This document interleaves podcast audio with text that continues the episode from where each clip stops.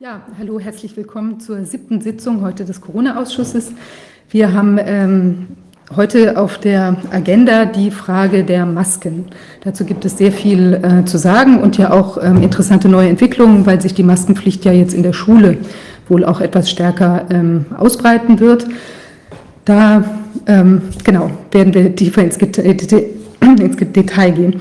Ähm, wir haben, sind heute hier mit äh, Antonia Fischer, Sie ist Medizinrechtlerin, Dr. Justus Hoffmann, Medizinrechtler und Haftungsrechtler und mein Name ist Viviane Fischer, ich bin Rechtsanwältin und Volkswirtin.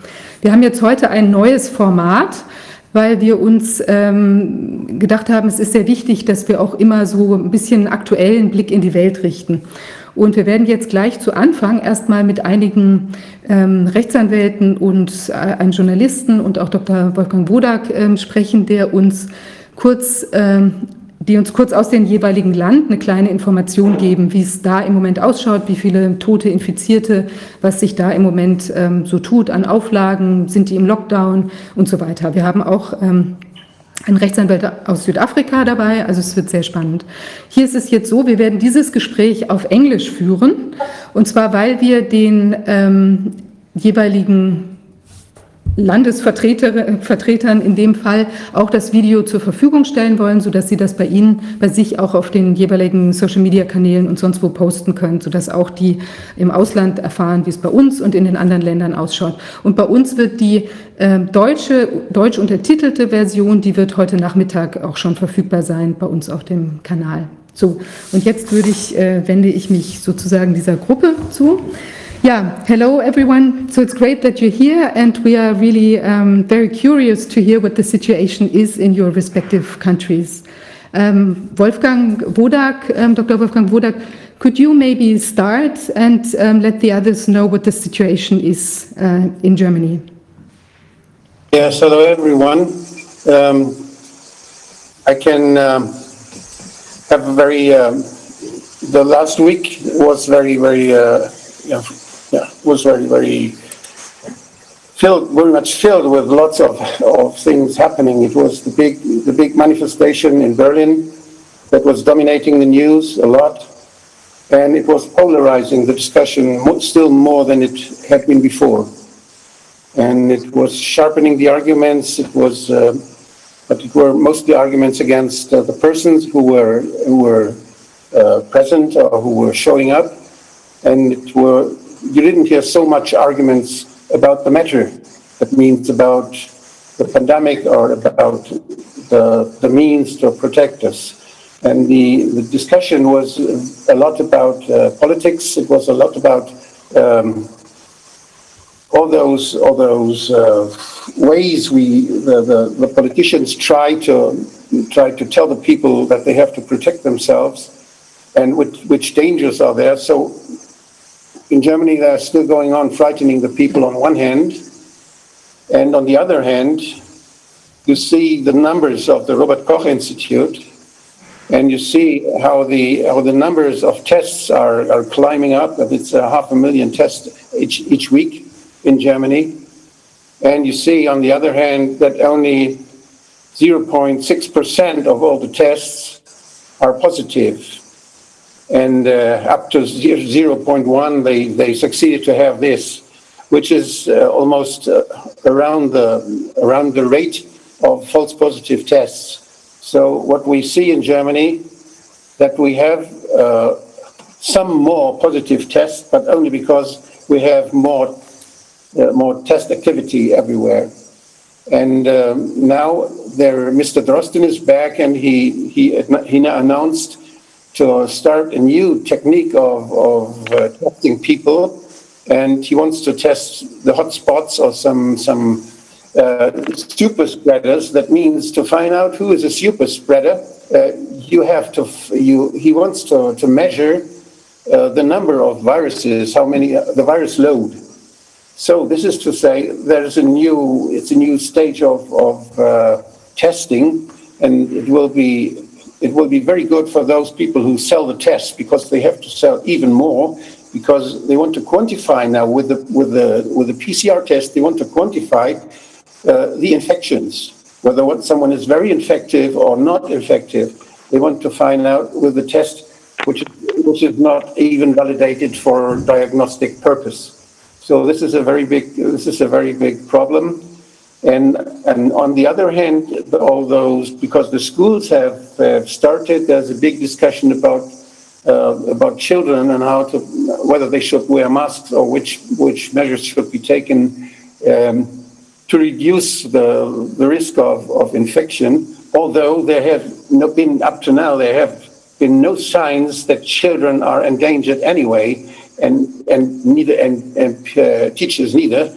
So this is a very very ghosty, a very yeah, it's it's a very crazy discussion running and if you say something against, the people will concentrate who is saying, and, and, and they will try to, to, to go and to beat the person and not to say arguments against the, um, the arguments of the other. They won't, they won't have a discussion in the matter, but they will have a discussion, a personal uh, insulting and personal discussion. This is the level we can observe in the media in Germany, and it's very difficult to have a a rational discussion about masks wearing or not and how what to do. And we will have i think we need we need um, lots of lots of sessions and lots of uh, ways to to turn this discussion into a discussion where it is about the matter and not about uh, about persons and trying to kick them out of,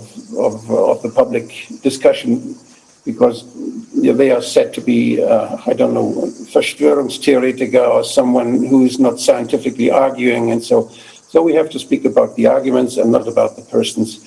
And this will be a very difficult thing in Germany because the discussion is just going the other way. Okay, very interesting. Yeah, so um, um, so who would uh, maybe yeah maybe um, Anthony Brinks um, he's a Brink he's a, a, lawyer from South Africa and you're under a heavy lockdown I hear. Maybe could you give us an update on the situation? Yes uh, hello everybody. Hello. I'm Anthony Brink. As Vivian said I'm a I'm a lawyer in South Africa. I have uh, even though I'm a lawyer I've had a long had a very deep interest in virology and uh, I was I became very involved in the field during the HIV/AIDS controversy in our country. Uh, I was at the center of the thing, in the sense that I um, ignited it with a book I wrote and sent up to government, on which the president reacted and ordered an inquiry into the leading the original AIDS drug AZT. That's a whole other story you could read about on the internet at my website, TIG .org.za. But to come back to the subject of the so-called uh, COVID-19 epidemic, Vivian asked me for some numbers in her email, and here they are, round them off. We have a country of 60 million people, roughly. Uh, half a million people die every year unarmed. It's perfectly normal. Every day, 50 people die of flu, so-called. Another 38 or so die of other uh, respiratory or lung ailments.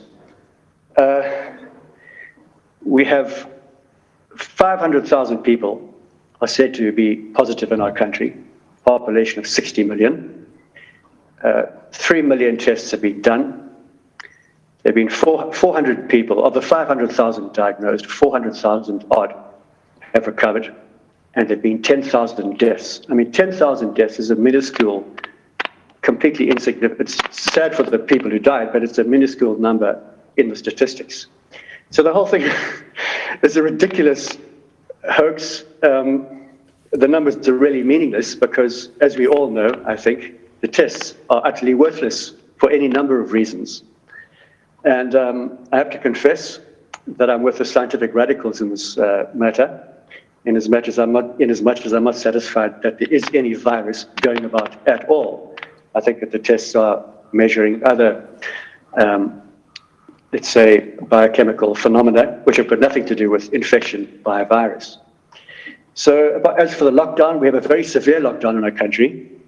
Um, um, it's forbidden to visit uh, your friend, your family member, um, your lover. Um, you're supposed to stay in your house unless you're going to work, uh, but you may exercise. Um, alcohol and tobacco are completely banned. But um, that said, uh, and, and, there are devastating um, economic repercussions, consequences of the lockdown, which are currently, some of which are currently under challenge in the High Court and uh, going on to the Constitutional Court in due course, I'm sure. But notwithstanding the lockdown, the draconian lockdown we have here, I, I can report confidently from my own experience looking around and, and uh, from, from the ground, I can tell you that very few people actually pay any attention to these regulations so that people continue to socialize normally. And um, uh, I don't smoke tobacco at all, never did, but um, tobacco is freely available from bootleggers. And uh, alcohol is pretty easy to get to. Um, I know my friends have no difficulty in obtaining alcohol. so um, it's not taken that seriously. But at the same time, the ban on these uh, drugs results in a in billions of lost revenue to the tax authorities, which the government has just borrowed uh, from the International Monetary Fund, locking us into a debt trap. So it's a it's a bloody mess. What more can I say? Wow. Um, okay. Um, wow. Yeah. Um, Uh, so, can I- sorry. Can I have a question? Because I saw Yeah. that South Africa, there had been Yeah. a court decision about a lockdown, which in fact annulated the lockdown based on the fact that it was not rational and it was Yeah. not proportional. What happened to this decision? Yeah, yeah. It's going on appeal. It was a, it was a very interesting case because it was brought, the case was brought by a solitary individual uh, called Reno de Beer, a working man from the sort of the working classes, and he formed a little organization called the Liberty or the Free, the Liberty Fighters Network or something like that. And he, he brought a challenge uh, with the assistance of some astute lawyers, and he won the case to everybody's amazement. Now, the indeed the judgment knocked down the lockdown regulations, most of them, as irrational and unreasonable and unconstitutional. But the case has gone gone on appeal, and um, I'm not. I don't know how it's going to go. It's it's attracted a lot of academic, legal academic um, criticism for being rather woolly and imprecise. So it may not stand. It may not survive an appeal. But yes, there was a victory. But the practical effect um, is zero, in as much as the the minister, the minister responsible for the lockdown in our country is in charge of uh, promulgating the regulations, uh, immediately promulgated a whole bunch of new regulations, um, sort of uh, taking the place of the old. So the effect, as I say, has been nil in that the lockdown remains in place, altered in certain respects, but fundamentally in place. The other challenges on the, the other challenges on the go, the Democratic Alliance, a leading opposition party, has taken the the the basic statute, the basic law, the um, the basic law, the basic statute on which from which the, the minister gets her power to, to issue these regulations. They've taken that law um, uh, to the High Court, challenging its constitutionality. They went straight to the Constitutional Court. They were bounced. They were told to go to the High Court, which they've done. So that case is on the go. Um, there have been other challenges, like um, uh, successful challenges, like uh, um, a, a, a bunch called AfriForum uh, challenged the regulation entitling the authorities to snatch you from your home and put you in a quarantine center. And uh, the court said, no, no, if, as long as you self isolate, that's fine. So that was knocked down. Uh, there was a, a, an attack on the tobacco ban by an outfit called FITA. That failed. It's going on. Leave to appeal has been granted. That's going on. And then, then another major uh, tobacco organization called BAFTA um, is arguing as we speak. It's on, it's like on the go right now. So let's see where that goes. I can tell you that the, the mood in the country is exhausted.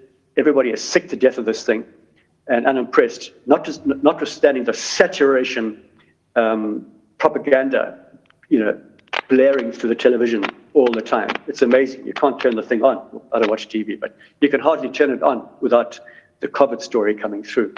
But still, people are very tired of it. And also, I can report that, as I said, no one pays any attention. And I, and I don't just mean uh, Bahamian types or, or, or, peasants or what have you, but I mean, you know, the most respectable um, professional class and, uh, and so on. People just socialize normally, certainly where I live. Bye, donkey. Okay. One, one, one thing, because we are, you know, today we have the topic of masks. I think it would be Yes. very interesting to, if we want to go more into the, the you know, the legal aspect, it's very interesting. But um, since we have still so much on the agenda with regards to the masks here, it would be great if you could maybe um, just present shortly the, the situation in the country and then, uh, you know, The regulations, just the, the, regula- the regulations in our country require that if you step outside your house, you must wear a mask. Um, but it's not a criminal offense not to do so. So consequently, when I uh, ride my bicycle uh, out and about, then um, I just drape a, I won't wear a mask. I absolutely refuse to uh, adopt that uh, symbol of submission. Uh, but I, I just drape a scarf around my neck. And then if I go to a shop, then I um, uh, put the mask, put the, the scarf over my mouth and nose loosely, pinned under my glasses. That gets me in. Otherwise, I'm not allowed to enter a shop to buy groceries, for example. So that's the position. Um, it's mandatory to wear, it's, it's required that you wear a mask. But again, when you walk through town and so on, I would say about half the people do, others don't. So it's not a crime not to wear a mask, but, but, the, uh, but shop owners and so on uh, are required by law to enforce that regulation, which means that you get, uh, you'll get uh, blocked at the door if you're not wearing uh, a, facial, a face covering. Okay, so maybe we can uh, see what the situation in Sweden is right now. We have a you. journalist, um, Patrick Plaga, here with us, and he's going to tell us a little bit.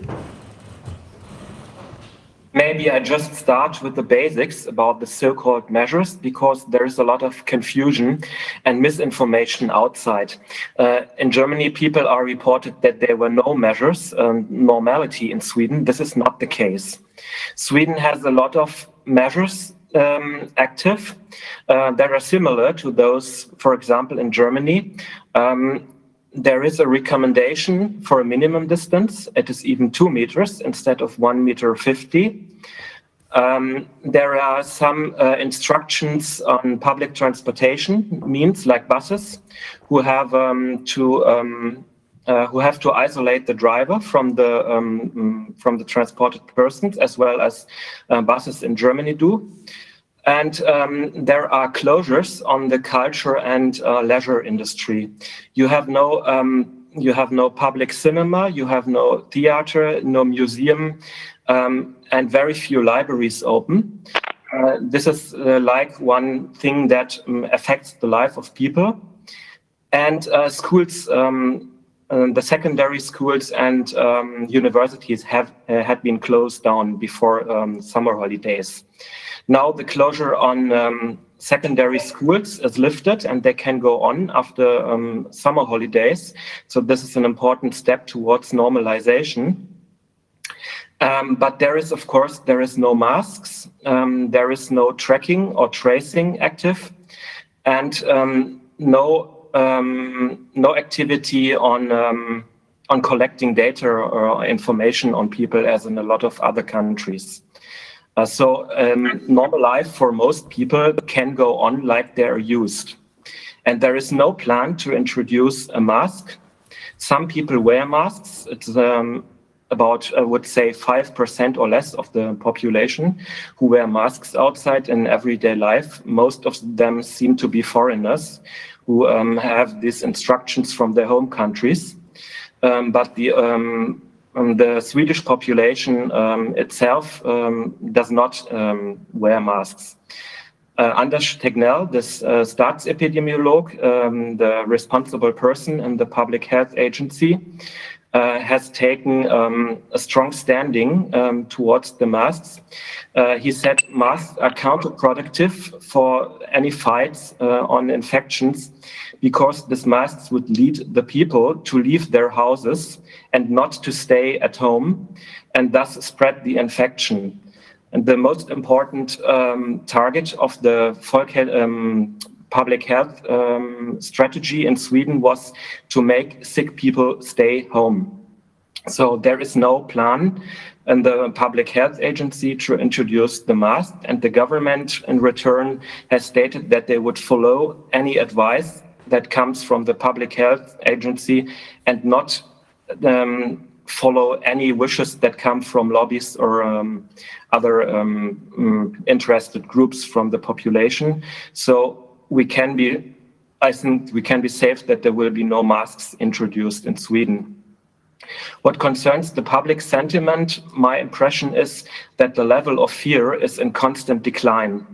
There has been uh, like a climax in April, and from that time it went um, strongly down. And now, actually, um, if you uh, go out and watch everyday life, people um, have returned to some kind of normality. They have um, obeyed the instructions on um, on social distancing very disciplinedly in um, May. The discipline on this instruction was even better than in Germany.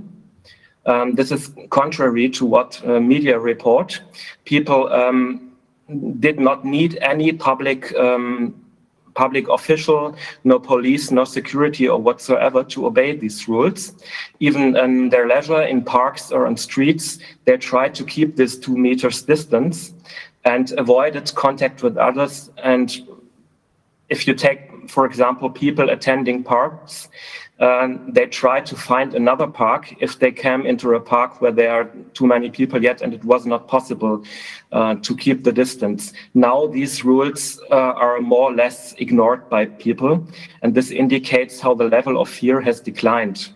Another um, another criteria which you can take is the number of testings. Um, they are in constant decline. They have had um, like um, a level of more than 80,000 tests uh, about three or four weeks ago, um, which might explain the high numbers of cases that have, uh, have been reported to the world, because this um, 80,000 tests in proportion are many more testings um, as Germany has had at that time. But now we are at a level of 50,000 tests and a decline of these 30,000 or almost 40% in just four weeks is very impressive, I think. And of course, with the declining number of um, tests, nucleic acid tests, the number of cases um, is um, disappearing more and more as well. Uh, yeah, the, the nucleic acid tests are more uh, replaced by antibody testings, with, uh, who have a little um, increase now. But overall, my impression is that um, the, um, the level of fear is um, going down and will reach some level like zero soon. Okay. What? Interesting. Yeah, wow. Um, it's a really uh, a lot of information. So uh, great, thanks so much. So, um, is there anything you would like to add? I think we can uh, add something later if you have specific questions and then continue. Okay, so maybe now we turn to um, Jeroen Pauls. He's from um, Holland, and maybe you can, he's also an attorney at law. Maybe you can give us your, um, tell us your observations. Yes, uh, good morning. Um, so at the moment, um, they increased the testing. We had uh, about 100,000 tests a week, and the percentage of uh, positive tests went. Uh, it was two weeks ago. I think it was the minimum was 0.5% uh, of positive tests. That went up again now to one percent. Uh, there are two cities Amsterdam and Rotterdam, where last week they said they had 2.5 uh, to 3% of positive tests, which is still within uh, the range of uh, false positives. Um, they are now uh, introducing uh, uh, mask, the masks in, as an experiment in two cities, Rotterdam and Amsterdam, and just certain streets where there are many people. Um, it- they do it as an experiment because uh, the RIVM, uh, the Dutch uh, Robert Koch Institute, uh, they advise against masks. The, is Van Dissel, uh, the, the, the head of the advisory team, he said uh, uh, on the basis of a study in Norway that you have to wear uh, 30,000 to 1 million people have to wear a mask for one week to avoid one, actually, one infection. And this is with, uh, with medical masks. The masks uh, people are supposed to wear are non-medical masks, and, and with this, the number is even much higher. So it doesn't serve any purpose. But the mayor said we, anyway, we still want to do it as an experiment uh, for behavioral, uh, so to influence the behavior of people, because when they wear a mask, they would keep better distance, which is, of course, a totally ridiculous uh, argument. Uh, we prepared uh, now a subpoena.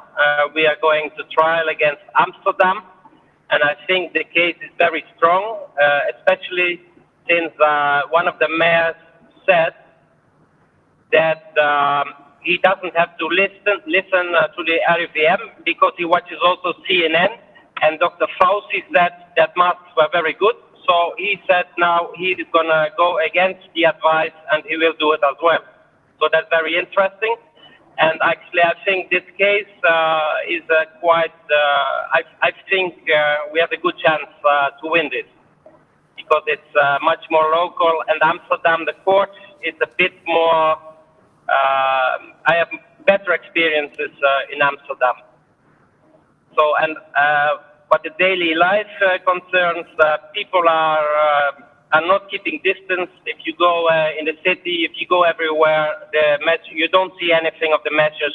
Of course, we have all these uh, ridiculous uh, arrows on the on on the streets, and we have in the shops, of course, all these things. But people actually they're just following their lives, and that you don't see much. So the um, there's a lot of opposition uh, growing here against these uh, measures, and they're, they're desperately trying to, to turn this, and the mask is one of the ways that I want to put more pressure.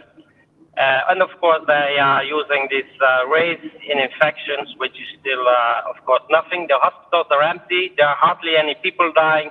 So the, the question is, what, uh, what are we doing? Okay, that's that's really amazing. Okay, um, now we maybe turn to um, um, also attorney at law um, Michael van Verstraeten. You're in Belgium, and um, what is your situation like? Okay, so uh, you all know that in Belgium we have the highest amount of deaths uh, of the world, so we're the champions. Uh, let's uh, be happy with that. So uh, we have uh, currently a situation where, as everywhere, there are some uh, growing uh, infections uh, which lead to new measures. Uh, for instance, now we have to wear masks suddenly in the shops everywhere. And in Antwerp, they also introduced now nightly curfew. It's terrible.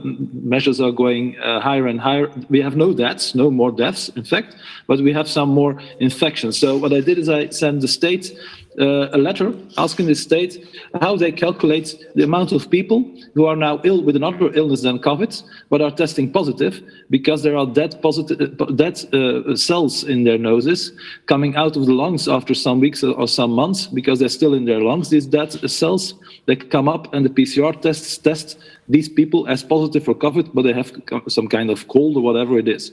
So ask the state now uh, how they can see if these people are really COVID patients or patients who had before COVID. Uh, got no answer, of course. So what we are doing is, at the moment, we are uh, trying to do some procedures. We have a procedure in Brussels, which was rejected in the first instance. We did an appeal now, uh, which leads, in fact, to the, to the situation that they feel more free to introduce more severe uh, measures in Belgium at the moment. Uh, they are now allowed in local cities or, or uh, regions to introduce masks, obligations, and other things, which they are currently doing.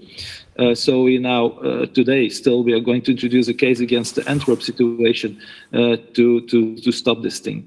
What we see is that a lot of people are getting awakened, and uh, we see that a lot of people are coming into our sites, our websites. A lot of we have we have currently Uh, articles which are after two weeks read by 150,000 people, which is quite a lot for Belgium. So it's increasing. Uh, also, there are more and more comments, negative comments for all, all kinds of experts and specialists in the news, also against the, the, the masks. So that's a good, a very good evol evolution. But I think that we need to, to see if we can join uh, the efforts on an international level. It's quite difficult at this moment to, to realize that, but I would urge all of you to do this. I'm already cooperating very much with Jeroen, and this is going in Holland, it's going very well. But we need to do on an international level some actions, really. Uh, what we are currently doing in Belgium is also to prepare a criminal complaint against uh, Ferguson and his friends from the Imperial College for falsification of documents and figures, and we have really a very in-depth study about this. I uh, invite you to look at the articles in Nature from Flexman and, and, uh, and uh, Ferguson on that matter, on which I uh, wrote also a comment. Uh, we are really ha we have a real in-depth anal analysis of what went wrong and how these false figures and, and st statistics and, and predictions were introduced into the world. So we are attacking that right now.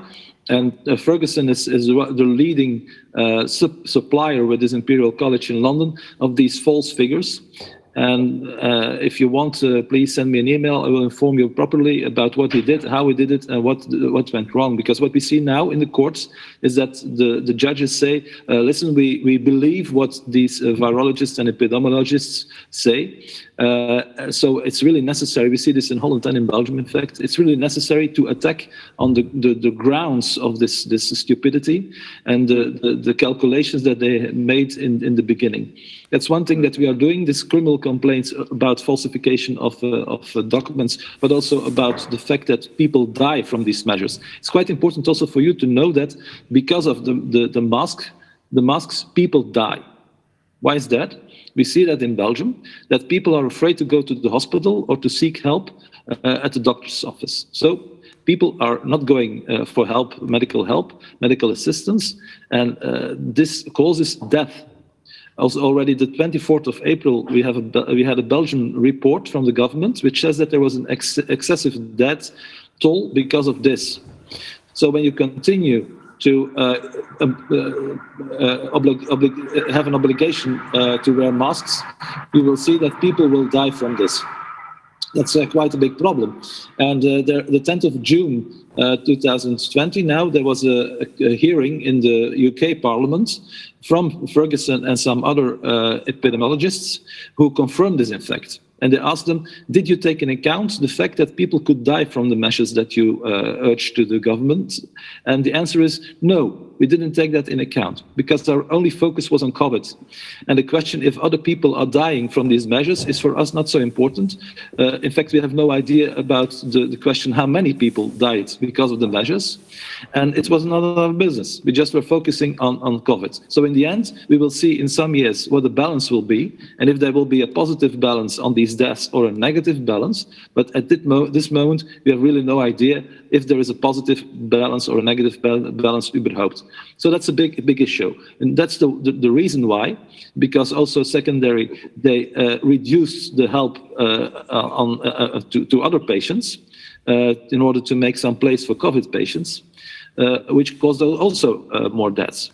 Uh, that's something you cannot do. You cannot say to one person, please die, because we want to make place in our hospital to have a, a place for uh, COVID patients. So that's for my, me a very big juridical and moral issue that there was a, has been a choice between patients depending on the, the illness that they had. The, the one ones without COVID could die, the other ones could not die. So therefore, these these complaints will imply also murder. I'm very sorry, but I did I did in that inquiry on what this is. If you deliberately reduce the amount of help to people who need help, and you know that people are dying from this, this is murder. I'm very sorry. Uh, I have no other qualification for this. So this is a, a, complaint that we will introduce. We will send this also to the UK authorities about that. But there's, I think, more we are at the moment also cooperating with uh, lawyers in uh, the United States in order to uh, file press charges against the, the, good uh, Dr. Bill Gates, who thinks that he's a doctor, and uh, who is uh, paying, let me say, almost all state virologists, epidemiologists. I don't know how it is in your country, but in my country, almost everybody who is advising to the state is paid by Bill Gates. Uh, we also have uh, information that it's, public, in fact, that he's paying also the newspapers. So this man is uh, involved in, in, in, in really, he's, he's creating a buy-in in the world to follow him in his ideas about how we must react to this virus and uh, including the, the, the, vaccination. So also there will be a complaint for um, bribing uh, uh, government officials namely the advisors. Uh, these complaints will be deposited in Belgium and will be sent also to the American authorities based on the uh, formal, former uh, um, bribery acts in the United States. So that's what, what's up in, in, in Belgium uh, with a growing population against the measures uh, getting, getting awake. But I sincerely hope that this meeting will bring us to some more uh, international cooperation on this uh, on this matter because when we are going to to uh, all to, to to go in the same direction I think we will be much stronger and we, we will be able to to take this thing at the root and that's uh, I think two people uh, Thomas uh, the, Neil Ferguson on the one hand side if we get this guy in jail there will be a, a, a huge difference in, in the situation and the second one is our our good doctor Bill Gates. So that's uh, from Belgium. I, I, I, don't give any points, uh, like in the, but uh, I give the word back to you. Okay, thanks so much. Wow, now we've uh, really have really that's a that's quite an overview, and I think we all have to digest this uh, all this a little bit. And um, Okay, um, I, I, I, think that we should come back to um, you know the topics, also the legal topics raised in maybe some other conversation, because we now would like to um, also turn into like a, a, German conversation with the viewers, um, and maybe um, we I, I, say thank you very much to all of you, and maybe only Dr. Wodak stays with, with us, and we're now going to look at the German situation both on the legal side and on the medical side, and but we'll all be in touch. Okay, thank you very much. Thanks so much. Thank you. Thank you. Bye. Bye. So, das war jetzt äh, ein, ein Überblick aus den verschiedenen Ländern. Das ist also ganz schön ähm, teilweise harter Tobak, was sich da so abspielt. Ähm, und äh, jetzt müssen wir gehen, äh, genau, jetzt gehen wir mal noch ein bisschen auf die deutsche Situation ein. Die Antonia Fischer hat ähm, vorbereitet, wie die deutsche Rechtslage ist oder was sich da im Moment ist ja ein bisschen unterschiedlich je nach Bundesland. Ähm, aber wir werden, sie hat einen Überblick vorbereitet und das hören wir uns jetzt mal an. Genau, also ich fange dazu einfach mal an und ich nehme an, ähm, ihr werdet dann Ergänzungen vornehmen an den Stellen, wo es passt. Also derzeit ist es so, auf der äh, Website berlin.de ist zu den Masken tragen und zum, zur Pflicht, Masken zu tragen, Folgendes veröffentlicht. Ähm, Masken äh, sind in geschlossenen Räumen zu tragen. Das gilt insbesondere dann, wenn es sich um Fahrgäste handelt, also für äh, den öffentlichen Nahverkehr ähm, sowohl in dem Verkehrsmittel als auch auf dem Bahnhof, auf dem Flughafen. Ähm, da sind Masken zu tragen. Als weiterer Punkt eben im Einzelhandel, also ähm, in sämtlichen Geschäften, äh, in anderen Handelsgewerben, ähm, bei Dienstleistungsbetrieben und im Handwerk. Tatsächlich immer dann, wenn es irgendwie eine Verbindung zu ähm, Publikum gibt, also sobald Publikumsverkehr stattfindet, sind auch Masken zu tragen. Ähm, in Gaststätten haben wir die besondere Situation, dass das Personal Masken tragen muss, also die gesamte Schicht über, sobald ähm, es in irgendeiner Form Kundenkontakt hat. Gäste müssen Masken tragen, es sei denn, sie sitzen an ihrem Platz. Das heißt also, es werden Masken getragen auf dem Weg zur Toilette, auf dem Weg zur Garderobe, beim Hereingehen in die Gaststätte und beim Wiederverlassen.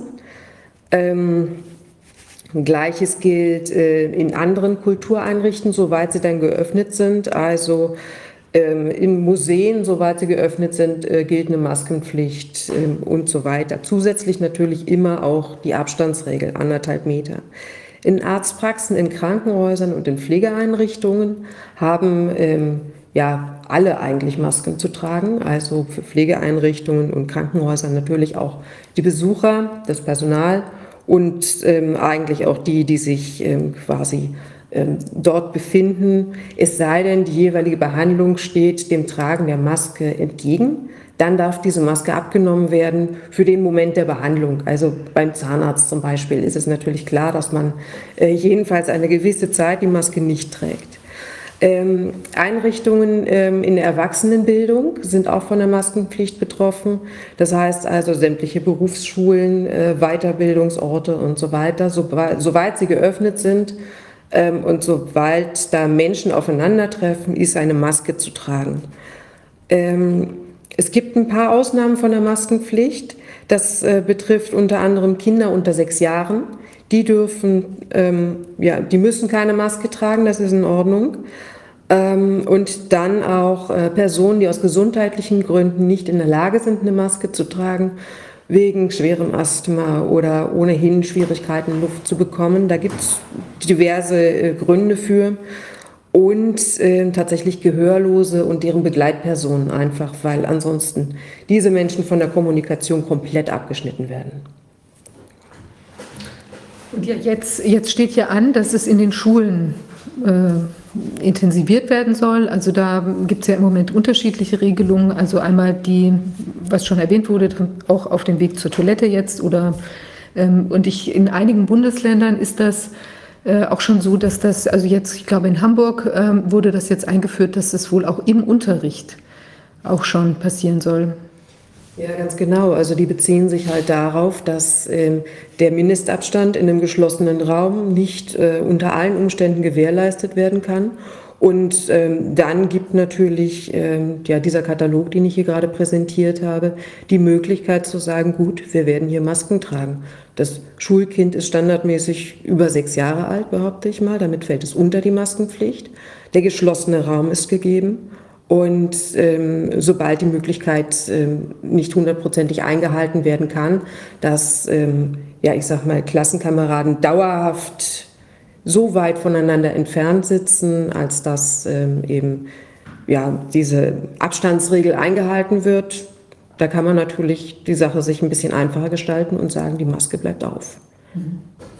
Und jetzt, ähm, jetzt ähm, Herr Dr. Wodak, Sie sind ja Internist und sind auch spezialisiert auf Lungenthemen. Sie sind Lungenarzt. Äh, das ist ja berührt den, den Atmungstrakt. Jetzt ist es ja so, diese Masken, die man da aufhat, äh, die, die durchfeuchten ja auch mal. Also die hat man, wenn man die jetzt ständig äh, auf dem, vom Gesicht hat, das ist ja möglicherweise gar nicht so unproblematisch. Wie, was können Sie uns dazu sagen? Ja, ich finde, dass man muss das man muss das aus verschiedenen, muss die verschiedenen Zwecke sehen, die, die vorgebracht werden, weshalb das, diese Maske getragen werden soll. Und das, das, was Sie jetzt ansprechen, dass eine Maske kontaminiert wird, dadurch, dass man sie benutzt, äh, das ist ein Risiko natürlich, was dann auftritt. Und das kann man, nicht, wenn man dauernd neue Masken tragen würde und die dann auch immer richtig aufsetzen würde, dann wäre das Risiko zu minimieren. Aber bei den meisten Leuten, die diese Masken dann benutzen, die werden dann irgendwo in die Tasche gesteckt, hinterher wieder rausgeholt. Und da gibt es dann Zeit genug, dass, die, dass, dass sich die Keime, die da in der Maske sich fangen, dass die sich vermehren. Außerdem ist die Atemluft sehr, sehr feucht. Wir haben eine hohe Wasserdampfsättigung der Atemluft immer. Das ist fast 100 Prozent. Das kann man im Winter sehr gut sehen, wenn man ausatmet, was da für ein Dampf aus der Lunge kommt. Und da sind natürlich dann auch, wenn, äh, wenn dort Keime in den Atemwegen sind, und das sind sie meistens, ohne uns krank zu machen, aber wenn sie dann in dieser Maske sich anreichern, sich, sich vermehren können, dann kann das natürlich durchaus schon zu ja, Beschwerden kommen. Das ist unwahrscheinlich, dass ein Mensch sich selbst ansteckt. Aber es kann sein, wenn das Ganze unhygienisch, dass, dass das Ganze äh, unhygienisch wird, dadurch, dass die Maske eben immer wieder benutzt wird und dass sich dann Schimmelpilze und solche, solche Dinge da ansiedeln. Und dann kann es sehr wohl schon zu gesundheitlichen Störungen kommen, die dann auch erheblich sein können. Das ist von Mensch zu Mensch unterschiedlich, weil dazu gehört dann auch noch eine, eine Sensibilität gegenüber diesen, äh, diesen äh, Pilzsporen, die dann möglicherweise da auftreten. Aber ich glaube, das ist, das ist eine ziemliche Randdiskussion. Ich, wir müssen uns klar werden, wenn Masken getragen werden, sind das Menschen, die Symptome haben oder haben die keine? Das ist das Wesentliche dabei. Wenn es symptomlose Menschen sind, das heißt, wenn es Menschen sind, die selber nicht merken, dass da irgendwas ist bei ihnen, denn Symptome merkt der Betroffene zuerst. Jeder, der eine Infektion hat im, Bereich der Atemwege, der ist derjenige, der viel eher als jeder Arzt merken kann, da ist irgendwas nicht in Ordnung. Und wenn der dann eine Maske aufsetzt und dann sich unter die Leute mischt, dann ist der Schutz für die anderen minimal. Das heißt, es ist nicht, der Schutz ist nicht größer, als wenn man in seinen, in seinen Ellbogen hustet. Ja, vermutlich ist er sogar kleiner, weil diese Keime, die dann derjenige ja ausscheidet, wenn er Symptome hat, der ist ja dann auch infektiös, äh, die werden erstmal durch die Maske nicht aufgefangen, sondern das geht an der Maske vorbei. Das sind diese Mund-Nasenschutztücher, die die Leute tragen, die medizinischen Masken. Und äh, da ist also die, die, Schutzwirkung für die anderen Menschen ist minimal. Und äh, die, je länger die Maske getragen wird und je mehr sie kontaminiert ist, umso mehr natürlich äh, kommen, dann auch, äh, kommen dann auch Erreger aus der Maske heraus und äh, der Schutz wird noch, noch, noch viel geringer. Menschen, die keine Symptome haben, die brauchen auch keine Maske. Die Maske schützt sie nicht vor Infektionen durch andere. Das ist etwas, was bei neben, man atmet, man atmet ja, man muss ja trotzdem atmen. Und wenn man atmet, dann äh, atmet man Luft ein und zwar neben der Maske, durch die Maske. Die Maske hier, die hält diese, äh, die Viren, die dann eine Infektion verursachen können, die von anderen kommen, äh, hält sie nicht auf und schützt uns nicht. Es gibt unterschiedliche Masken. Es gibt dann diese professionellen Masken, die man kennt als Staubschutzmasken, die ganz kleine Partikel abhalten können die im Bereich der, des Arbeitsschutzes ja getragen werden. Nicht nur in der Medizin, sondern auch da, wo staubige Arbeitsplätze sind, wo Feinstaub auftritt. Äh, da gibt es sehr, sehr gut klassifizierte Schutzlevel, die dann diese Masken erfüllen. Das tun sie aber nur bei Leuten, die von der Arbeitsmedizin und am Arbeitsplatz geschult werden, wie man mit diesen Masken umgeht. Das heißt, das sind keine Masken, mit denen man lange Zeit rumläuft, sondern nur dann, wenn der Staub anfällt. Und die müssen angepasst werden. Da darf keine Beiluft sein. Die müssen sehr genau sitzen. Da muss eine Sitzprüfung gemacht werden. Das heißt, das sind arbeitsmedizinisch begleitende Maßnahmen. Es reicht nicht, sich solche Maske da mit, äh, mit einem Gummiband hinter die Ohren zu hängen, sondern man muss die genau anpassen. Und das ist natürlich wichtig für Personal in Kliniken, die jetzt umgehen mit hochinfektiösen Patienten. Da ist Covid-19 dasjenige, was am, was am wenigsten gefährlich ist noch. Aber wenn ich jetzt, äh, ich habe in einer, einer, Lungen, in einer Lungenklinik gearbeitet, wo Tuberkulosekranke sind. Ähm, gut, die Bakterien sind größer als die Viren, aber äh, auch bei, bei Bakterien und Viren ist es so, dass da natürlich sehr passgenau dann der, äh, der, der Schutz sein muss, auch für diejenigen, die dann da exponiert sind. Das ist aber eine Art Arbeitsschutz. Das heißt, Menschen, die engen Kontakt haben mit sehr infektiösen Menschen, die brauchen eine Maske. Die, die haben bisher auch schon immer eine getragen. In den Kliniken sieht man das auch. Auf den Infektionsstationen ist es völlig klar, dass man da in die Zimmer hineingeht, dass man so eine, wenn man da in die Zimmer hineingeht, dass man so eine Maske aufsetzt. Allein schon aus, aus, aus Arbeitsschutzgründen. Das schützt nicht den, denjenigen, der da, den Patienten, sondern das schützt die Menschen, die jetzt professionell sich exponieren müssen. Und das ist wirklich sinnvoll. Ansonsten Menschen, die keine Symptome haben, brauchen keine Maske. Die können auch keine anderen anstecken. Und selbst die, es, es gab ja mal die, das Märchen, dass das gefährlich sei, auch wenn man keine Symptome hat, dass man einen anderen anstecken könnte. Das ist inzwischen weitgehend verlassen. Es gibt ganz wenige Leute, die schreiben das immer noch. Aber die, Mehr, die Mehrzahl der Veröffentlichungen, die es dort in der Wissenschaft gibt, die sagen, jemand, der keine Symptome hat, der kann auch nicht anstecken.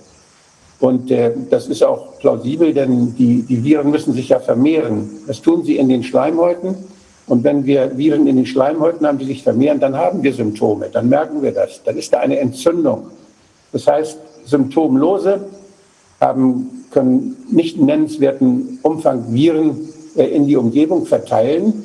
Und die, eine Infektion ist auch immer abhängig von der, von der Exposition, von der Stärke der Exposition, das heißt von der Zahl der Viren, die man aufnimmt.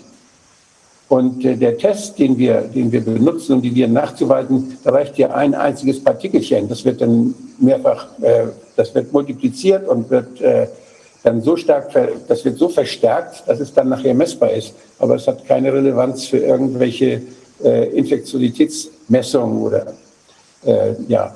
über das, sagt nichts aus über das Ausmaß der Infektiosität. Die Masken, die wir, die wir jetzt Kindern aufsetzen wollen, da werden wir nachher wahrscheinlich noch drüber sprechen, die richten einen großen Schaden an. Nicht nur bei den Kindern, die jetzt äh, Störungen haben, was die Atemwege angeht, die also zum Beispiel dazu neigen, die Polypen haben, die durch den Mund atmen immer, die ganz viele Kinder haben ja, haben ja Störungen in, der, in den Atemwegen und äh, haben immer den Mund auf und atmen immer durch den Mund. Die werden natürlich dadurch dass sie eine Maske tragen, in ihrer Atmung noch zusätzlich behindert. Und äh, die, auch die Kinder, die jetzt, äh, ja, die psychische Belastung für Kinder, das werden wir nachher noch hören, die ist sehr, sehr groß. Man kann nicht kommunizieren wie, wie ohne Maske, man kann, die ganze Mimik fällt weg. Und äh, es ist etwas, was, was sehr, sehr, ja, nicht nur physisch, sondern auch psychisch ganz stark die Leute belastet, denen man das aufzwingt. Und es gibt überhaupt keinen Grund, wenn wir uns mal die Statistik angucken, was auch, als es losging mit der, mit der Beobachtung dieser angeblichen Seuche, äh, da haben wir in den Schulen überhaupt nichts gesehen. In der Hochzeit der Infektion, da war im März, Ende März oder so, da ging's den, gab es kaum Fälle unter Jugendlichen und Schülern. Das heißt, es gibt auch keine Indikation, auch was, die, was andere Infektionskrankheiten angeht, die sich auf gleiche Weise übertragen haben wir jahrzehntelang die Schüler in der Schule sich gegenseitig anstecken lassen. Und die haben ihre Eltern auch angesteckt. Bei jeder Grippewelle war das so. Und die haben dadurch auch ihr Immunsystem geschult. Wir wissen ja inzwischen, und das ist dankenswerterweise jetzt ja auch in Deutschland veröffentlicht worden, in Tübingen in der Studie, dass über 80 Prozent der Menschen eine zelluläre Immunität haben gegen diese, gegen Coronaviren und dass diese Immunität nicht nur gegen Covid-19 da ist, sondern gegen auch frühere Coronavirus-Arten, die uns jedes Jahr ja heimsuchen. Das heißt, wir werden jedes Jahr wieder geschult, auch die Kinder vor allen Dingen werden jedes Jahr wieder geschult, die Eltern auch, die Lehrer natürlich auch. Die Lehrer machen, viele Lehrer machen eine unheimliche Angstkampagne jetzt und sagen, die Kinder können uns anstecken oder haben, sind Angst, dass sie selbst angesteckt werden können. Das war schon die ganzen Jahre so. Die Lehrer haben das best, haben eines der besten, am besten ausgeprägten Immunsysteme überhaupt, weil die dauernd Kontakt haben mit ganz vielen Kindern und die Kinder, die tauschen die, die Viren jedes Jahr, in jeder Saison miteinander aus. Wir lernen diese Viren kennen und das schützt uns über viele, viele Jahre. Das wird immer wieder aufgefrischt in den Wintersaison. Diese Viren machen uns nicht krank. Sie machen vielleicht mal vorübergehend Symptome, bei dem einen mehr oder weniger aber sie sind letztlich eine Auseinandersetzung mit der Umwelt, die uns auch stärker macht. Und äh, von daher, wenn wir da jetzt die Kinder, äh, wenn wir das verhindern oder erschweren, dass dieser normale Austausch, diese normale Kommunikation zwischen unserem Immunsystem und den Viren in unserer Umgebung, wenn wir das blockieren, da weiß keiner, was dabei rauskommt, was mit unserem Immunsystem passiert, wenn wir plötzlich dann völlig andere Erfahrungen machen. Möglicherweise ist das viel riskanter als das, wenn wir, wenn wir es einfach so laufen lassen, wie wir es jedes Jahr haben laufen lassen.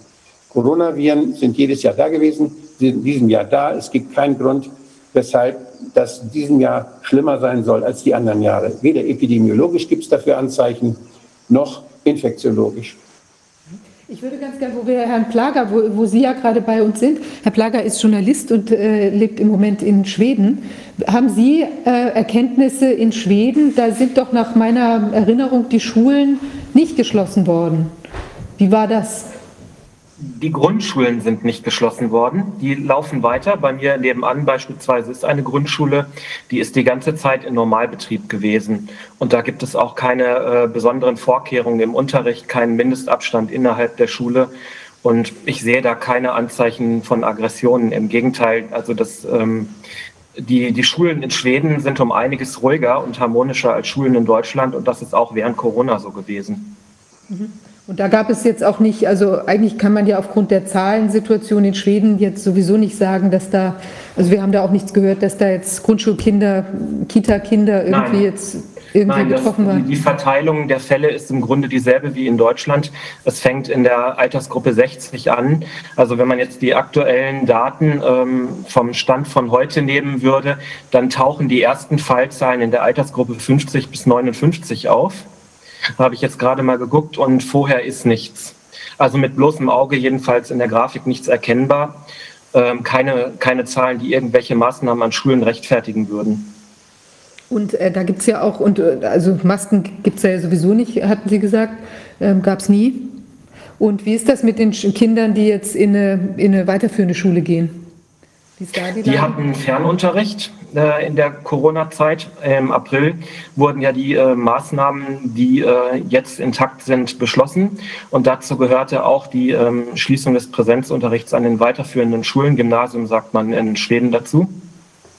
Das ist also durchaus ähnlich wie in Deutschland gewesen. Ich würde sagen, mit dem Unterschied, dass die Schulen diesen Fernunterricht etwas besser bewältigt haben, weil Elektronik äh, in Schweden sowieso verbreiteter ist und besser funktioniert als in Deutschland. Okay. Ähm, Herr Dr. Wodak, das, äh, es gibt ja jetzt aber auch Untersuchungen, dass die Menschen, die eine Maske tragen, wenn sie belastet sind, also zum Beispiel sieht man äh, ja auch mal Leute auf dem Fahrrad jetzt fahren, hier mit einer Maske auf, allein, ähm, die die dann äh, da auch gerade in der, in der Hitze jetzt wahrscheinlich ganz schön eigentlich belastet sind, ja, von ihrem Organismus. Und die, Je besser die Maske setzt, umso größer ist die Belastung. Wenn Sie dann neben der Maske vorbeiatmen, wie das ja viele tun, haben Sie natürlich überhaupt keinen Schutz, Infektionsschutz, dann ist die Maske völlig witzlos. Dann schadet sie aber auch nicht, was die Sauerstoffversorgung angeht. Wenn man sie aber so aufsetzt, dass sie gegen Infektionen dann irgendeine Wirkung haben soll, dann erschwert sie die Atmung und dann führt das die Rückatmung der ausgeatmeten, des ausgeatmeten Kohlendioxid führt zu einem Absinken der Sauerstoffsättigung des Blutes. Und das entspricht ungefähr einer, einer Absättigung, wenn Sie, das, wenn Sie das, eine gut sitzende Maske haben, ist die Belastung so groß wie einem, bei einem starken Raucher. Beim starken Raucher, da haben Sie ja auch eine, eine, eine Belastung mit Kohlenmonoxid. Sie kennen das, wenn ein, wenn ein Brand schwelt, dann entsteht Kohlenmonoxid. Die Zigarette ist ein Schwelbrand. Und das Kohlenmonoxid setzt sich an den roten Blutkörperchen fest. Und Sie haben bei starken Rauchern, ich, ich beobachte das also regelmäßig und mache diese, diese Analysen auch, da haben Sie etwa bis zu fünf bis acht Prozent äh, des Hämoglobins mit, äh, als Methämoglobin. Das heißt, das fällt aus beim Sauerstofftransport.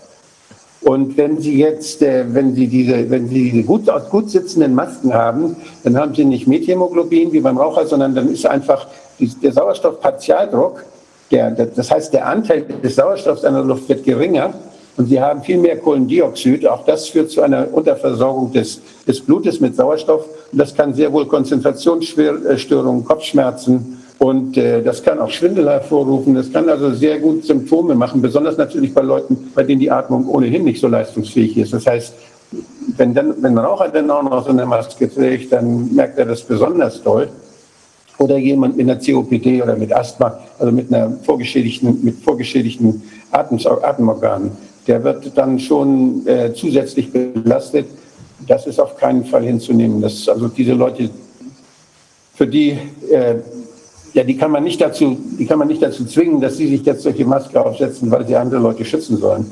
Diese Leute, die, sollen, die, die solche Schwierigkeiten haben, wenn die infektionsgefährdet sind, sollen sie zu Hause bleiben. Was übrigens auch für, für, für alle gilt. Wenn Kinder jetzt oder wenn Arbeitnehmer Symptome merken, sollen sie zu Hause bleiben, bis die Symptome weg sind. Das ist das Einzige, was die anderen wirklich schützt. Und das hat auch den Vorteil, dass wenn man sich körperlich ausruht jetzt, dass dann die Organschäden, von denen so viel geredet wird, dass also eine Infektion, jetzt eine Virusinfektion, das Herz oder die Nieren angreift oder sowas, auch das hängt davon ab, wie stark ich mich jetzt, äh, wie stark ich körperlich aktiv bin. Wenn ich mir, mich dann zusätzlich noch stresse, körperlich stresse oder überanstrenge oder weiterhin Sport treibe oder arbeiten muss, schwere Arbeit machen muss, obwohl die Viren äh, mir schon, äh, ja, mich schon ziemlich viel Kraft kosten, dann kann es sein, dass ich auch eine Herzmuskelentzündung kriege oder dass ich äh, andere Schäden kriege im Körper. Deshalb auf alle Fälle jemand, der Symptome hat, der muss großzügig die Möglichkeit kriegen, zu Hause zu bleiben. Das gilt für Schüler wie auch für Arbeitnehmer. Das ist die beste Infektionsschutzmaßnahme, die man machen kann. Jemand, wenn du, wenn du merkst, du hast dir was eingefangen, dann ruf an, sag, ich kann nicht kommen, ich warte, bis das vorbei ist und komme dann wieder. Das ist solidarisch, das ist verantwortlich. Maske tragen hilft da überhaupt nicht. Das ist eine Scheinsicherheit, die gegeben wird. Womöglich die Leute denken dann, wenn ich die Maske trage, kann ich trotzdem zur Arbeit gehen. Das ist höchst gefährlich. Das ist genau das, wo die Maske richtig Schaden anrichtet. Äh, ja, Herr Dr. Rodak, vielen Dank für diese, äh, für diese Ausführungen. Ähm, da würde ich gerne, gerne kurz einhaken. Diese, es wird ja jetzt häufiger berichtet über Studien oder Ergebnisse, dass Covid-19-Erkrankungen eben auch Folgeschäden im Bereich der Lunge, des Herzens auslösen. Äh, ist das etwas Neues oder ist das was, was im Prinzip immer passieren kann bei, bei einer viralen Erkrankung? Wie muss ich mir das vorstellen? Nein. Also es, es, gab mal Berichte in den, in den, in den Medien, dass äh, ein berühmter Politiker nach einer Infektionskrankheit eine, eine Herzentzündung bekam. Und äh, das ist jetzt ungefähr 20 Jahre her oder 15 Jahre her.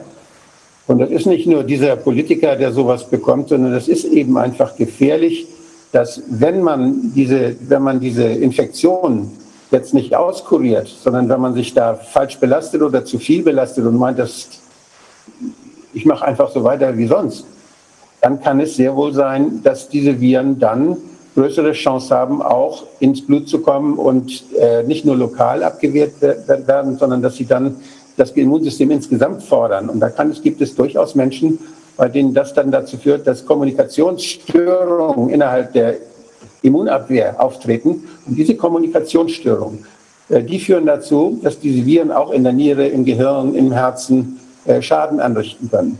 Jede Abwehrreaktion, äh, die wird ja, der Körper, der hat einen, einen Auslöser, da wird ein Alarm gemacht, wenn solche Viren kommen. Der Alarm kann lokal abgegrenzt ablaufen das ist so genauso wie wenn, wenn irgendwelche Sachen passieren in einer Gemeinde, in einer Stadt, dann kommt da der, der Gemeindepolizistin und erledigt das Ganze und dann ist es erledigt. Wenn das größer ist, wenn das eine größere Sache ist, wenn die Feuerwehr kommen und die aus anderen Städten auch noch kommen, dann sind schon mal die Straßen verstopft, dann ist das ganze System schon mal lahmgelegt mit Blaulicht. So ist es bei uns im Körper auch.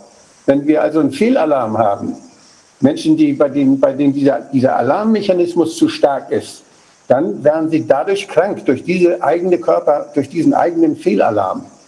Es kann aber auch sein, dass die, dass die Menschen jetzt, äh, dass, dass sie geschwächt werden dadurch, dass sie Medikamente nehmen, dass das Immunsystem dadurch nicht funktioniert.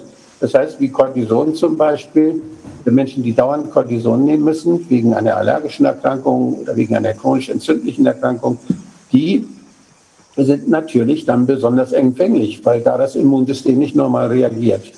Das heißt, es gibt bestimmte Menschen, die mit bestimmter Vorbelastung sind, bei denen solche Schäden auftreten. Das ist altbekannt. Viele, viele Jahre gibt es Tausende von Untersuchungen darüber. Besonders gibt es die bei Influenza, bei Corona, die Erscheinungen, die jetzt bei Corona geschildert wurden, wo alle sagten, oh, wir haben ja jetzt alle Geld gekriegt für Forschung, auch in Bezug auf Corona. Früher haben sie Geld gekriegt, haben das gleiche geforscht bei Influenza. Das hängt immer davon ab, wo guckt man jetzt hin. Und wo man da hinguckt, findet man was. Und früher hat man nach Influenza geguckt, da fand man die gleichen Mikrotrompen, da fand man die gleichen Organveränderungen, wie man sie jetzt auch findet. Das ist eine Folge nicht der direkten Virusschädigung durch Viren, sondern eine Folge der Reaktion, der Fehlreaktion unseres Immunsystems bei einer Belastung durch eine Virusinfektion.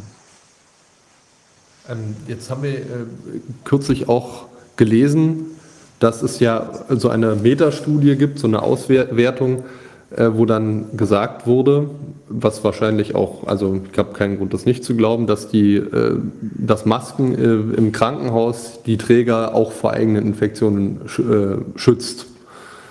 Ähm, und daraus wurde dann ja auch abgeleitet, dass es deswegen sinnvoll sei, Masken zu tragen. Aber wenn ich das, was Sie vorhin ausgeführt habe, äh, richtig verstanden habe, dann ist das keine Neuigkeit, dass wenn die Maske im Krankenhaus getragen wird, dass sie den Träger auch schützt, wenn sie richtig getragen wird. Dass im Krankenhaus die Patienten geschützt werden müssen vor dem Pflegepersonal oder vor den Ärzten durch Masken, das ist unwahrscheinlich. Das wäre höchstens der Fall, wenn, der, wenn die Ärzte oder das Pflegepersonal jetzt infektiös wären. Wenn die jetzt, das ist ja unverantwortlich, wenn jemand im Krankenhaus arbeitet und der jetzt eine Virusinfektion hat und geht dann zu den geschwächten Patienten ins Krankenhaus und behandelt die da, das ist, der muss krankgeschrieben werden. Das, das, da nützt eine Maske nichts. Selbst wenn der eine Atemschutzmaske nimmt, die gut passt, wäre das Risiko dann immer noch zu groß. Jemand, der mit geschwächten Patienten professionell zu tun hat, der darf die nicht zusätzlich belasten durch seine eigene Infektion. Da hat, das ist eine Maske, würde dann eine falsche Sicherheit geben. So jemand, der aus dem Grund eine Maske äh, tragen würde, den sollte man sofort nach Hause schicken. Und äh, dass, die, dass, der, dass das medizinische Personal sich schützen muss vor Infektionen, das hatte ich ja vorhin ausführlich erläutert. Und da, die werden geschult, wie man Masken aufsetzt, welche man aufsetzt. Ich habe zum Beispiel bronchoskopiert, ich habe in die Lungen reingeguckt von Tuberkulosekranken. Und die atmen die ganze, die husten auch. Und da braucht man einen sehr guten Schutz, damit man sich nicht infiziert. Und das an der Lungenklinik ist das tägliche Arbeit. Und da natürlich wird man, wird, da hat, gibt es vielleicht alle paar Jahre mal einen Fall, wo sich mal jemand infiziert. Da wird man ja auch regelmäßig kontrolliert, wird regelmäßig untersucht, damit sowas dann rechtzeitig erkannt wird. Aber da ist auch selbst in so einer hochgefährlichen Situation, Infektionsrisikosituation, ist eine Infektion extrem selten. Wir haben übrigens damals in der Klinik einfache OP-Masken getragen. Das würde man heute nicht mehr tun. Bei der Bronchoskopie würde man heute sehr, sehr viel mehr Schutz dann nehmen.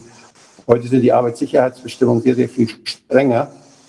Ich bin mal gespannt auf eine Auswertung und auf einen Vergleich. Wie viele Infektionen hat es damals gegeben und wie viel hat es heute gegeben? Ja, nun hat sich, ähm, ich sage mal, die Darstellung in den Medien darüber, ob man jetzt eine Maske tragen soll oder nicht, ja sehr geändert. Also ich habe das im März, April so ein bisschen verfolgt und erst hieß es, ähm, oh je, wir haben keine Masken, aber das ist nicht so schlimm, denn eigentlich kann die Maske uns sowieso nicht schützen und nicht helfen. Wir sollen zu Hause bleiben und Abstand halten.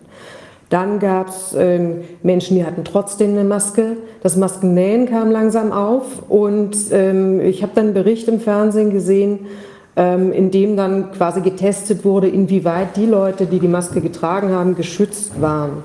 Da ähm, kam dann jemand, ähm, hat die, die Maskenträger angesprochen. Da gab es also diverse unterschiedliche Masken, also die OP-Maske, die selbstgenähte Maske und an sich besser schützende Masken.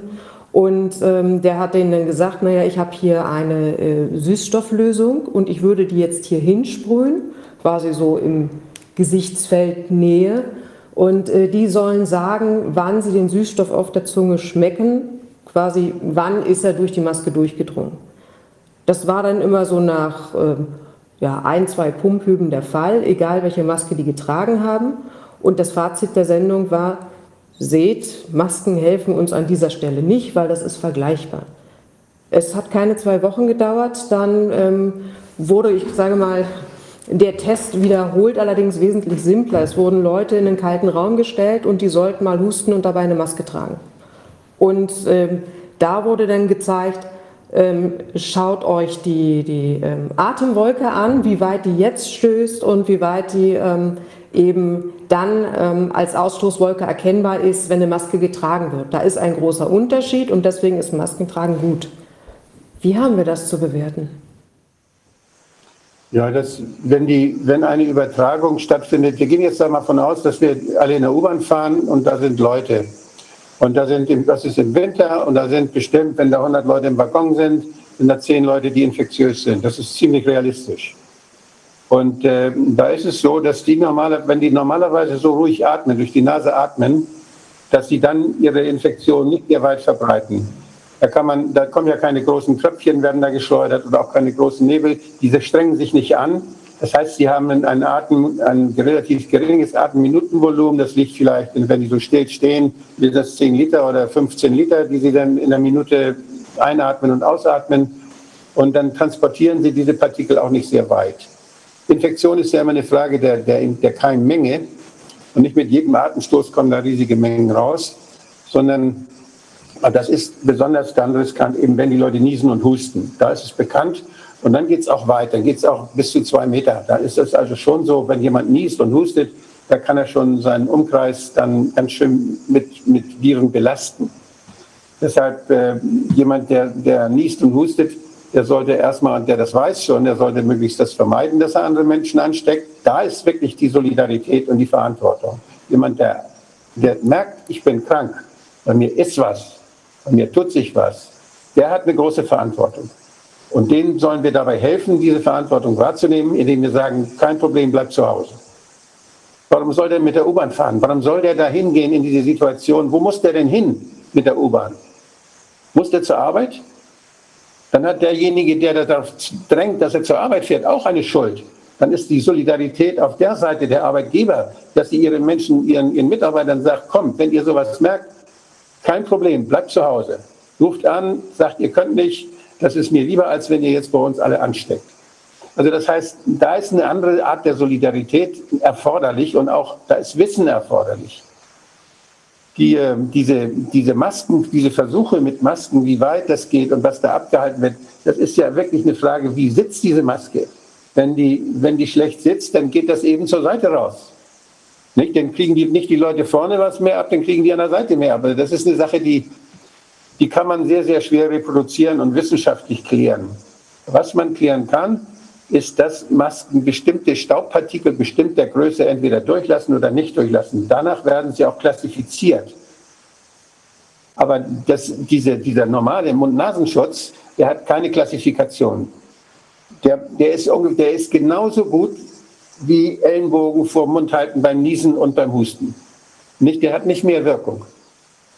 Also jemand, der hustet und niest und dann so macht, dass hier trocknet das ein in der Ellenbeuge und die Viren, die sind schneller nicht mehr schädlich, weil das eintrocknet. Hier bleibt es feucht. Und wenn man dann, da hat man viel mehr Möglichkeiten, die Viren bleiben länger am Leben. Das heißt, die Maske hat eher noch einen negativen Effekt, wenn jemand erkältet ist und schützt die anderen nicht. Von daher denke ich, äh, da ist viel Aufklärung notwendig und ich, ich hoffe, dass Robert Koch äh, Institut und andere Verantwortungsträger sind da mal ein bisschen gründlicher. Man kann da, wenn man sich um Arbeitsschutz und um Feinstaubschutz gekümmert hat und als Lungenarzt die ganzen Pneumokoniosen, das heißt die Staublungenerkrankungen, die sind natürlich seit langem bekannt und seit langem macht sich die Arbeitsmedizin Gedanken. Auch in der Hygiene, in der Krankenhaushygiene macht man sich Gedanken, wie kann man die, die Exposition von Menschen minimieren. Von daher ist das Wissen über den Schutz von Masken in Bezug auf Keime, in Bezug auf Staub, ist sehr, sehr groß. Und dieses Wissen hat man rangezogen auch zu Anfang, als es hieß, nee, Masken bringen nichts. Drosten hat das gesagt, WHO hat das gesagt, Robert Koch, Institut, alle haben sie gesagt, Masken bringen nichts. Die haben sich auf die bekannte Literatur bezogen. Und plötzlich im Juni hat die WHO dann eine Arbeit, eine Review, wo sie das plötzlich anders darstellen. Ich habe mir das mal angeguckt. Das ist also überhaupt nicht nachvollziehbar. Das sind Allgemeinplätze, die da gesammelt werden. Und die Arbeiten, die, da, die dazu dann zu Rate, zu Rate gezogen werden, die würden beim Cochrane wahrscheinlich durchfallen. Also ich bin da, bin da ziemlich, äh, bin der Meinung, dass man jetzt auch versucht, das Wissen so zu verformen, um diese politische Maßnahme irgendwie zu rechtfertigen. Das, was wir die ganzen Jahre erforscht haben in Bezug auf Schutzwirkung von Masken, das wird jetzt von vielen über Bord geworfen. Das ist unverantwortlich. Aber ich meine, kann so eine, diese Maske nicht trotzdem sinnvoll sein? Weil ich meine, ich meine, meine mich zu erinnern, äh, dass es dass Studien aus Japan, Südkorea, wo das ja kulturell akzeptiert ist, in den Grippesaison, äh, in der Grippesaison mit der Maske Bahn zu fahren. Da hat man herausgefunden, dass die Maske selber bringt nichts. Die Leute, die die Maske tragen, werden trotzdem seltener äh, krank, also erkranken äh, trotzdem seltener an Grippeviren, äh, an Influenza weil sie eine höhere Hygiene-Compliance haben und öfter geimpft sind. Also sie waschen sich öfter die ja. Hände und bleiben öfter zu Hause, wenn sie krank sind und oder Wissen Sie, das ist auch, das ist, das ist genau das Gleiche. Wir haben ja das mit der, mit der, mit der Impfung, das, da trifft man ja ganz viele Sachen zusammen. Wir haben ja bei der Impfung auch dann noch dieses, es kommt ja nicht ein Virus allein wenn wir die Zeit haben von die Zeit haben, in der Coronaviren kommen, dann ist das genau die Zeit von Influenza A. Die kommen gleichzeitig. Die machen gleiche Krankheitserscheinungen. Und jetzt wird immer entweder danach geguckt, eine Zeit lang wurde nur nach Influenza geguckt. Kein Schwein hat sich um Coronaviren gekümmert, weil es gegen Influenza eine Impfung gab und gegen Corona nicht. Also hat man geguckt, gibt es da Influenza, ist da nichts. Und wie müssen wir die Impfung zusammensetzen? Deshalb wussten wir so gut Bescheid über Influenza-Erkrankungen, auch und Infektionen. Und jetzt guckt alles nach Coronaviren, wo man früher sich überhaupt nicht drum gekümmert hat. Aber Influenza ist doch weiterhin da. Das heißt, es ist absurd, was wir, die, der Fokus, den wir haben, indem wir diese Menge von Viren, die uns jeden Winter beglücken und die uns jeden Winter trainieren, unser Immunsystem trainieren, das, das, wird, das ist total verzerrt. Und von daher wirkt das Ganze, die ganze Diskussion für mich irrational. Und was in Tokio passiert, ja, gucken Sie mal, wie die Leute da in die U-Bahn, wie, wie, in die Sardinendose werden die da reingedrückt. Und die sind so eng zusammen, da können Sie mit keiner Maske eine Infektion verhindern. Das schaffen Sie nicht. Diese Maske gibt es gar nicht. können sie, durch, selbst wenn sie, die können ja nicht mal die Hand vom Mund halten, wenn sie husten, wenn sie da so dicht gedrängt stehen. Also das ist eine, eine gefährliche Situation. Und natürlich können sie durch eine Impfung dann Influenza-Viren verhindern. No, das können sie. Aber dann haben die anderen Viren mehr Chance. Dann haben die mehr Corona, dann haben die mehr Metapneumo, dann haben die mehr sonst was. Dann haben die, das ist also, das gibt einfach nur den anderen Viren mehr Platz. Das heißt nicht, dass die weniger Atemwegserkrankungen haben. Ähm, Herr Dr. Wodak, ich hatte Ihnen von Herrn Dr. Marz, der wird uns jetzt äh, in der, in den, zu den psychologischen Aspekten der, der Masken, ähm, wird er uns äh, ein bisschen was erzählen. Haben Sie die E-Mail bekommen und könnten Sie ihn einladen zu unserem Gespräch? Nee, habe ich nicht bekommen. Weiß ich jetzt nicht. Könnte ich machen, ja. Kann ich kann mal gucken, ob die muss ich auf meine E-Mail gucken. Ja. Soll ich Ihnen die sonst gerade noch mal per SMS schicken, die E-Mail-Adresse? Die, die ja, kann Sie mich einfach die Einwahldaten schicken? Ja, das kann ich auch machen. Genau. Dann schicke ich das Ihnen. Genau, das ist noch einfach.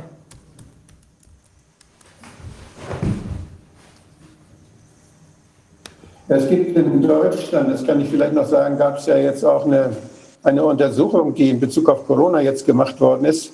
Äh, dort hat man äh, in Leipzig äh, an der Klinik und Poliklinik für Kinder- und Jugendmedizin, Herr Kies war das, der das gemacht hat, der hat dort äh, erzählt, dass eine, eine, eine Studie über das Ansteckungspotenzial in Schulen ist dort gemacht worden. Und da sagt er, die akute Ansteckung, Ansteckung habe bei Null gelegen. Und zudem sind von 2338 Blutproben auf Antikörper jetzt seien lediglich, lediglich 14 positiv gewesen, was ja noch nicht heißt, dass da irgendwas Ernstes passiert ist, sondern das heißt nur, da sind Viren wieder mal gewesen und der Körper hat wieder mal darauf reagiert. Antikörper gehen ja nach kurzer Zeit weg. Das muss man, kann man vielleicht bei der Gelegenheit auch nochmal erklären. Die Antikörper, die wir haben, die werden von B-Zellen erzeugt. Das sind B-Lymphozyten. Und das ist so eine Art Soforthilfe. Die neutralisieren diese Viren. Und die werden gebildet und dann werden sie ausgeschüttet, werden sie von diesen Zellen ausgeschüttet. Aber gleichzeitig werden diese werden T-Lymphozyten auch informiert über diese Infektion und es gibt eine zelluläre Abwehr über die T-Lymphozyten, die, die dann auch eine Funktion haben als Festzellen und die dann die Zellen abräumen, die infiziert sind, wo sich die Viren vermehren. Die haben also eine ganz wichtige Funktion. Und äh, die T-Lymphozyten, wenn die jetzt nicht mehr gebraucht werden, dann ziehen die sich praktisch zurück oder dann vermehren die sich in den Lymphknoten weiter. Und in den Lymphknoten haben wir so eine Art Kaserne für die Abwehr. Die haben wir überall im Körper. Und da sind ausgebildete T-Lymphozyten, die warten schon auf das, auf das nächste Mal, dass sie wieder gefragt werden. Die sind spezialisiert auf bestimmte Erreger. Und bei Corona, wir haben eine Corona-Polizei in unseren Lymphknoten. 80 Prozent der Menschen haben ausgebildete T-Lymphozyten in den Kasernen, die sie hier haben, zur Abwehr dieser Coronaviren. Das ist die Tübinger Studie, die neue Tübinger Studie hat das ganz eindeutig gezeigt. Aber diese Kasernen und dass da richtig, dass die T-Lymphozyten jetzt aktiv werden, das ist erst bei einer schwereren Infektion der Fall. Die meisten Infektionen, so wie in der Schule bei den Rotznasen, die wird hier oben weggesteckt. Das wird durch lokale Abwehrreaktionen, da wird das IgG, IgM, das wird produziert je nach, je nach Intensität. Das machen dann andere Zellen und das sogar die, sogar die Schleimhautzellen selbst haben eine eigene Möglichkeit abzuwehren, chemische Abwehr, Barriere dort. Das heißt, wir haben ganz abgestufte Abwehrsysteme, die in Anspruch genommen werden oder nicht, je nach Schwere der, des Kontaktes, je nach Menge der Erreger, die kommt. Einige stecken das, und wenn die gut trainiert sind, gut trainierte Immunsysteme stecken das eben leichter weg. Und wenn ich jetzt immundement werde, im Alter verlieren meine Zellen das Gedächtnis. Und die vergessen das, was sie mal gelernt haben jeden Winter mit Coronaviren. Da werden, ich spreche da von einer Immundemenz. Genau wie wir Dinge vergessen, wenn wir alt werden, vergisst auch unser Immunsystem das, was es gelernt hat. Und dann sind wir natürlich äh, mehr gefährdet. Das erklärt, es ist aber nicht bei allen alten Menschen so. Alte Menschen, die jetzt mit ihren Enkelkindern jedes Jahr rumtoben, die bleiben im Training. Aber Menschen, die lange Zeit jetzt irgendwo isoliert waren und nichts zu tun hatten mit Kindern und dann plötzlich exponiert werden, oder Menschen, die wegen einer chronischen Krankheit, deren Immunsystem dann noch geschwächt wird durch Medikamente, die sind natürlich gefährdet. Also nicht mal jeder Alte ist gefährdet. sondern nur die Alten, die ja vergessen haben, wie man sich wehrt. Ich kann mich sehr lebhaft daran erinnern, vor vielen, vielen Jahren habe ich mal ein Praktikum in einem Kindergarten gemacht. Ich habe das genau einen Tag ausgehalten und war den nächsten Tag krank. Ja. Also das ist, also wenn man, wenn man immunkompetent werden will, dann kann ich nur sagen, macht Praktikum im Kindergarten. Aber auch junge Eltern mit ihren Kindern, die Kinder bringen das doch nach Hause. Ich habe selber vier. Und das ist also, wenn die kommen doch ewig mit der Rotznase. Wenn die, wenn die zwei, drei Jahre alt sind, dann haben die hier eine Glitsche und kommen wieder. Und das, wenn man in den Kindergarten geht, haben die das alle. Und das ist einfach die Antwort des Körpers. Da wird ganz viel produziert, da gehen Zellen kaputt und da wird ordentlich sich gewehrt und da wird gelernt. Wir haben ja sogar bei den Kindern gibt es ja hinter dem Brustbein gibt es eine Drüse. Die ist nur bei den Kindern da. Die bildet sich nachher zurück. Das ist die Thymusdrüse. Und die Thymusdrüse ist so eine Art Schule für T-Lymphozyten. Die heißen nämlich T-Lymphozyten, weil sie von der Thymusdrüse herkommen. Das heißt, in, dieser, in, in dem Alter, wo die Kinder noch so klein sind, sind wir besonders gut vorbereitet zu lernen. Nicht nur hier oben, sondern auch im Immunsystem. Und wenn wir die Kinder jetzt so deformieren durch Masken und das alles, das was normal ist, plötzlich verfälschen und verbiegen und sie, und sie dann, ja, sie dieses Unterrichts berauben, dieser Erfahrungsmöglichkeit, weiß kein Mensch, was dabei rauskommt. Das, das ist also, ich finde, es ist ein, es ist unverantwortlich, dass man da, wenn man dann auf der anderen Seite sieht, und das haben die, haben die ja in Leipzig sehr schön dargestellt, dass die Kinder überhaupt nicht krank werden. Covid-19 ist bei Kindern völlig irrelevant, ist überhaupt kein Problem. Und bei Lehrern auch nicht, weil Lehrer ja immer Kindern ausgesetzt sind. Das ist ja deren normales und bei Erziehern natürlich auch. Die nehmen die auf den Schoß und spielen mit denen und was. Die haben ganz engen Kontakt. Jedes Jahr. Und die sind immunkompetent. Lehrer auch. Dass die, die ja jetzt die Lehrer, ich habe das gelesen, wie die Lehrerorganisationen da plötzlich Angst kriegen und sagen, oh, wir müssen da mehr schützen und die müssen Masken tragen. Es ist hysterisch. Das ist eine, es ist ein massives Unwissen und es ist eine, eine völlig unbegründete Angstreaktion. Ich bin enttäuscht. Ich habe mich damals mal eingesetzt, dass an den, an den pädagogischen Hochschulen, wenn, wenn äh, Lehrer aus, wo Lehrer ausgebildet werden, habe ich als Amtsarzt festgestellt, dass die Erzieher unheimlich viel Ahnung hatten in Bezug auf Infektionskrankheiten bei Kindern, weil die damit umgingen. Die Lehrer nicht. Die Lehrer haben ganz oft die Kinder dann haben völlig panisch reagiert und haben dann die nach Hause schicken wollen und haben also ganz große Szenen gemacht. Wir hatten ja, das Gesundheitsamt hat ja immer diese Konflikte mit den Schulen und mit den Eltern, die dann Angst haben. Und das war für mich war damals die Konsequenz. Ich bin zur Pädagogischen Hochschule Flensburg gegangen, habe gesagt, hier müsst Gesundheitserziehung für Lehrer machen. Die müssen das auch lernen was Infektionskrankheiten bei Kindern sind. Komischerweise, äh, jemand, der Kinder ab sechs kriegt, der muss das nicht mehr wissen. Jemand, der Kinder im Kindergarten kriegt, der lernt das in der Ausbildung. Das passt nicht, das geht nicht. Also da ist, da ist viel Defizit, da ist viel Wissensdefizit. Und diese, diese Diskussion, die wir jetzt in der Öffentlichkeit haben, das ist eine gute Chance, das mal auf, aufzufrischen, dieses Wissen. Das äh, wäre sinnvoll. Das heißt, wir nehmen durch das Maskentragen den Kindern die Möglichkeit, sich selbst zu trainieren und eigentlich wissen wir nicht, wie sich das dann im Jugendalter auswirken wird, wenn dann tatsächlich mal, äh, was weiß ich, die erste Konfrontation also, mit den Standardviren stattfindet. Ich stelle mal die Hypothese auf, dass diszipliniertes Maskentragen und der disziplinierte Umgang mit, mit Infektionsschutzmasken, wie sie bei Krankenhauspersonal eingeübt wird, dass das bei Kindern nicht praktikabel ist im Alter von sechs bis 16 Jahren. Also wenn die rumtoben und wenn die andere Dinge wichtig finden, die werden nicht auf den Sitz der Maske die ganze Zeit achten, wenn sie miteinander zu tun haben. Es ist völlig illusorisch, völliger Quatsch. Da, da gibt es eine Studie aus Japan zu, die festgestellt haben, kann, kann, ich, kann ich mal schicken, äh, festgestellt haben, dass Maskencompliance bei Kindern nicht gut funktioniert, sondern erst bei Jugendlichen.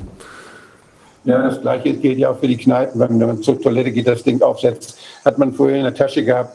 Also ich finde es absurd. Das hat mit Hygiene nichts. Ich bin Facharzt für Hygiene, aber das, was da gemacht wird jetzt, da will ich, ich habe mal geprüft, habe mal Hygieneärzte geprüft bei der Ärztekammer. Die wären durchgefallen, wenn die mir sowas vorgeschlagen hätten. Es geht, es ist unmöglich. Ja, die Frage ist auch, welche Sinnhaftigkeit steckt da eigentlich noch hinter? Wir haben ja letzte Woche gehört, dass Kinder tatsächlich ähm, auf dem Weg zur Schule sich vollkommen normal verhalten, mit ihren Klassenkameraden toben und so weiter und dann im Schulgebäude plötzlich die Masken aufsetzen und sich separieren und trennen sollen. Ähm, um wessen Schutz geht es dann da eigentlich? Das äh, ist mir nicht so ganz klar, weil eigentlich ist ja dann keiner mehr übrig, der keinen Kontakt zu niemandem hatte. Das habe ich nicht verstanden, das letzte. Ach so. Es ist ja niemand mehr übrig, der diesen Kontakt nicht hatte, außer eventuell der Lehrer. Ja. Die, äh, die Viren sind viel ansteckender, als wir glauben. Und sich vor einer Virusansteckung zu schützen, das bedarf eines sehr, sehr großen Aufwandes. Da gibt es ja diese Raumanzüge mit Überdruck und, und also ich, wir, haben das, wir haben das gemacht, wenn wir bei hämorrhagischem Fieber zu tun hatten. Im Bernhard-Nocht-Institut oder aber auch im Hafenärztlichen Dienst. Wir hatten dort Fälle von Lasserfieber, die aus Afrika kamen. Da sahen die Menschen so genauso aus wie jetzt manchmal, wie man es jetzt manchmal in den Filmen sieht. Jetzt ist es allerdings lächerlich, denn diese, diese Viren, die sind, kann man überhaupt nicht vergleichen mit Viren, die hämorrhagisches Fieber auslösen können. Und, äh, aber da braucht man dann wirklich, wenn man sich gegen Viren schützen will, braucht man wirklich Vorrichtungen, die technisch aufwendig sind. Das geht überhaupt nicht mit Kindern. Ist ja auch völliger Quatsch. Also da muss man, die, da muss man dann einfach räumlich sehen, dass die Menschen, die dann ansteckend sind, dass die zu Hause bleiben oder dass man die dann so isoliert, dass sie, dass sie keinen Schaden anrichten, anrichten können, bis die Infektiosität vorbei ist.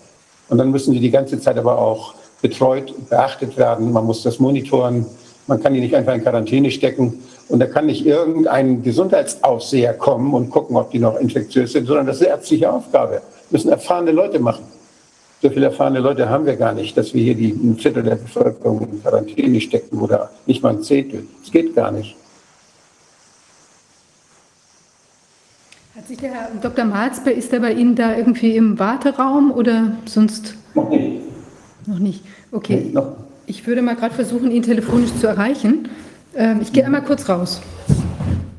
Wir können auch mal machen sonst für äh, fünf Minuten wir machen Pause. fünf Minuten vielleicht eine Pause. Dann versuchen wir den Herrn Dr. Marz hinzuzuholen. Ja, okay, gut. Ja?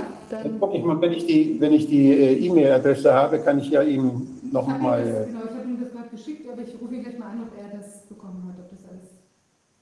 Okay. Ja. Alles klar. Dann machen wir kurz eine Pause und kommen gleich wieder. Ja, bis gleich. Bis gleich.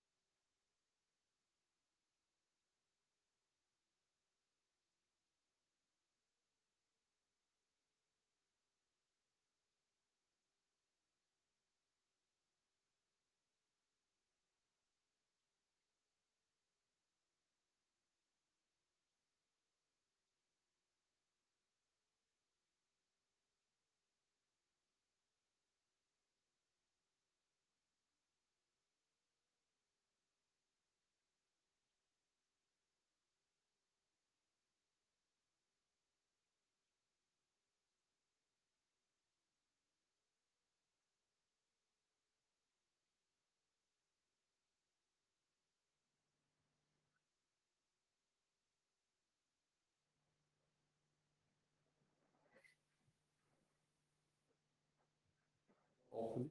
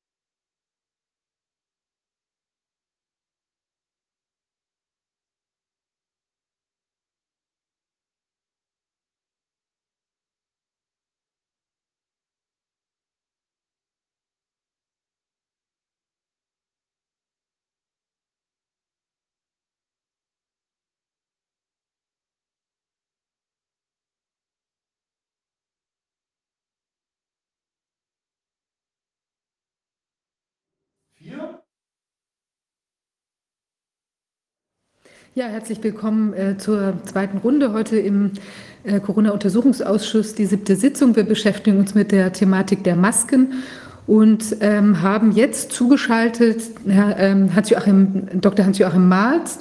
Er ist äh, Psychoanalytiker und wird uns jetzt ähm, die psychische Dimension des Maskentragens äh, näher erläutern. Herr Dr. Marz, ich freue, freue mich, dass Sie da sind. Ja, ja wir, wir haben. Ein, wir haben einiges schon gehört zu der medizinischen Komponente äh, und auch zur juristischen, äh, zu den juristischen Aspekten des Maskentragens. Das hat ja jetzt gerade auch eine ganz neue Dimension gewonnen, weil das ja jetzt auch in den Schulen verstärkt zur Anwendung kommen soll und damit natürlich auch noch eine ganz andere Gruppe von Menschen erreicht, die das vielleicht auch teilweise nicht so gut rationalisieren können, was da so passiert. Was können Sie uns denn sagen, welche Dimensionen äh, so auch psychische Natur da beim Maskentragen berührt sind? Ich bestätige erst noch einmal, dass es äh, drei Dimensionen gibt. Die körperlich-medizinische, die psychische, psychologische und eine soziale. Die äh, psychische ist im Wesentlichen ähm, mit Angst verbunden. Also die Maske ein Symbol für Angst und Ängstigung. Das heißt, wenn ich eine Maske aufsetze, heißt, sagt mir das ja selbst, ähm, hier ist eine Gefahr, ich bin in Gefahr, ich muss mich schützen. Das ist sozusagen ähm, die Einbildung oder die Überzeugung. Und wenn ich andere sehe mit einer Maske, ähm, stelle ich unwillkürlich fest, das ist einer, ähm, der sich schützt oder der mich gefährden könnte, äh, weil er irgendwas sozusagen mit der Maske zurückhalten will, also irgendeine Infektionsgefahr. Ähm, die, ähm, das heißt im Grunde genommen, dass man mit der Maske permanent in einer Angst- und ängstigenden Situation ist. Also Gefahr ist, ich muss mich schützen oder ich bin selbst ein Gefährder. Ähm, das wird ja oft eingesetzt, wenn wir, wenn wir zum Beispiel hören, äh, Kinder sollen nicht zu den Großeltern gehen und so weiter. Ähm, und äh, das heißt ja im Grunde genommen, äh, mit der Maske setzt sich der Mensch in einen permanenten Stresssituation äh, oder er wird ähm, in eine solche Situation gesetzt. Ähm, das hat natürlich Auswirkungen. Ja, man ist gehemmt, unsicher, eingeschüchtert. Und nach meiner Beobachtung habe ich festgestellt, es gibt vielleicht drei, ich sage mal ganz simpel, Typen von Menschen im Umgang mit der Maske. Die einen, die die Maske nur allzu gern aufsetzen, weil sie glauben, das ist fast eine magisch-mythische Überzeugung, ähm, damit seien sie geschützt oder ähm, befolgen äh, eine Unterwerfung, ein Gehorsamsgebot ähm, und äh, fühlen sich dadurch als besonders wertvolle und gute Menschen. Also die, die das wirklich gerne aufsetzen und die, wenn man im Streit mal kommt, äh, dann auch ähm, sehr heftig angreifen können, jemanden, der keine Maske trägt oder tragen will. Eben du bist jetzt sozusagen schuld an, an unserem Unglück oder du bist eben der Gefährder, der Feind. Das ist, geht dann über in die sozialen ähm, Auswirkungen. Also äh, diese, diese äh, Problematik, äh, dass man ähm, praktisch sich selbst einschüchtert und einschüchtern lässt, ist im Grunde genommen ähm, eine, hat eine erhebliche äh, Auswirkung auf äh, das Sozialverhalten auch. Also ähm, im Sozialen wird droht zunehmend die Gefahr, dass sich eine Spaltung, wenn eine soziale Spaltung, in die, die gerne die Maske tragen und die, die das ablehnen, ähm, dass ähm, praktisch ähm, im Grunde genommen eine ähm, dadurch, dass eine Maskenpflicht überall besteht, die ganze Gesellschaft sich spaltet mit der Gefahr, dass jetzt ein solches Problem, eine Konfliktlage, Maske ja oder Maske nein, ähm, dazu beiträgt, ähm, alle äußeren und inneren Konflikte und Belastungen davon abzulenken. Also äh, wir beobachten, dass auf die Maske äh, innere äh, Themen projiziert werden. Also wenn ich die Maske trage, bin ich geschützt, ähm, ähm, versuche ich meine Angst zu beherrschen. Das heißt, es geht dann nicht mehr nur um Ängste vor einer Infektion, sondern ähm, jeder, wir haben ja alle irgendwelche inneren Ängste. Also äh, bin ich gut genug, lebe ich richtig, äh, habe ich das und das äh, gut äh, gemacht, bin ich an irgendwas schuldig. Und es besteht die Gefahr, dass diese inneren Ängste von denen wird jetzt abgelenkt auf die äußere Corona-Situation und ähm, das, der Projektionsweg ist sozusagen ähm, die Maske. Man kann auch äh, bei den Menschen, die besonders heftig äh, gegen das Maskentragen äh, protestieren, sagen, dass die auch ein Protest, auch wieder innerseelische äh, Situation, gegen die sie eigentlich äh, protestieren, die ihnen nicht gefallen, die sie belasten, jetzt sozusagen auch nach außen projizieren, also wie wir sagen, externalisieren und jetzt besonders ähm, heftig dagegen protestieren, eine Maske zu tragen. Also ich will damit sagen, dass dieses aufgezwungene, hm, also die Maske als ein aufgezwungenes Symbol sehr äh, stark dazu beiträgt, dass Menschen projizieren können. Also einmal die Hoffnung auf Rettung, auf Schutz und auf, die anderen ähm, als äh, Ausdruck, äh, jetzt können sie endlich mal protestieren und ärgerlich und wütend sein und äh, sind damit im Grunde genommen von realen Konflikten ihres Lebens, aber auch der Gesellschaft abgelenkt. Ähm, es geschieht also im Moment ein sozialer Kampf auf Symptomebene, Maske oder nicht. Es gibt eine dritte Gruppe äh, von Menschen, zu denen ich mich auch zähle, die äh, im Grunde genommen mh, versuchen, rational, vernünftig, so wissenschaftlich wie es geht, sich einen Eindruck zu machen über den Wert der Maske. Und ähm, wenn ich zum Beispiel zu der äh, Erkenntnis komme, die ist absolut unsinnig geworden und äh, wie gesagt gefährlich, weil sie eben eine, eine solche Angstprojektion ähm, macht, dann ähm, erlebe ich sozusagen meine Ohnmacht ähm, oder wenn ich ohne Maske einkaufen gehe, äh, praktisch die ständige Konfliktsituation. Äh, und das ist ein anderer Stressfaktor. Also ich bin nicht mehr überzeugt, dass die Maske überhaupt einen Sinn macht, muss sie aber tragen oder wenn ich sie nicht trage, werde ich angefeindet. Das heißt, auch dadurch ähm, komme ich in einen Stresszustand. Also nochmal, ich sehe diese drei Typen, die, die es sehr gern tragen, die damit, das sind vor allen Dingen auch Menschen, die sehr abhängig sind, sehr selbstunsicher sind, die froh sind, endlich wieder gehorchen äh, zu können, die ähm, auf, auf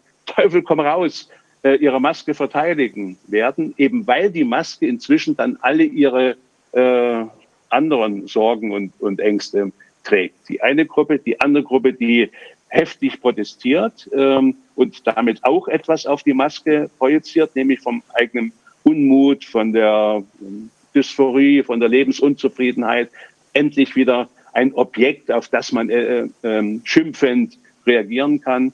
Und die dritte Gruppe derjenigen, die aus Vernunftsgründen, Einsichtsgründen, aus äh, wissenschaftlichen Gründen sagen, das ist äh, Unfug, das ist gefährlich, das schafft mehr äh, Schaden, als es helfen könnte, die aber das tragen müssen und dadurch in einen chronischen Stresszustand geraten. So viel erstmal reicht. Also ich meine, es ist ja so, wir haben natürlich auch die, die der ganzen Geschichte geht ja natürlich auch diese Phase voraus, ja, wo also jetzt in Bezug auf den Virus, also wenn man dann die Bilder aus Italien gesehen hat und so, da ist ja doch auch eine, ähm, eine sehr große, also bei vielen Leuten eine sehr große Angst entstanden, ja, also die jetzt auch sich natürlich jetzt verkörpert in dieser Maske, aber wo ja auch bei den Menschen, die unabhängig, ob sie das jetzt mögen oder nicht, ja, ähm, eben ja auch so eine, da wird ja eigentlich immer was wieder aufgerufen. Also es wird ja auch immer dieses, also auch beim beim Bild, ich gucke rum, ich sehe diese Leute, die alle eine Maske anhaben. Also ich habe ja dann entstehen Bilder im Kopf von irgendwelchen Filmen. Äh, Andromeda gab es, glaube ich, mal so einen so einen äh, futuristischen Film, wo auch irgend so ein Virus aus dem All kam oder so und die Leute dann in diesen Anzügen da unterwegs waren. Also da, da entstehen ja so, so Bilder im Kopf oder eben auch dieses, ähm, ja, äh, so, also das hat ja auch so einen, also irgendwie würden Sie sagen, das ist auch so eine, das ist ja eine Aufrechterhaltungskonstellation möglicherweise, dass man so Trauma repetierend da irgendwie unterwegs ja. ist. Kann man das so sehen? Oder wie? Das muss man so sehen. Es ist eine permanente Traumatisierung oder Reaktivierung von äh, serischen Traumata, eben genau, ähm, so wie Sie es sagen, ähm, mit der Maske wird ähm, permanent eine Gefahr, eine Gefährlichkeit, eine Bedrohung äh, signalisiert. Ähm, sowohl wenn ich andere mit Maske sehe, aber auch wenn ich sie aufsetze, sage ich mir ja auch, ähm, ich muss das tun, um mich zu schützen. Jedenfalls sagen das viele.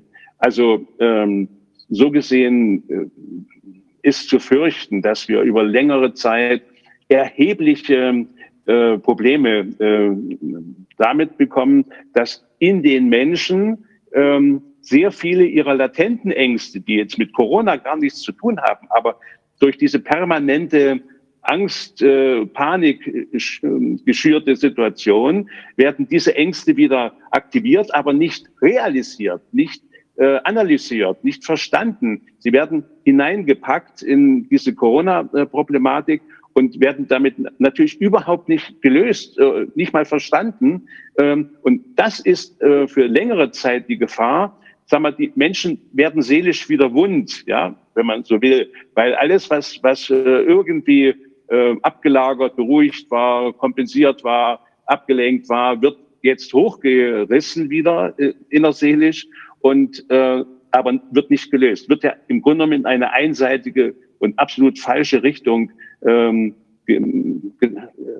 gerichtet sozusagen. Und ähm, das wird, das wird für viele Menschen ähm, eine sehr lange Zeit brauchen, dass wieder ähm, beruhigt ähm, werden kann. Also äh, wir werden eine Zunahme von therapiebedürftigen Menschen haben und äh, es sieht eher nicht so aus, dass das realisiert werden könnte. Also jeder Tag, der länger ähm, eine Maskenpflicht bringt, verschärft diese äh, psychische Problematik mit all ihren späteren Folgen. Ja.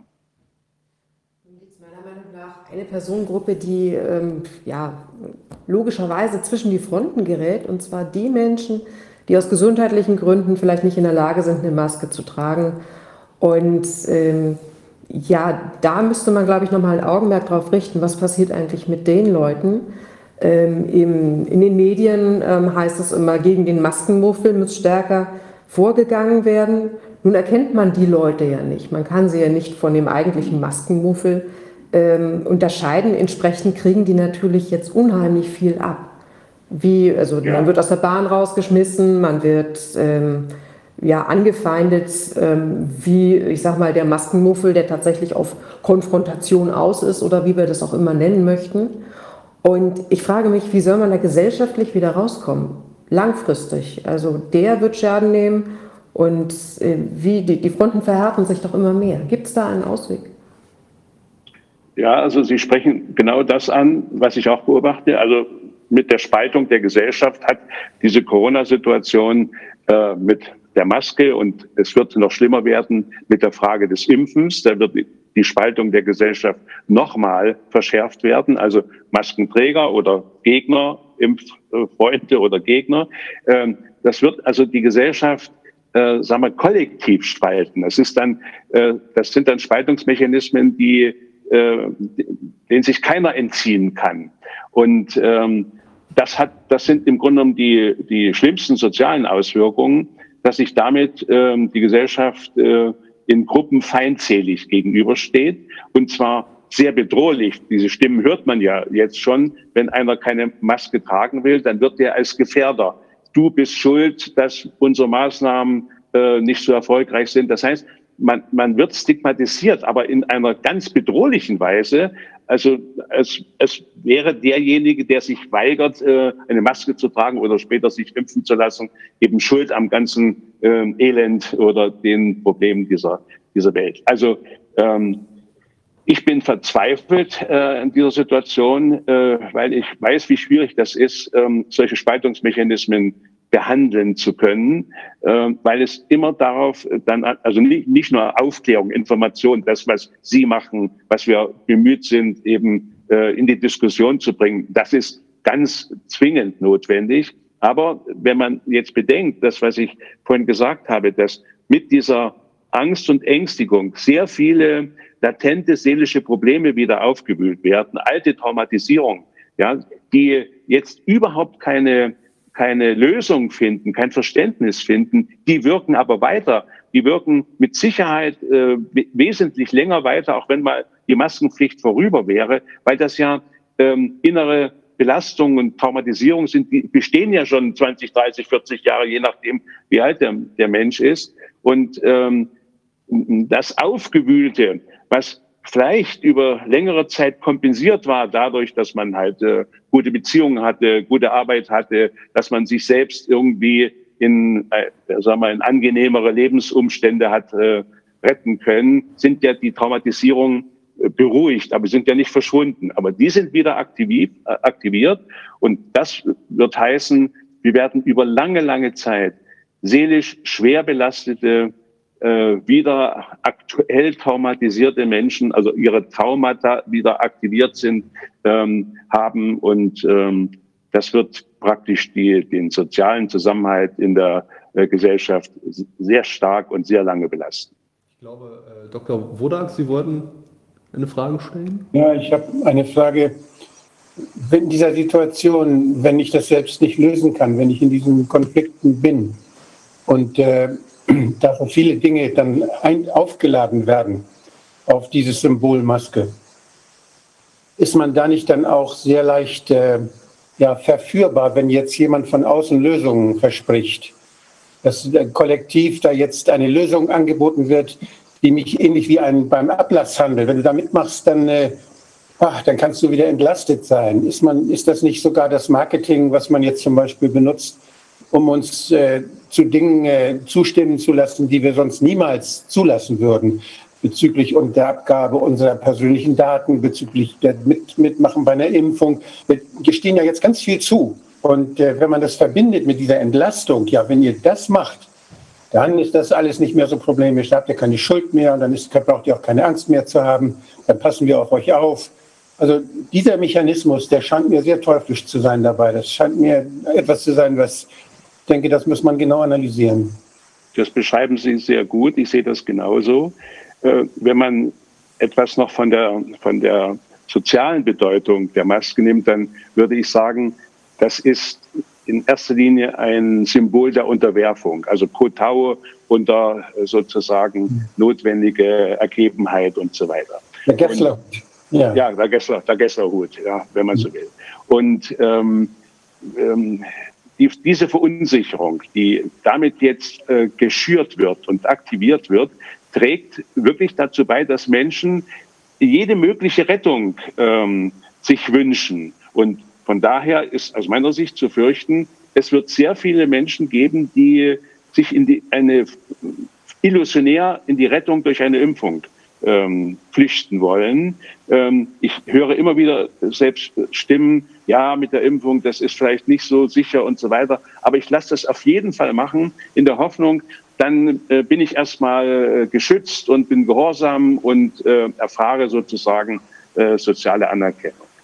Für mich ist das ein Mechanismus, den Sie auch eben nochmal beschrieben haben, der in der Lage ist, äh, Menschen bis zu, also nicht nur solchen potenziell selbstschädigenden äh, Verhalten zu bringen, sondern auch zu sozial destruktiven Verhalten, äh, was wir ja auch schon äh, beobachten müssen. Zum Beispiel die Denunziationsrate hat ja zugenommen. Ja, das, äh, und das, da beginnt ja im Grunde genommen eine, eine soziale ähm, Feindseligkeit, die am Ende, wenn sich eine solche Situation weiterhin zuspitzt, bis hin zu kriminellen Verhalten äh, zu befürchten. In den letzten Tagen, äh, wie werden die diffamiert? Ja, das, da ist dieser Mechanismus schon zugange. Ja, und Sie hm, erfahren es ja auch am eigenen Leib.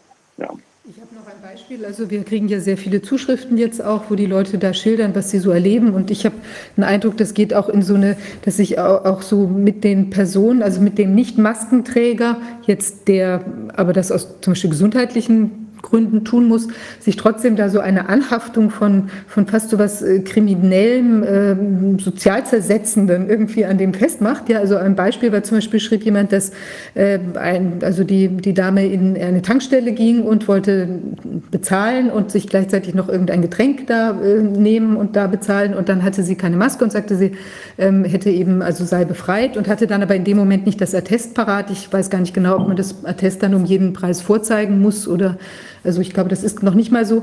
Und dann wurde gesagt, sie solle doch an, die, an den Nachtschalter kommen. So, und da war die Person auch bereit und wollte dann das Getränk mitnehmen dorthin, wurde dann aber angeherrscht, ja, sie müsste dieses Getränk abstellen. Und dann sagte noch jemand mit Maske, der vorbeiging zu der, zu der Dame, ähm, ja, man hätte wohl Angst, dass sie diese, diese, diese Flasche klaut. Also das ist ja, ich meine, hat jemand getankt und will dann nach draußen gehen, um zu zahlen und hat gleich eine Flasche in der Hand. Also ich meine, wo hätte es das denn früher gegeben, dass man da gleich die Vermutung hat, jemand möchte jetzt mit einer äh, Colaflasche oder was immer für, für 2,50 Euro durchbrennen, wenn er da noch das Auto stehen hat. Und nur weil er eben jetzt offenbar irgendwas zeigt, an dem sich so eine, so eine sozial zersetzende Einstellung irgendwie festmachen kann. Also das fand ich jetzt schon auch ein bisschen erschreckendes Beispiel. Das ist jetzt ein ganz kleines Beispiel. Es gibt ja ganz anderes auch, was wir mit den Kindern gehört haben, was da dann teilweise dafür ein Druck ist und, und so weiter. Aber das ist ja schon ein schlimmes, ein schlimmes Beispiel. Ein schlimmes Beispiel deshalb, weil ähm, ich habe ja mein ganzes Berufsleben mich immer befasst mit der Psychodynamik äh, des Mitläufers und des Mittäters. Ja.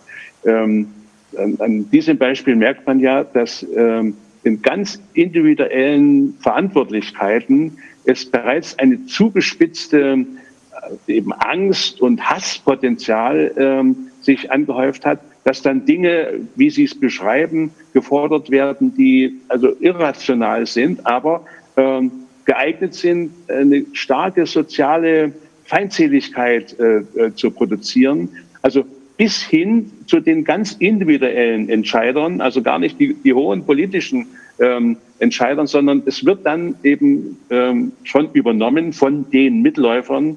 Und dort ist es häufig noch sehr viel krasser und, und, und böswilliger und, und hassvoller, ähm, als es äh, also verordnet ist oder, oder gar sein müsste. Und diese Problematik, wie, wie sich eine solche geschürte äh, Bedrohungssituation äh, wieder ähm, in den Seelen breit macht, ähm, um einerseits Mitläufer zu sein, um damit äh, zu den angeblich Guten zu gehören, die gehorchen, die alles machen und damit spalten in die anderen, die sich irgendwie widersetzen und damit eben eine Feindseligkeit sozial produziert wird, die halte ich für den Zusammenhalt der Gesellschaft äh, für hochbedenklich. Also, na, weil man weiß, so, so entstehen dann ähm, totalitäre Verhältnisse, autoritäre Verhältnisse.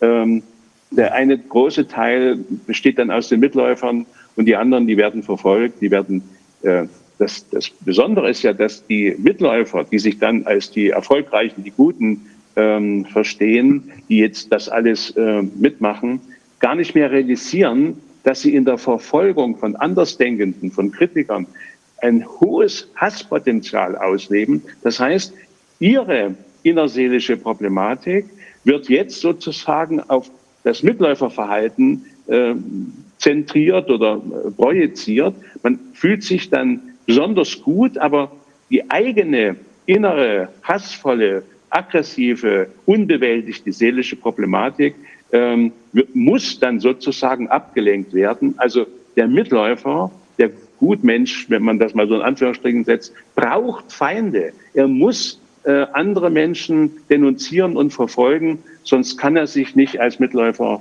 ähm, gut genug fühlen. Ja. Beängstigend.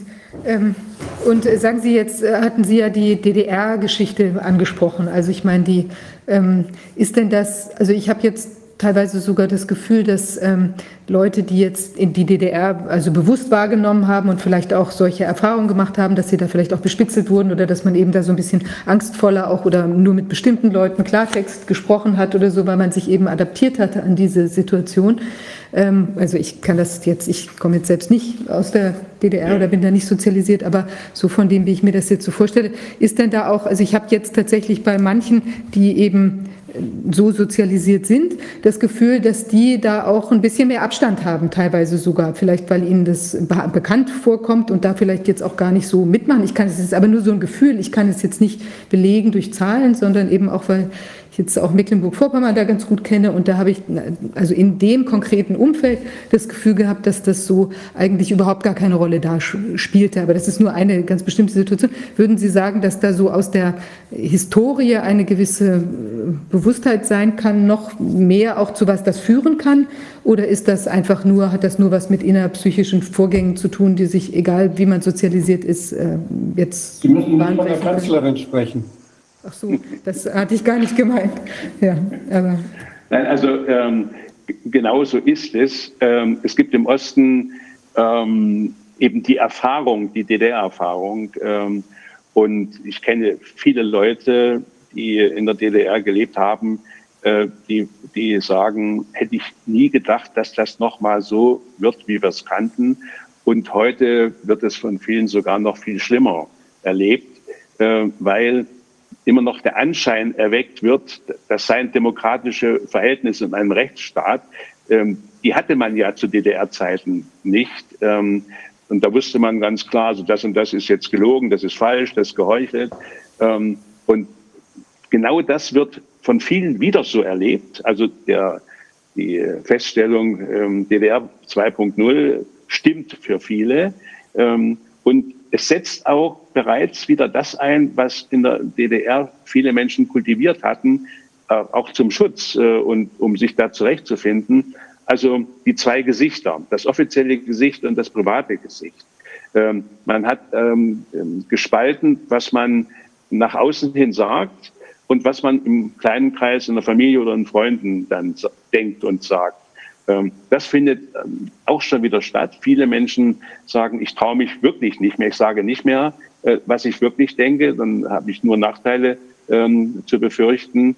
Aber es beginnt wieder das Bestreben in einem ausgewählten sozialen kleinen Kreis von Freunden, Angehörigen und so weiter, sich doch ähm, wieder zu treffen, sich auszutauschen, sich zu informieren und sich auch zu bestätigen ähm, ob das, was man jetzt so denkt, auch äh, stimmt, also auch im kritischen Austausch. Also dieses, äh, dieses hat wieder zugenommen. Ich denke, dass die, der Protest, der in jeder Hinsicht aus dem Osten ziemlich deutlich kommt, ähm, hat etwas mit dieser DDR-Erfahrung zu tun und mit der Enttäuschung und Ernüchterung, ähm, das noch, noch mal erleben zu müssen. Ja, also das haben die meisten sich überhaupt nicht vorstellen können, ähm, dass, das, ähm, dass solche Verhältnisse, ich, ich höre zum Beispiel solche Stimmen, was haben die Westdeutschen uns äh, auf uns herabgeguckt, mit welcher Arroganz, mit welchen Vorwürfen, wie wir gelebt haben und leben mussten.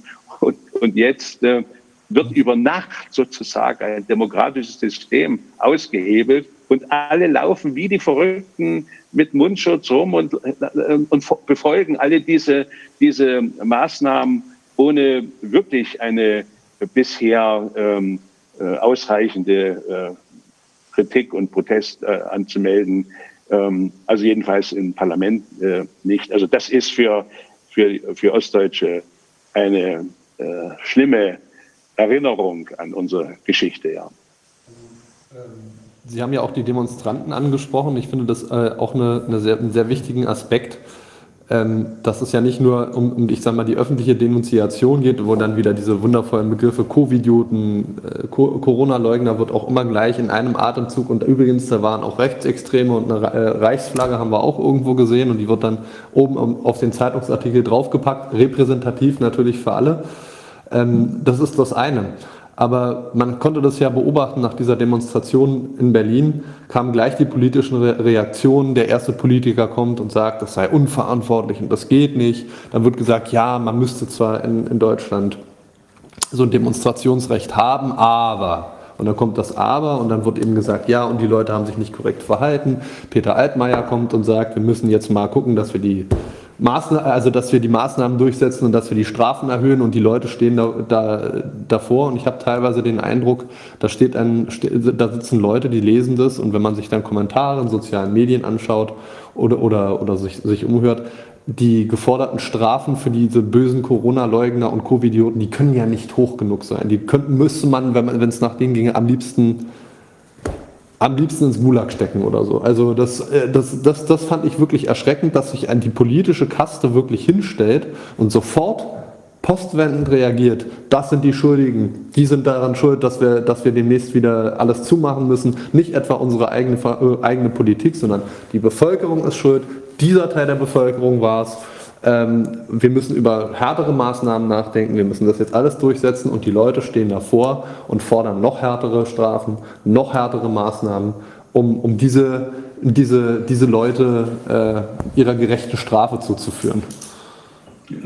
Es gibt auch noch die, das Problem, dass ja versucht wird, jetzt diese Angst äh, zu verstetigen. Das, das heißt, dass man der Präsident der Weltärzteorganisation, Montgomery, der sprach ja, wir können nicht von erster oder zweiter Welle reden, sondern wir müssen von der Dauerwelle reden.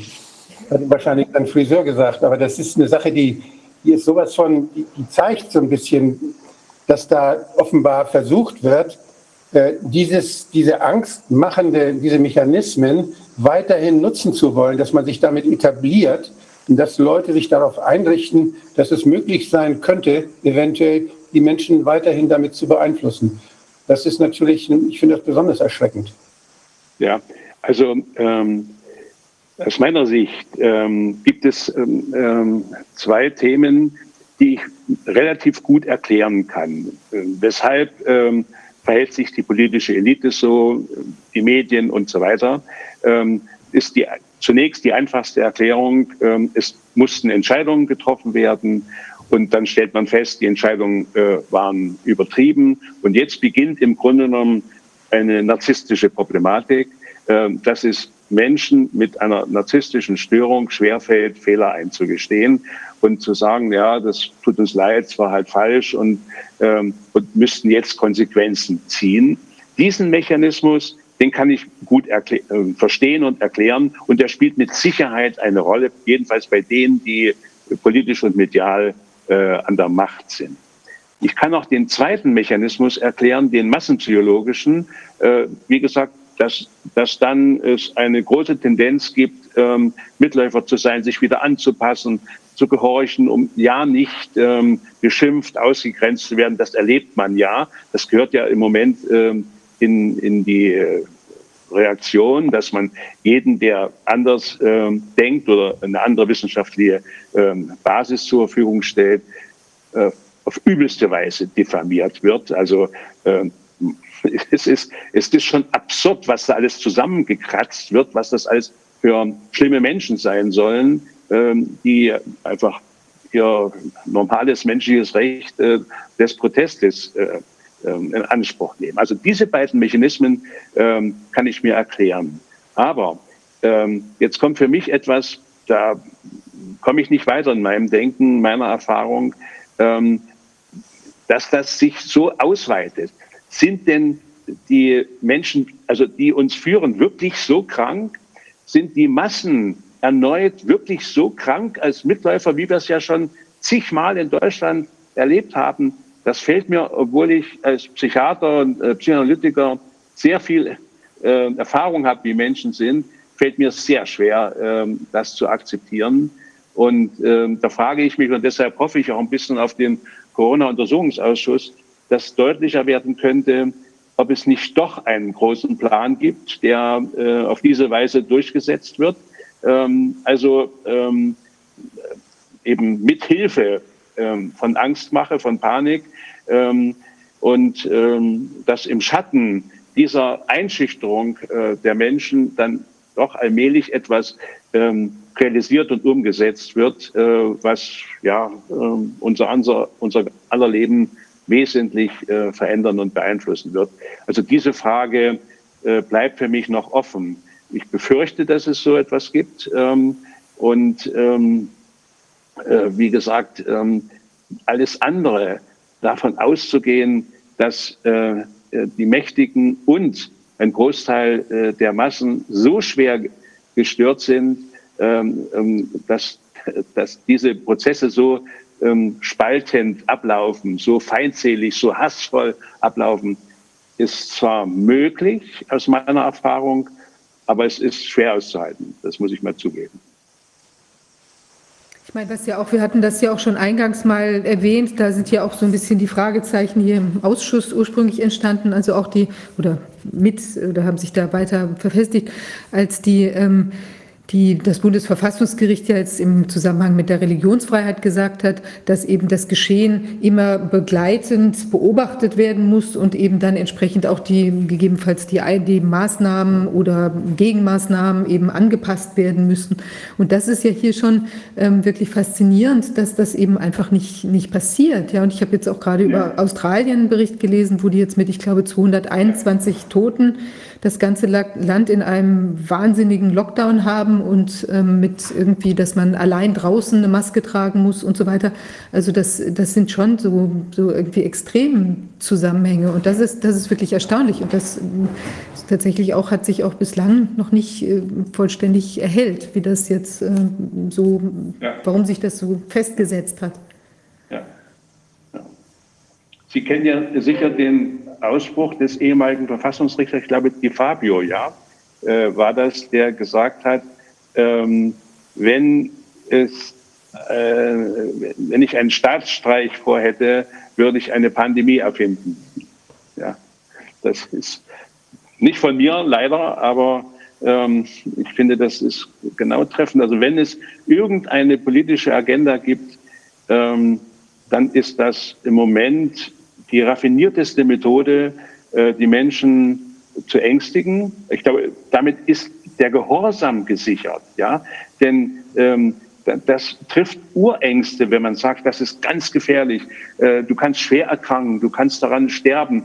Das, das wissen Menschen, seitdem sie leben, aber dass das jetzt so betont wird, ähm, hat natürlich eine, eine Wirkung und ähm, damit wird ein hohes Maß an Gehorsam, an Unterwerfung ähm, hergestellt und permanent äh, durch das Aufrechterhalten einer Maskenpflicht äh, perpetuiert. Also ähm, das, das, also damit, ja.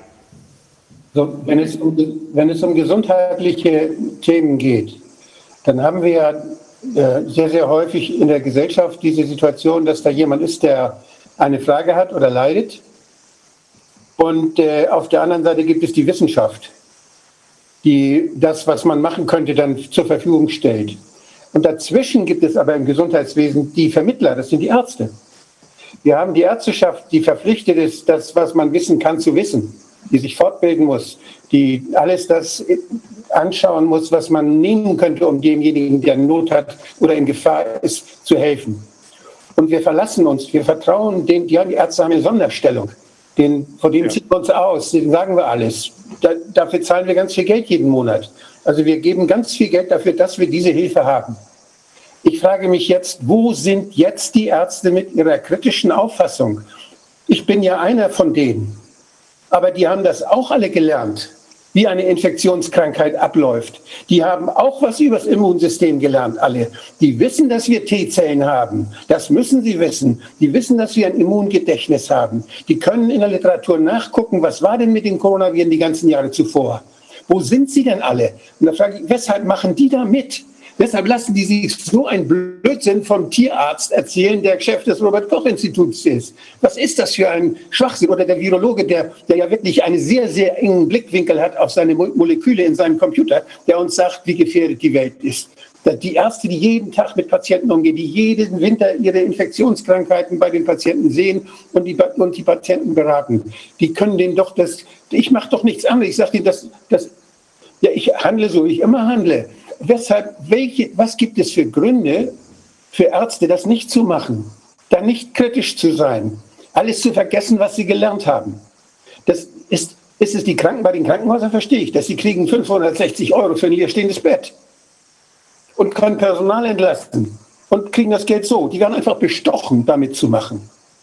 Was kriegen die Ärzte, dass sie da mitmachen? Ja, also ich äh, sehe das auch so wie Sie. Ich äh, frage mich auch und wundere mich und ich habe erstmal nur eine ganz simple Antwort. Die Ärzte sind nicht anders oder besser als alle anderen. Also äh, auch unter den Ärzten gibt es welche Mitläufer und äh, die eben keine Schwierigkeiten haben wollen, die verdienen wollen und so weiter. Und es gibt eben die andere Gruppe, die äh, eben protestiert, die versucht, das weiter zu analysieren. Also ähm, ich glaube, ähm, man überhöht die Hoffnung auf diesen Berufszweig, dass die anders wären, äh, souveräner wären als äh, die Durchschnitts, äh, also die anderen äh, äh, Menschen. Also ähm, ich glaube, es wird, es wird noch sich zuspitzen, wenn es um, ums Impfen geht. Ähm, wenn Ärzte gezwungen werden zu impfen ähm, oder äh, wenn sie nicht geimpft sind, ihre Praxis nicht mehr äh, führen dürfen, weil sie dann ja als Gefährder gelten. Dort wird es nochmal, denke ich, äh, hochkochen und da kann man nur hoffen, dass ähm, sich äh, Ärzte wirklich ihrer, ihrer Aufgabe, ihres Wissens, ihrer Erfahrung äh, bedienen äh, und, und aus der Deckung kommen. Das hoffe ich. Das, ist ja, das läuft ja jetzt dieses Märchen, es handelt sich um eine Impfung, aber das, was geplant ist, ist eine ja. gentechnische Veränderung des Menschen. Das hat kein Arzt bisher, hat kein Arzt bisher erlebt, das hat noch keiner ja. gesehen. Das kennt kein Arzt. Ja. Und, das, und wenn er das mit sich selber machen lässt, muss er schon sehr mutig sein, weil er ja. wahrscheinlich äh, das, ja, ich, es besteht eine gewisse Berechtigung, dass das, was wir erlebt haben in der Schweinegrippezeit, als wir einen Pandemie-Impfstoff angeboten bekommen haben, der sehr, sehr viele Nebenwirkungen hatte, der sehr, sehr gefährlich war, dass das sich die, diese Interessenverhältnisse sich nicht stark geändert haben, sondern im Gegenteil vielleicht noch verschärft haben. Und äh, damals war die Ärzteschaft ja so, dass sie, äh, da ging es ja gar nicht um, dass Ärzte geimpft wurden, sondern da ging es darum, dass Deutschland 50 Millionen Impfdosen gekauft hatte und die Ärzte baten, gib das mal den Menschen. Und da haben die Ärzte ganz kritisch reagiert. Nur vier Millionen Menschen sind in Deutschland geimpft worden. Ja. Und das fand ich, toll, fand ich toll. Da haben die Ärzte gesagt, nö, so einen Impfstoff gebe ich meinen Patienten nicht. Und das waren sehr viele, die das gemacht haben. Und ich hoffe, also ich hoffe, ja. ich hoffe auch darauf. Mal, ja. ist viel gefährlicher als bei Pandemie. Ja. Viel höheres Risiko. Und allein wenn Sie sich vorstellen, es muss bei Ihnen selbst gemacht werden, ich würde mich mit Haut und Haaren wehren davor, dass mich jemand gentechnisch verändert. Ja. Ich kann mir auch nicht vorstellen, dass ein anständiger Arzt äh, eine solche Impfung oder ja, eine solche Beeinflussung, äh, genetische Beeinflussung äh, mit äh, vollziehen wird. Das kann ich mir nicht vorstellen. Also äh, ich hoffe auch darauf, dass äh, der Widerstand an, an der Stelle wachsen wird. Ja, ja hoffentlich. Ja. Es ist ja eigentlich so ein bisschen seltsam, auch die, die, die Kommunikation läuft ja in Bezug auf die, die Masken eigentlich gar nicht in die Richtung, ähm, wie wir schon gesagt hatten, es ist jetzt unbedingt erforderlich, weil es eben äh, medizinisch was bringt, sondern eigentlich wird ja direkt gesagt, äh, ihr sollt die nur als Erinnerung als Erinnerung tragen. Und das finde ich jetzt unter zwei Aspekten eigentümlich. Also so dieses eben dieser, dieser Gedanke, dass also jemand, der schon durch so eine traumatische Situation gegangen ist, also ich hatte schon mal das Beispiel da auch vorhin gemacht, dass wir, ähm, dass jemand, der vielleicht überfallen worden ist in einem Park, ja, und man sagt dem jetzt, äh, zieh bitte immer die gleiche Jeansjacke an, die du da getragen hast in dieser belastenden, schrecklichen Situation, damit du dich erinnerst, dass du nicht wieder nachts durch diesen Park gehst ist. Und damit ist ja ständig sozusagen wieder dieses, äh, also vielleicht will ich die Jacke eigentlich lieber wegschmeißen oder verbrennen, dass ich nicht mehr daran erinnert werde. Aber so habe ich sie eben immer wieder, jetzt wie die Maske eben auch immer wieder auf. So, das ist ja irgendwie, dass einem das so gesagt wird. Also ihr sollt es immer machen, damit ihr euch eben an diese, diese Problematik, an diese Situation, also natürlich jetzt zukunftsgerichtet, so wird es ja kommuniziert, dass es eben in der Zukunft schützt und so weiter, ähm, äh, so. Aber eben, dass einem eigentlich sowas gesagt wird, so was ja eigentlich jetzt auch wiederum nicht in, in Einklang steht mit dem, wie wir, wie man sich oder wie sich die meisten Menschen ja erleben, nämlich als mündige Bürger, die sich irgendwie auf, die sich informieren können, die vielleicht in der Zeitung lesen. Also keiner sagt ja sowas, ähm, häng dir jetzt irgendwie ein ein kleines Amulett um den Hals und dann wirst du äh, nicht krank werden. Aber es hat ja sowas, wenn ich gleichzeitig dazu sage, äh, es bringt medizinisch eigentlich nichts oder so gut wie nichts, aber dass du dich erinnerst. Also ich finde, das hat schon eine, eine seltsam, einen seltsamen Aspekt und ich weiß gar nicht, also ja. dass die Leute das da nicht irgendwie anders hinterfragen. Natürlich werden wir Viren äh, haben, solange wir leben. Ähm, und das die Erinnerung daran, dass es eine Infektionsgefahr gibt, ähm, auf diese Weise aufrechterhalten wird, halte ich wirklich für höchst problematisch, weil in meinen Augen geht es nicht um die Erinnerung an eine Infektionsgefahr, sondern es geht um die permanente Erinnerung, untertan zu sein, gehorsam sein zu müssen. Das wird äh, auf diese Weise ähm, konifiziert. Ähm, und, und deshalb ist es ähm, so bedenklich, ähm, weil ja, das ist wie eine Uniform. Ich bin dann kein individueller Mensch mehr. Ich, ich bin eben ein Maskenträger, wie es sich gehört. Ich bin ein gehorsamer äh, äh, Bürger, ähm, was so gewollt wird. Ähm, und jetzt kommt ja die, die andere Seite dazu, ähm, dass wir mit der Maske ja auch eine soziale Distanz herstellen. Äh, also die der Angst, äh, aber eben auch der fehlenden ähm, Kommunikation über die Mimik. Ähm, also das wissen wir ganz genau, wie, wie sehr äh, Kinder und je kleiner, umso mehr angewiesen sind, das Gesicht ihrer Mutter zu sehen, ähm, weil dort die, die Kommunikation mimisch im Wesentlichen stattfindet, eben auch schon zu einer Zeit, wo das Kind noch gar keine Sprache hatte, hat es, nimmt es aber ähm, Gefühle, Reaktionen der Mutter äh, durch ihren Gesichtsausdruck, natürlich auch durch die Körperhaltung und so weiter wahr. Und ähm, wir leben auch als erwachsene Menschen im Grunde genommen davon, dass wir uns ins Gesicht schauen, dass wir, dass wir im, in, im Gesichtsausdruck ähm, wahrnehmen, ist was ehrlich, ist der, ist der freundlich, ist der anständig, meint das echt. Äh, und wenn das verdunkelt wird, im Grunde genommen, geht uns eine wesentliche Orientierung der Kommunikation und damit der Beziehung äh, verloren. Und das ist im Grunde genommen die Auflösung einer menschlichen Gesellschaft, wenn, wenn, wir, wenn wir uns nicht mehr äh, angemessen, ähm, mimisch, äh, körperlich ähm, äh, verständigen und kommunizieren können. Also das halte ich für, für die, ähm, ähm, also dass Menschen darauf eingestellt werden, auf immer gehorsam zu sein, untertan zu sein. Kann das eventuell insofern sich entwickeln bzw. abgelöst werden, die fehlende Mimik und so weiter, dass sich äh, alle darauf verständigen, ähm, guck, der hat eine Maske auf, dem kannst du vertrauen? Ja, ja, das ist dann die, der Gipfel der Perversion. ja. Vertrauen, dass, dass er gehorsam ist, ja. Ja. Aber ich meine, das mit der Geschichte, die die Kollegin äh, Viviane Fischer erzählt hat, dass man, man trägt keine Mas Maske und im nächsten Atemzug wird einem schon zugetraut, die Colaflasche zu klauen. Also wer keine Maske trägt, der klaut auch. Der klaut auch.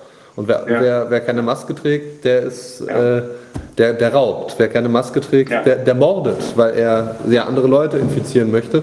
Und da sehe genau. ich eine ganz große Gefahr, dass, dieser, dass sich da so eine schleichende Ausdehnung ähm, äh, Für die Zuspitzung auf ein Symbol, ja. Also äh, wenn man sonst sagen kann, es gibt viele Anzeichen, äh, was man bei Menschen sehen kann, wie der ist, ist der freundlich, ist der anständig, ist der ehrlich, gibt es viele Anzeichen, ja. Oder eben das Gegenteil.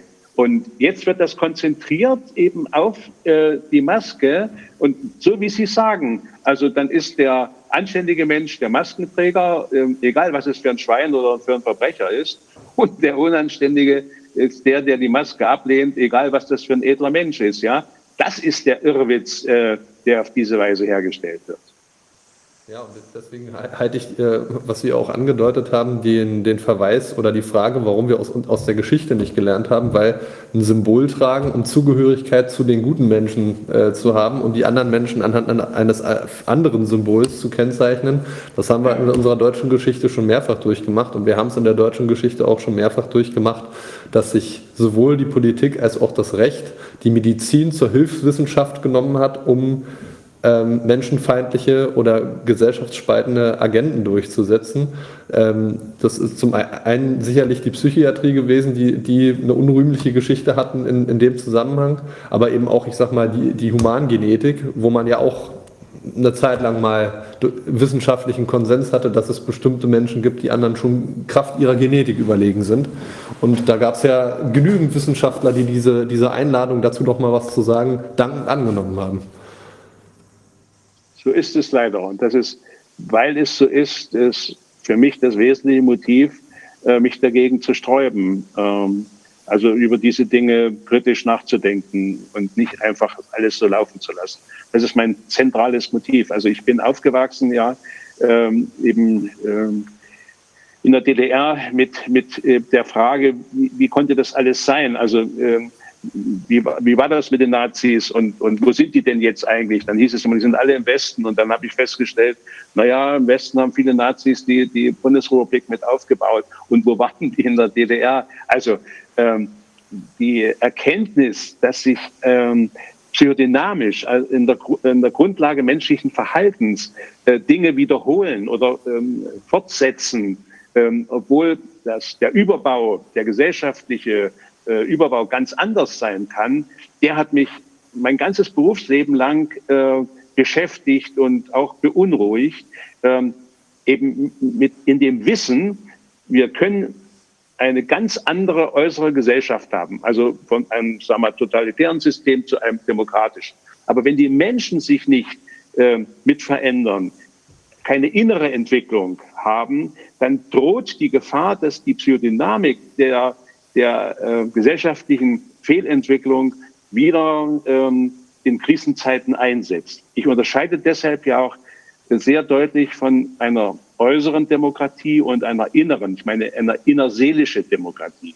Eine äußere Demokratie ist das, was wir bisher noch hatten, und, ähm, aber sie ist nicht in dem Sinne innerseelisch von vielen Menschen getragen. Mit innerseelisch meine ich, dass jeder Mensch im Grunde genommen seine eigenen seelischen Schwächen, Minderheiten, äh, Fehler, ähm, äh, Lügen, Heucheleien, ähm, die ja jeder von uns hat, kennt und ähm, zu regulieren in der Lage ist. Denn wenn nicht, dann ähm, gehört er im Grunde genommen zu den Spaltern einer Gesellschaft, dann muss er die Anteile, die er bei sich nicht wahrnimmt, nicht wahrnehmen will, weil sie ihm irgendwie unangenehm sind oder ängstigen, muss sie bei anderen ähm, projektiv finden und dort denunzieren und bekämpfen. Das geht in einer äußeren Demokratie so lange gut, solange es wirklich eine Meinungsfreiheit und Pluralität gibt, sodass man sagen kann, jeder einseitig Verrückte oder Gestörte wird durch den nächsten anderen Verrückten oder Gestörten mit dieser äh, inneren Problematik äh, neutralisiert oder kompensiert und so weiter. So können ähm, eine Gesellschaft eben nach außen hin demokratisch äh, funktionieren. Aber wenn es zu einer Krise kommt, wie wir sie jetzt haben, also schon vor äh, Corona durch viele Einflüsse, ja, Finanzen und Klima, Umwelt, Migration und so weiter, dann ähm, äh, bricht diese, das äußere Zusammenspiel zusammen äh, und die Menschen sind wieder im Grunde ungeschützt ihrer nicht bewältigten inneren Situation ausgeliefert. Und jetzt ähm, könnte nur der sich Demokrat nennen, der es nicht nötig hat, äh, andere zu bekämpfen, also die Spaltung mitzumachen und andere zu beschimpfen, hassvoll zu verfolgen, zu hetzen, ähm, um seine eigenen unbewältigten Dinge projektiv unterzubringen.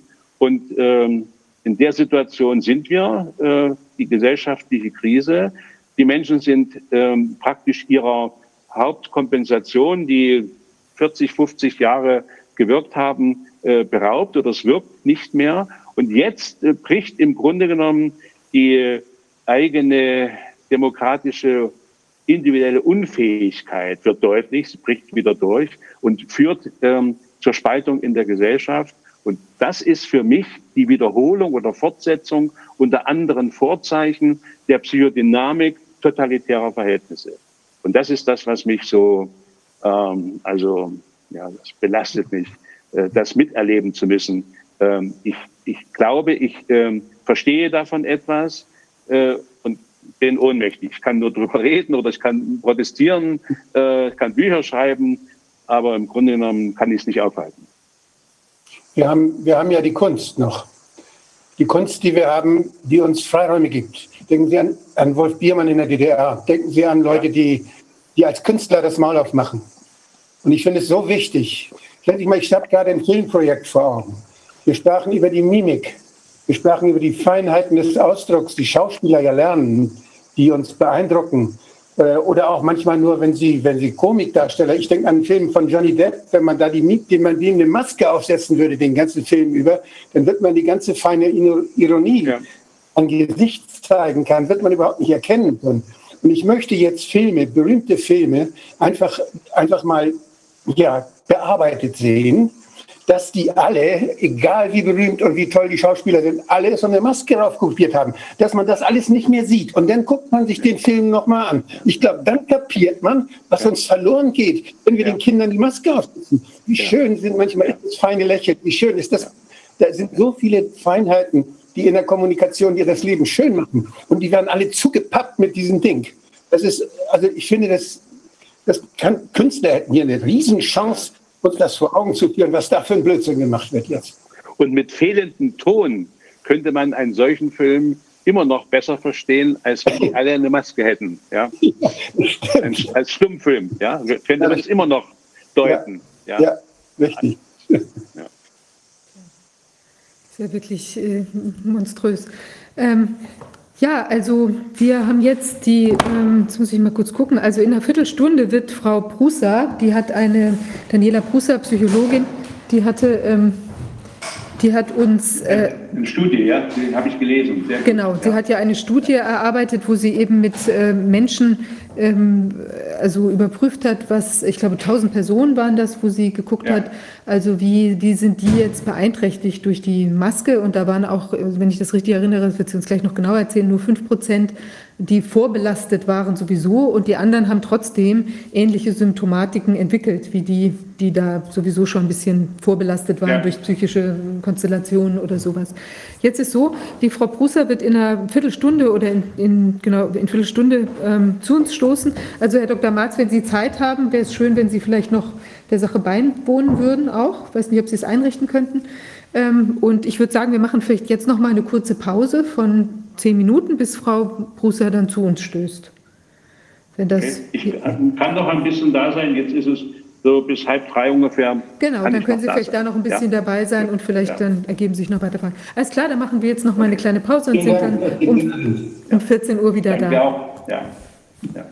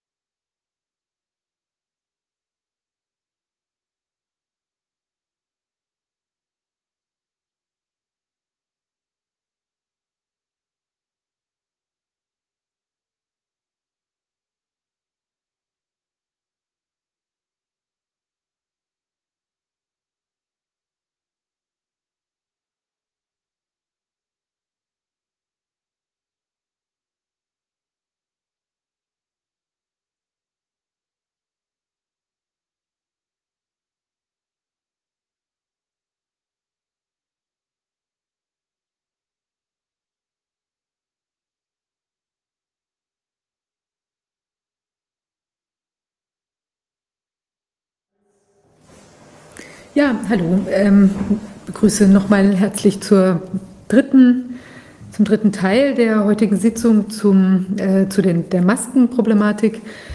Ähm, wir haben jetzt bei uns die äh, also Frau Daniela Husa, sie hat äh, quasi Pionierarbeit geleistet, indem sie sich jetzt mit der Maskenthematik äh, ganz intensiv auseinandergesetzt hat. Sie ist Psychologin und ähm, hat sich angeschaut, was das mit den Menschen macht. Frau Prusser, ich würde Ihnen auch gleich mal das Wort erteilen, dass Sie kurz etwas zu sich sagen und dann zu Ihrer sehr interessanten Studie. Ja, schönen guten Tag in die Runde. Genau, herzlichen Dank für die Einladung. Ja, ich bin Diplompsychologin, arbeite derzeit in einer Reha-Klinik, so mit den äh, Schwerpunkten Stressbewältigung, passt sehr gut zu dem Thema von heute auch, Schmerzbewältigung, ja, und habe Berufserfahrung in ganz verschiedenen Bereichen, also auch mit Kindern und Jugendlichen, in der Jugendhilfe, aber auch in der Psychiatrie, Psychotherapie, soweit vielleicht. Genau. Mhm. Und jetzt haben Sie sich der Maskenthematik angenommen. Sie haben das jetzt mal anders gemacht als das sonst. Sonst wurde ja immer auch untersucht, kann ich da durchhusten, ähm, äh, weiß ich nicht, kann ich mir die richtig auf die Ohren machen oder irgendwie sonst was. Aber Sie haben sich jetzt mal der psychologischen Folgen oder auch körperlichen Unwohlseinsfolgen äh, angenommen und da Befragungen durchgeführt. Könnten Sie uns dazu mhm. was sagen? Ja, sehr gerne. Also da ich bislang vorwiegend Studien zum Nutzen von Masken halt gefunden habe und sehr wenige, die wirklich ähm, sich mit Belastungen, vor allen Dingen auch tiefergehend, ähm, wirklich beschäftigen und das eruieren, fand ich das eine ziemlich große Forschungslücke und bin deswegen halt da reingesprungen. Ähm, ja, ich habe mir vorwiegend tatsächlich ähm, das Ganze als Research Gap also wirklich Forschungslücke eben Studie aufgezogen und besonders eben nur die belasteten Menschen gefragt, die sich eigentlich, also die selbst sagen, ich bin durch die Verordnungen der Mund-Nasenschutzverordnung deutlich belastet. Ähm, das muss man also immer dazu jetzt vorher einmal sagen. Alle Be Ergebnisse beziehen sich also nicht auf eine Gesamtbevölkerungserhebung, sondern auf diese belasteten Menschen, genau. Und ich habe einen Fragebogen Anfang Juni zwei Wochen lang ähm, in ganz Deutschland verteilt. Schwerpunkt war Bayern, aber sonst ganz Deutschland. Ich habe ähm, eigentlich vorgehabt, dass das eine explorative Mini-Studie werden soll mit so 120 Fragebögen. Aber ich hatte eine solch überwältigende Resonanz, ähm, dass das ja, äh, ich hatte 1600 Zuschriften ähm, und, und Rückmeldungen dieser Fragebögen innerhalb kürzester Zeit, sodass das vorzeitig beendet werden musste, was natürlich die Belastung in der Bevölkerung auch ausdrückt, von einem Teil der Menschen deutlich. Und ja, der Fragebogen ging ziemlich in die Breite und Tiefe. Es sind 51 Variablen erhoben worden mit 35 Fragen. Also in jeder Frage stecken manchmal mehrere Variablen und Unterfragen drin. Äh, man, es hat so abgetestet einmal oder abgefragt einmal so allgemeine Variablen, die wichtig sind. Wie ist das allgemeine Corona-Stressempfinden, damit man nicht fälschlich alles auf die Masken schiebt? Natürlich muss das mit äh, korreliert werden quasi. Oder auch, ob man Raucher ist, ob man vorerkrankt ist, also ob das, wie das Alter und das Bundesland und so weiter sind. Dann natürlich spezifische Fragen zu diesen Belastungen mit Corona, äh, mit den Maßnahmen meine ich, mit den, mit den Maskenverordnungen, wie hoch der Stressgrad ist ähm, beim Tragen, wie, ob man Nachwirkungen hat, sogenannter psychovegetativer Natur. Das heißt äh, auch Herzrasen vielleicht, veränderte Atmung, Muskelanspannung, Schwitzen, ähm, solche Geschichten oder auch wie aggressiv ein das macht äh, von seinem eigenen Bewertungsmaßstäben nach, ähm, ob man zwischenmenschlichen Bereich deswegen auch äh, den unterschiedlich wahrnimmt, ob das Selbsterleben anders ist, also ganz viele solche Dinge. Auch Folgen, da könnte ich, also den Fragebogen findet man in der Studie auch im Anhang, dann könnte man sich noch genauer anschauen. Und ein Teil C an Fragen hat halt noch so potenzielle Störvariablen oder andere Einflussgrößen mit erhoben, wie welche politische Einstellung man hat. Kann ja sein, dass das nur die ganz Extremen vielleicht sind, die was Probleme mit den Masken haben. Das musste man natürlich auch erheben, war jetzt aber überhaupt nicht so im Ergebnis, sei schon vorweggenommen. Oder wie hochsensibel man ist, ob man sehr empfindsam ist, wie kritisch man auch in der Geisteshaltung ist ähm, und noch so ein paar Dinge mehr. Also das war so die Erhebung. Genau, vielleicht so viel ähm, dazu vielleicht noch ein Stichwort zur Güte. Sie haben mal gefragt, was ist denn das für eine Studie? Kann man die denn verallgemeinern oder so? Also sie entspricht ähm, sowohl von den, also sie hat merkmalsspezifisch eine ausreichende Repräsentativität. Es ist über alle Altersgruppen von der Jugend zumindest an, also der späteren Jugend an bis wir haben auch 86-Jährige noch dabei. Das geht sogar über die RKI-Altersgrenze von 75 zum Teil bei Cosmos Studio oder so hinaus. Wir haben alle Bundesländer vertreten. Ähm, Geschlechtsverhältnis ist zumindest beiderseits auch gut abgebildet. Ähm, und auch sonstige Validierungen und Reliabilitäten, also Crombachs Alpha und so weiter, was errechnet werden muss bei sowas, ist natürlich auch in Ordnung. Nur so viel zu, äh, vorweggeschickt. Mhm. Hochinteressant, ja. Okay, und jetzt sind Sie ähm, zu welchen Ergebnissen gekommen im Endeffekt? Ja, also die Ergebnisse ähm, kann man jetzt vielleicht so ähm, zusammen, ich spiele mal ganz kurz, ähm, fassen. Das eine ist, ähm, dass Menschen, ja, ich fange mal mit dem an, was mich am meisten auch erschrocken hat, vielleicht. Also von den sich deutlich belastet fühlenden Menschen mit diesen Verordnungen sind tatsächlich über 60 Prozent, die bereits jetzt zum jetzigen Zeitpunkt schwere Folgen erleben. Wenn ich definiere, was sind schwere Folgen, kann ja jeder kommen und sowas sagen, gell? Also ich habe als schwere Folgen halt definiert, Menschen, die schon eine deutliche Einschränkung erleben in ihrer Teilhabe am sozialen Leben. Das ist ja eine Errungenschaft, die auch in unserem Sozialgesetzbuch verankert ist, ja, die wirklich sagen, also ich gehe nicht mehr einkaufen, kategorisch nicht. Ich gehe nur noch in Holland einkaufen oder im Ausland hier oder da oder ich bestelle alles, sogar Gemüsekisten, dass ich mir liefern. Ich traue mich nicht mehr raus ähm, ich gehe nicht mehr zum Arzt, hatte ich auch nicht nur als Einzelfall, ja, nicht mehr zum Physiotherapietermin habe ich gehört, nicht mehr zum Tierarzt, nicht mehr zu Gottesdiensten. Das ist für mich ein schwerer, eine schwere Belastung. Genauso ist eine schwere Belastung natürlich, wenn Menschen generell sagen, sie isolieren sich, sie haben Zerwürfnisse en masse wegen dieser Verordnung der Streitigkeiten mit Freunden, mit Vorgesetzten, das gibt deutliche soziale Spannungen, auch Diskriminierung die ganze Zeit, äh, sowas wie du trägst deine Maske nicht richtig oder so. Also das sind enorme Spannungen. Oder auch gesundheitliche, ähm, ja, die gesundheitliche Selbstfürsorge, selbst die Ernährung leidet. Ähm, dass Menschen auch sagen, ich kaufe nur noch einmal in der Woche extra einen Großeinkauf ein, ich habe nicht mehr genug, also wie früher ausreichendes Gemüse Obst, also das leidet alles. Ich habe auch gehört, sieben Wochen nur Tomatensauce, Nudeln mit Tomatensauce oder ich esse abends nur noch Chips statt einkaufen zu gehen. Das sind so die Hardcore-Geschichten davon. Ähm, und ja, Folgen sind natürlich auch, wenn sich Vorerkrankungen verstärken. Also gerade die posttraumatischen Belastungsstörungen. Menschen, die sogar zum Teil, ja, eine Maske ist ja auch ein Übergriffssymbol, also nicht wenig Täter, sei es beim Banküberfall oder auch bei einer Vergewaltigung, nutzen äh, Verdeckung von Gesichtern. Ähm, und diese Menschen mit posttraumatischen Belastungsstörungen sind wirklich extrem belastet und haben auch Schwierigkeiten, Atteste zu bekommen, oftmals. Ähm, oder auch Migräne, Panikanfälle. Also das ist so die größte Erkenntnis, die mich tatsächlich ähm, wirklich erschreckt. Dass es das Ausmaß hat, hätte ich nicht gedacht. Aber es gibt natürlich auch eine ganze Menge an weiteren Zusammenhängen. Aber ich frage jetzt erstmal nach, bevor ich einfach so weiter monologisiere, soll ich äh, dem an, jemand anderem erstmal das Wort erteilen oder soll ich weiter aufziehen? Was ist lieber? Nee, ich finde das, also ich weiß nicht, äh, es sei denn, Herr Dr. Marx, Sie würden jetzt vielleicht noch was dazu sagen wollen, spontan, oder wollen wir uns erstmal die, oder auch Dr. Wodak, wir, ich würde also, sonst Ich bin begeistert, dass Sie diese äh, Untersuchung gemacht haben, äh, weil wir damit Bestätigung bekommen von dem, was man ja auch äh, vermuten muss, annehmen muss, was, was in der Praxis äh, eigentlich tägliches Brot ist. Ja, und äh, dass die Studie so gemacht wurde, finde ich großartig. Also Respekt. Dankeschön, ja. Dann würde ich sagen, wir hören uns einfach mal diese Ergebnisse an und dann können wir ja dann nochmal weiter nachfragen, wenn, wenn sich mhm. für uns da noch aufklären Sehr gerne, Dankeschön, ja. ja.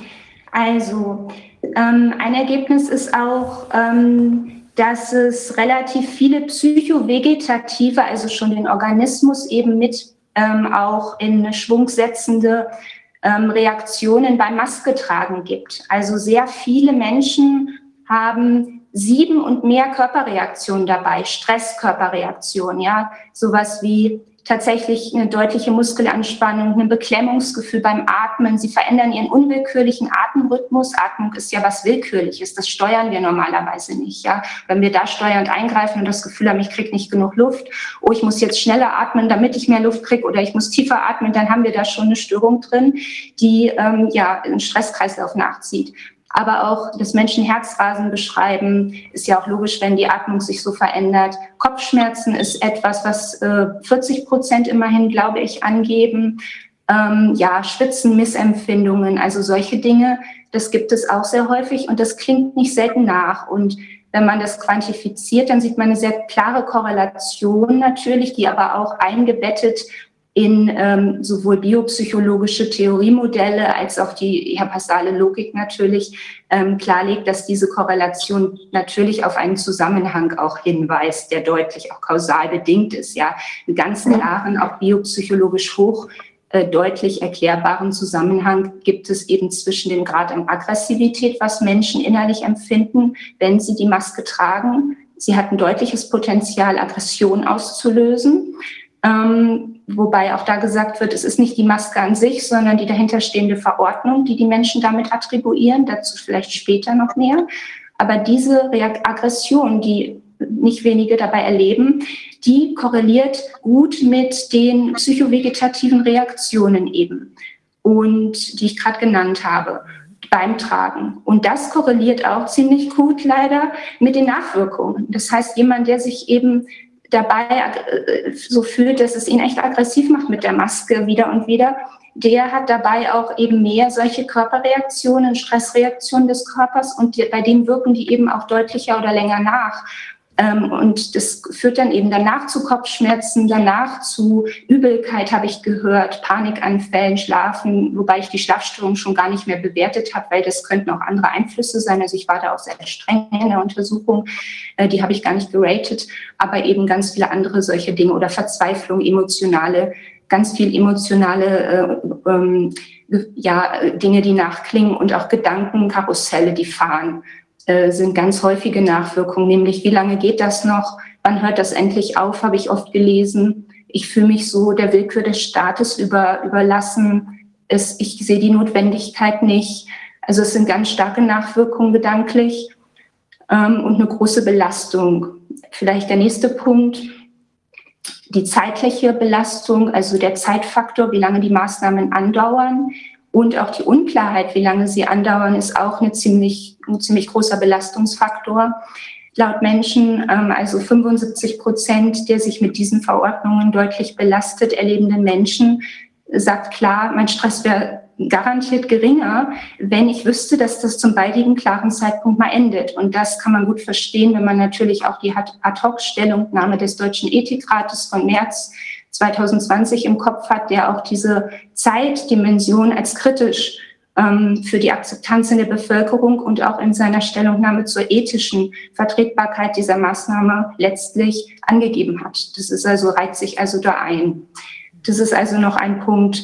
Interessant ist auch, dass 75, äh, Entschuldigung, nein, 95 Prozent dieser ähm, Menschen sich wehren würden, wenn sie keine starken ähm, Sanktionen oder Drohungen mit diesen Sanktionen erleben würden, wie Ordnungsstrafen, die im Raum stehen oder Rausschmiss aus Geschäften oder so. Ähm, das zeigt, was da für ein Widerstandspotenzial auch in der Bevölkerung runtergehalten wird. Und das ist auf Dauer natürlich auch gesellschaftspolitisch gefährlich, geschweige denn natürlich vom Gesundheitlichen, wie viel Stress in den Menschen runtergehalten wird auf Dauer. Ähm, ja, was man auch sagen kann, ist, die Gruppe derer, die belastet sind, die zeichnen sich aus durch bestimmte Merkmale, die man eigentlich, könnte man denken, besonders schätzen sollte in der Bevölkerung. Diese Menschen haben, ähm, das ist ganz gut eigentlich belegt zum Teil in der Studie, ein eher erhöhtes Gesundheitsbewusstsein.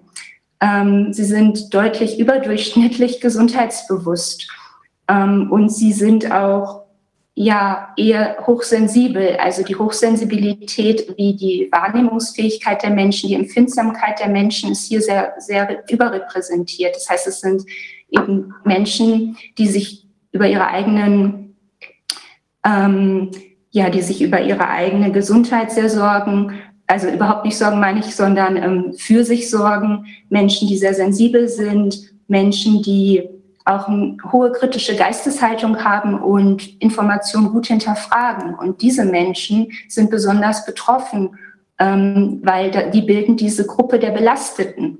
Und eigentlich wären die ja auch besonders zu schützen, würde ich so denken. Es sind ja eigentlich erwünschte Merkmale. Ja. Ähm, Darf ich was fragen? Ja, gerne. Ja, ähm, mir ist verständlich bei der Gruppe der Belasteten, ähm, dass der hohe Prozentsatz 95 Prozent sich wehren würden, wenn es keine Konsequenzen hat. Ich habe in meiner Arbeit immer wieder festgestellt, dass es auch Leute gibt, die sehr gern die Maske tragen. Also die sich da jetzt also gehorsam ja, und geschützt illusionär fühlen. Aber das wäre dann wahrscheinlich nicht die Gruppe der Belasteten. Dann müsste Ganz man eine, genau. eine Gruppe der Begeisterten, der, der, der ja. Maskenfetischisten oder so, müsste man ja. mal untersuchen. Ist das ja. so, ja? ja? Ja, es ist ein wunderbarer, äh, wunderbarer Punkt, den ich auch auf der Liste habe, aber ich hätte ihn vielleicht vergessen zu erwähnen, ganz wichtig.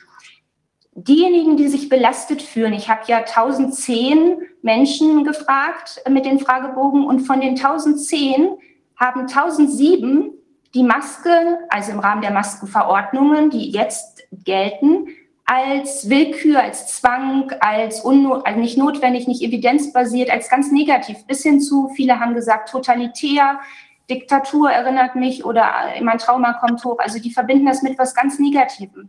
Diese Menschen haben natürlich, passt auch zur Attributionstheorie der Psychologie, ja, wie attribuiere ich was, das, also welche Einstellung habe ich zu den Dingen, das löst natürlich ganz viel aus. Und diese Menschen leiden besonders und die leiden, die schütten natürlich viele und hohe Stresshormone aus. Und wie Sie sagen, ich hatte auch drei Leute unter den 1010, die sich deutlich belastet fühlen.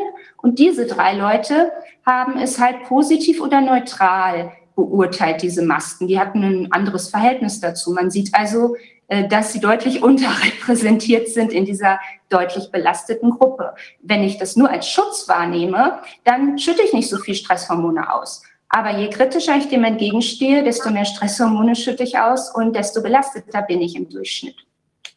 Aber ähm, würde Sie gerne ermutigen, eine äh, nächste Studie zu machen zu der Gruppe, die das gerne tragen die, die also ähm, begeistert sind, äh, eine Maske tragen zu dürfen oder sich besonders geschützt fühlen. Und die dann vielleicht auch in Gefahr sind, die anderen, die die Maske ablehnen, eben zu, zu bekämpfen, zu beschimpfen. Ja? Mhm. Das wäre interessant, was ähm, das Motiv ist, was Sie da herausfinden würden bei denen, die gerne eine Maske tragen. Mhm. Ja, Natürlich kann man psychologisch schon ein bisschen, auch ohne die Studie, was aus der Psychologie dazu sagen, wer gerne eine Maske trägt. Ähm, das fühlt sich natürlich ähm, besser an im Vergleich zu der Minderheit. Es wird ja auch in den Medien und von der Politik auch aufgegriffen, dass die Mehrheit und die Masse das befürwortet. Und natürlich fühlt es sich für Menschen, die das auch befürworten oder die auf der Kippe stehen, befürworte ich das jetzt oder nicht, es, ähm, es ist viel einfacher. Es kostet weniger seelischen und auch energetischen Aufwand, weniger Stresshormone auf der Seite ja. der Besseren zu stehen, ja? ja? Und das dann auf Kosten der anderen. Also das Wort Solidarität mag ich jetzt hier nicht nochmal missbrauchen. Das finde ich ist schon leider etwas äh, beschädigt. Aber äh, wenn ich es ohne dieses Wort sagen mag, es braucht jetzt vor allen Dingen Zusammenhalt in der Bevölkerung auch zugunsten der, die sich so belastet fühlen ja. mit diesen Maßnahmen. Den Sie auch so. Ja, genau. Ja, ja. Ja, ich spicke noch einmal durch. Ähm, gibt natürlich auch ganz viel kleinere Dinge, die man sagen kann. Aber ja, beispielsweise auch, wenn ich diese belasteten Menschen gefragt habe, ist es eher ein Schutz oder für dich diese Maske oder findest du es übertrieben? Ist es wirklich eklatant, dass die Leute gesagt zu 99,5 Prozent gesagt haben, für mich ist das im Moment übertrieben oder eher übertrieben zumindest. Ja, das ähm, genau. Das ist ja eine, eine enorm hohe Summe an Menschen, genau. Ähm, ja, das sind so die Kernaussagen. Man kann natürlich noch viel mehr daraus holen. Vielleicht noch ein Punkt fällt mir gerade noch ein. Jetzt haben wir über das Aggressive gesprochen. Das muss natürlich ständig unterdrückt werden. Ne? Das kann man ja nicht machen. Eigentlich will man, das Aggressionspotenzial hat eigentlich den Sinn, sich zu wehren gegen das, was da ist. Also das heißt eigentlich, sich der Maske zu entledigen, wäre jetzt da die, das Logische. Darf man ja aber nicht. Man muss das also unterdrücken. Das macht natürlich auch potenziell depressiv, wenn ich das nicht kann. Oder die Stresshormone bleiben halt in, ja, im Organismus und kann auch zu psychosomatischen Beschwerden führen. Wenn ich aber zur Studie zurückkomme direkt, dann äh, findet man da den Zusammenhang zwischen einem durch, äh, durch die Maskenverordnungen beeinträchtigten Selbsterleben. Sie haben das Gefühl, sich entweder nicht mehr so lebendig, nicht mehr so spontan, nicht mehr so sinnlich verbunden mit der Umgebung, zu fühlen. Ich habe oft gehört, auch von älteren Menschen, mein Sichtfeld ist eingeschränkt, ich fühle mich nicht mehr so sicher beim Laufen, also so ganz einfache Dinge auch. Und das korreliert mit depressivem Selbstempfinden dann auch. Also Menschen, die ihren Körper, ihre Körperlichkeit beeinträchtigt fühlen, ähm, fühlen sich dann eher depressiv auch beeinträchtigt. Ähm, genau. Und aber eine Sache vielleicht doch noch, was ich auch interessant fand, ist, ich habe auch allgemeinen Corona-Stress, also mit den gesamten Maßnahmen oder auch Ängsten und was für Sorgen hochkommen, abgefragt, versus diesen Maskenstress, um es kurz zu sagen. Und da ist ein deutlicher Unterschied. Also der Maskenstress liegt, also liegt sehr stark über diesem äh, Corona-Stress. Es macht die Menschen nicht, ähm, also die, die sich mit diesen Verordnungen belastet fühlenden Menschen eben nicht nur äh, ja, allgemeiner Corona-Stress zu schaffen, wo man nicht sagen kann, das hat doch mit den Masken nichts zu tun, da haben Sie die falsche, äh, den falschen Stressquelle erhoben, sondern, äh, Frau Pruser, sondern nein, dieser Maskenstress ist etwas Besonderes. Natürlich, weil es ganz was körpernahes einfach auch ist und was schon zu einem Symbol ist. Es wird auch deutlich in der, in der Studie nicht nur das, wenn man sie selber trägt, ist belastend, sondern auch, wenn man Menschen damit sieht, äh, habe ich immer wieder gehört, weil es für die Menschen im Moment ein Symbol ist, für Unverhältnismäßigkeit, es kommt ganz oft nicht ersichtliche Notwendigkeit und damit Willkür. Und das ist ein Übergriff, was sie erleben. Und damit befinden sich einfach ganz viele Menschen auf der Grenze zur Traumatisierung, muss man sagen. Es lässt sich durch den Anhang ganz gut belegen. Ich habe hunderte von Originalzitaten beigefügt, aus denen hervorgeht, wie Menschen sich hilflos, verzweifelt, aggressiv, ohnmächtig, oder eben dieser Willkür ausgesetzt fühlen. Und da gilt es natürlich, jetzt finde ich sehr, dass die Politik das auch ganz klar äh, untersucht, äh, wie ist da die Verhältnismäßigkeit real? Spinnen diese Menschen alle oder nicht? Weil die Verhältnismäßigkeitsfrage ist ja eigentlich noch nie geprüft worden, finde ich so richtig gut. Konnte ja auch nicht, wenn man einseitig den Nutzen und nie den Schaden erhebt. Oder jedenfalls bei weitem nicht in dieser Breite und Tiefe. Ich habe jetzt regelmäßig erlebt, dass, ähm, ja, ich sag mal, Maskenbefürworter oder wie auch immer ähm, tatsächlich auch sehr dagegen sind, dass man eine Verhältnismäßigkeitsprüfung bzw. ein Gespräch darüber vornimmt. Können Sie das irgendwie uns näher erklären vielleicht? Ja, ja, ähm, das kann man psychologisch verschieden einordnen. Es hat jetzt nicht primär mit der Studie zu tun, was ich jetzt ausführe, aber halt psychologisch allgemeiner. Also ähm, das eine ist, man muss aufpassen, dass man momentan nicht in eine sogenannte Kindposition rutscht vom systemischen Blickwinkel. Ja, damit meine ich Folgendes. Wir haben in unserer Entwicklungsbiografie alle potenziell eine Phase durchgemacht in der frühen Kindheit. Da glaubt man tatsächlich, gut, soll man auch, ja, daran denken, äh, soll man glauben, Mensch, die Großen, die machen das schon. Ich muss mir gar keine Gedanken machen und die machen das auch alle richtig so eine Unfehlbarkeitstheorie, die wir Menschen damit haben, ja. Ähm, und die ist entwicklungspsychologisch auch im bestimmten Alter normal. Und Menschen können unter Belastung da aber hinregredieren, also wieder hin dazu zurückgreifen auf so eine Bewältigung, indem sie glauben, das stimmt, die machen das toll, ich muss das nicht hinterfragen, ich kann das auch gar nicht hinterfragen. Und die sind unfehlbar, die Regierenden zum Beispiel oder die Judikative.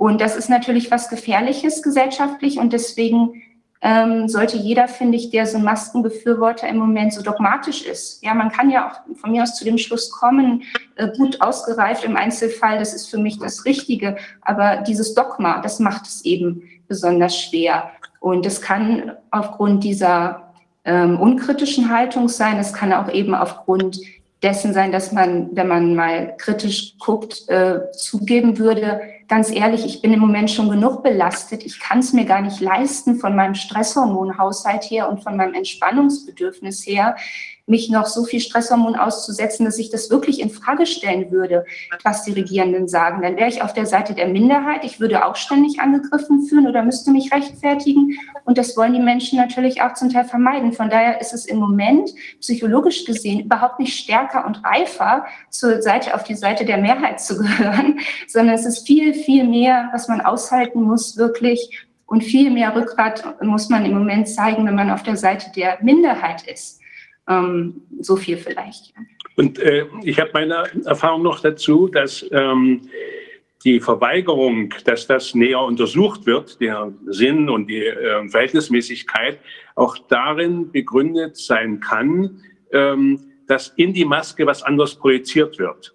Ähm, und wenn man, wenn man sozusagen jetzt feststellt, die Maske brauchst du nicht mehr, dann fällt die Projektionsmöglichkeit weg. Also die Projektion von Ängsten, von Sorgen und so weiter, die man jetzt der Maske anhängt. Und das würde ja sozusagen den Menschen auch wieder zurückwerfen auf sich selbst und könnte es nicht mehr sozusagen nach außen projizieren, also seine Probleme externalisieren.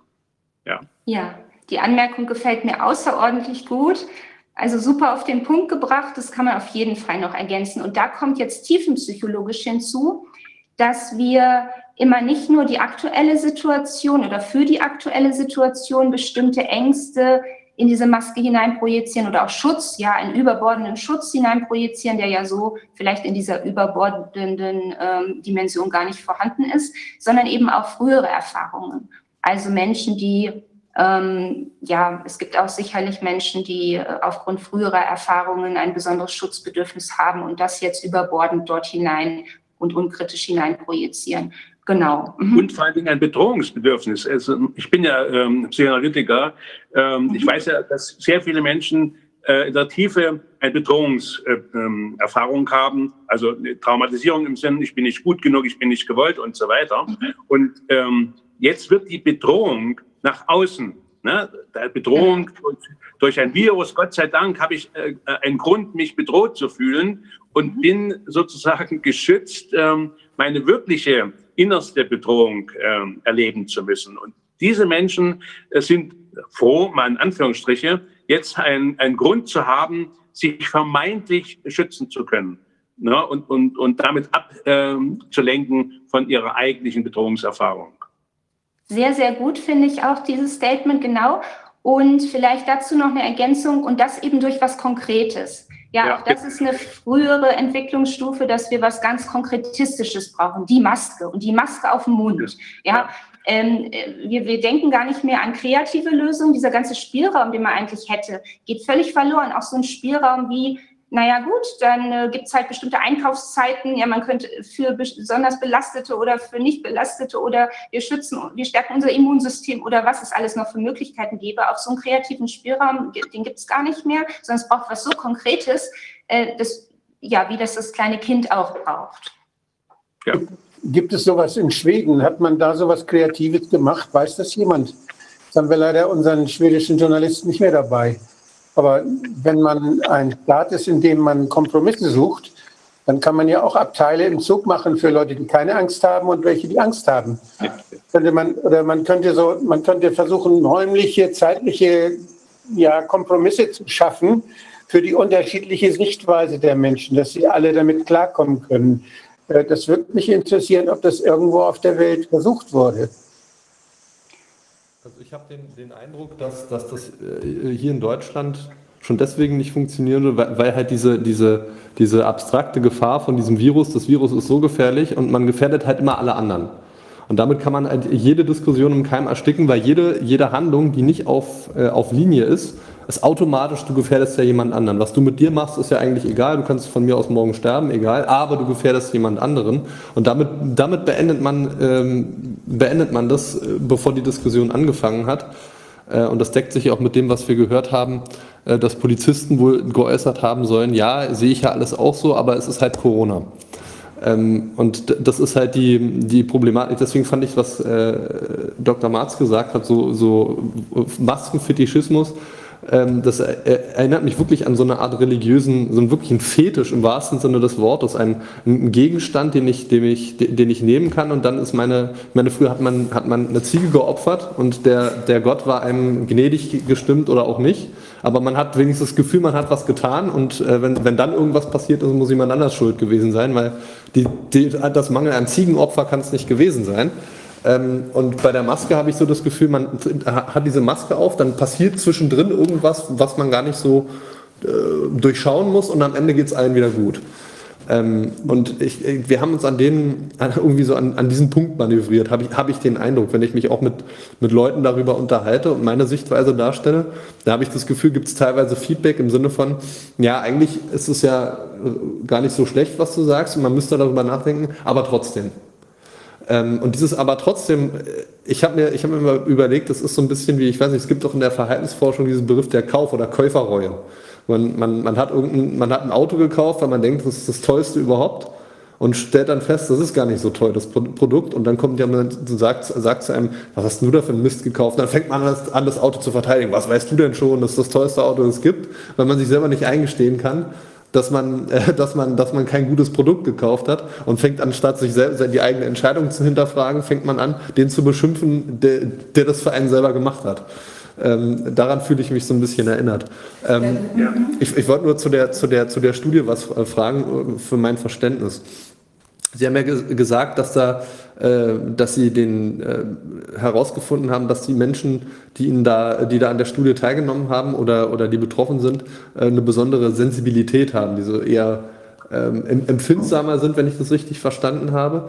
Äh, wir, wir führen das ja alles immer auf, äh, auf, diese, auf diese Ebene mit, ja, wir müssen mit den, mit den Leuten, die wir schützen wollen, wir müssen mit denen Mitleid haben. Ein alter, alter Strafrechtsprofessor hat mal gesagt, der Mitleidige leidet nicht nur mit, äh, und das, das ist ähm, eine Frage, die ich mir da gestellt habe. Ist es dann eher so, habe ich das richtig verstanden, dass die Leute, die, die sich da mehr Gedanken drüber machen die, äh, und, und gerade, gerade so eine, so eine höhere Sensibilität, ich sag mal, entwickelt haben, dass diejenigen eher diejenigen sind, die die Maske ablehnen und dass gerade nicht diejenigen, die, die dieses Maskending so verteidigen, diejenigen sind, die, die wirklich äh, versuchen, da irgendwie sensibel mit umzugehen.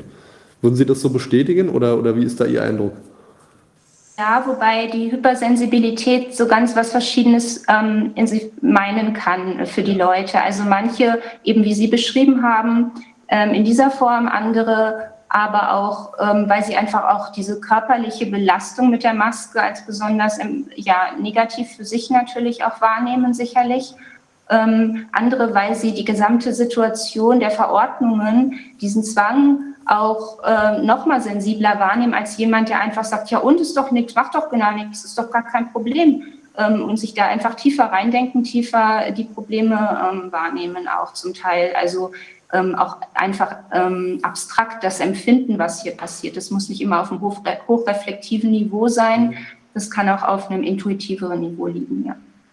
Ähm, und vielleicht noch eine Ergänzung zu dem, was Sie vorher gesagt haben gerade, äh, nämlich ähm, diese Religiosität, die damit verbunden ist, die hat sich auch in den ähm, Antworten der Studienteilnehmer niedergeschlagen. Ich habe ja auch ganz freie äh, Fragen gestellt, also die ganz offene Fragen mit völlig freien Antwortmöglichkeiten. Was assoziierst du mit der Maske? Was, was stört dich am meisten an der Verordnung und so? Und da kam des Öfteren, ja, dass das zu so einer heiligen Kuh geworden ist, die man gar nicht mehr antasten kann zum Beispiel. Ja, also es kam häufiger. Das kann ich also bestätigen. Ähm, dass die Menschen unter diesem Dogma leiden äh, und die, mit diesem Dogma es eben auch als Übergriff empfinden. Ähm, ja, ähm, und verbunden vielleicht noch die Ergänzung oft mit Schuldgefühlen, die dann gemacht werden, wenn man dieses Dogma anrührt oder die heilige Kuh.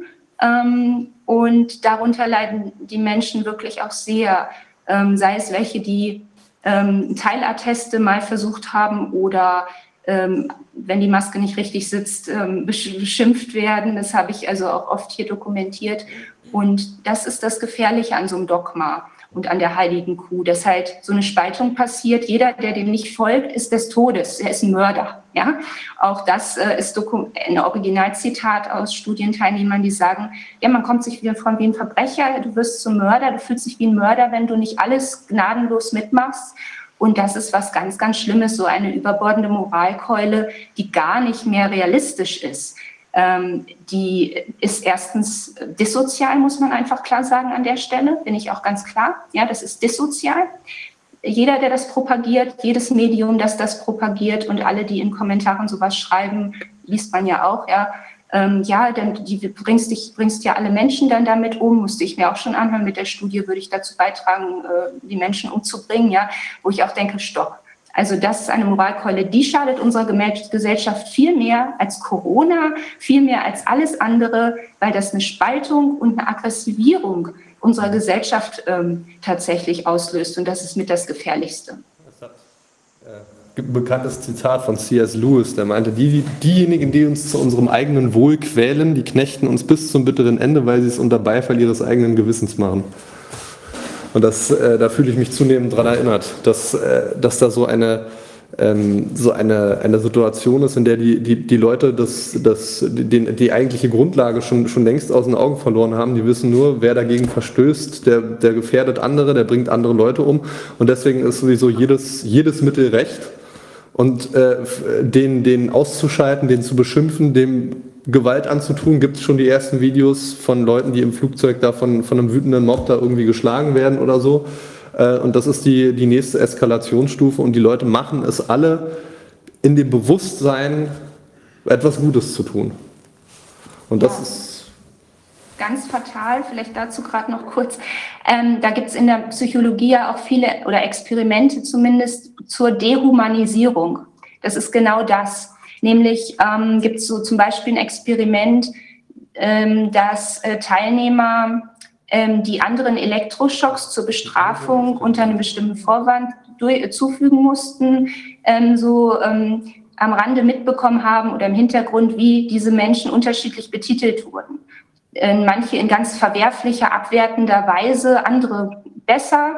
Und es war ein ganz klarer Zusammenhang ersichtlich dass Menschen, die negativ betitelt, beschimpft, beleidigt und diffamiert betitelt wurden, dass die Hemmschwelle, denen starke Elektroschocks zu geben, natürlich viel niedriger war und mit dem Zeitverlauf immer höher, also immer niedriger noch wurde. Also sie haben viel stärkere Schocks abbekommen.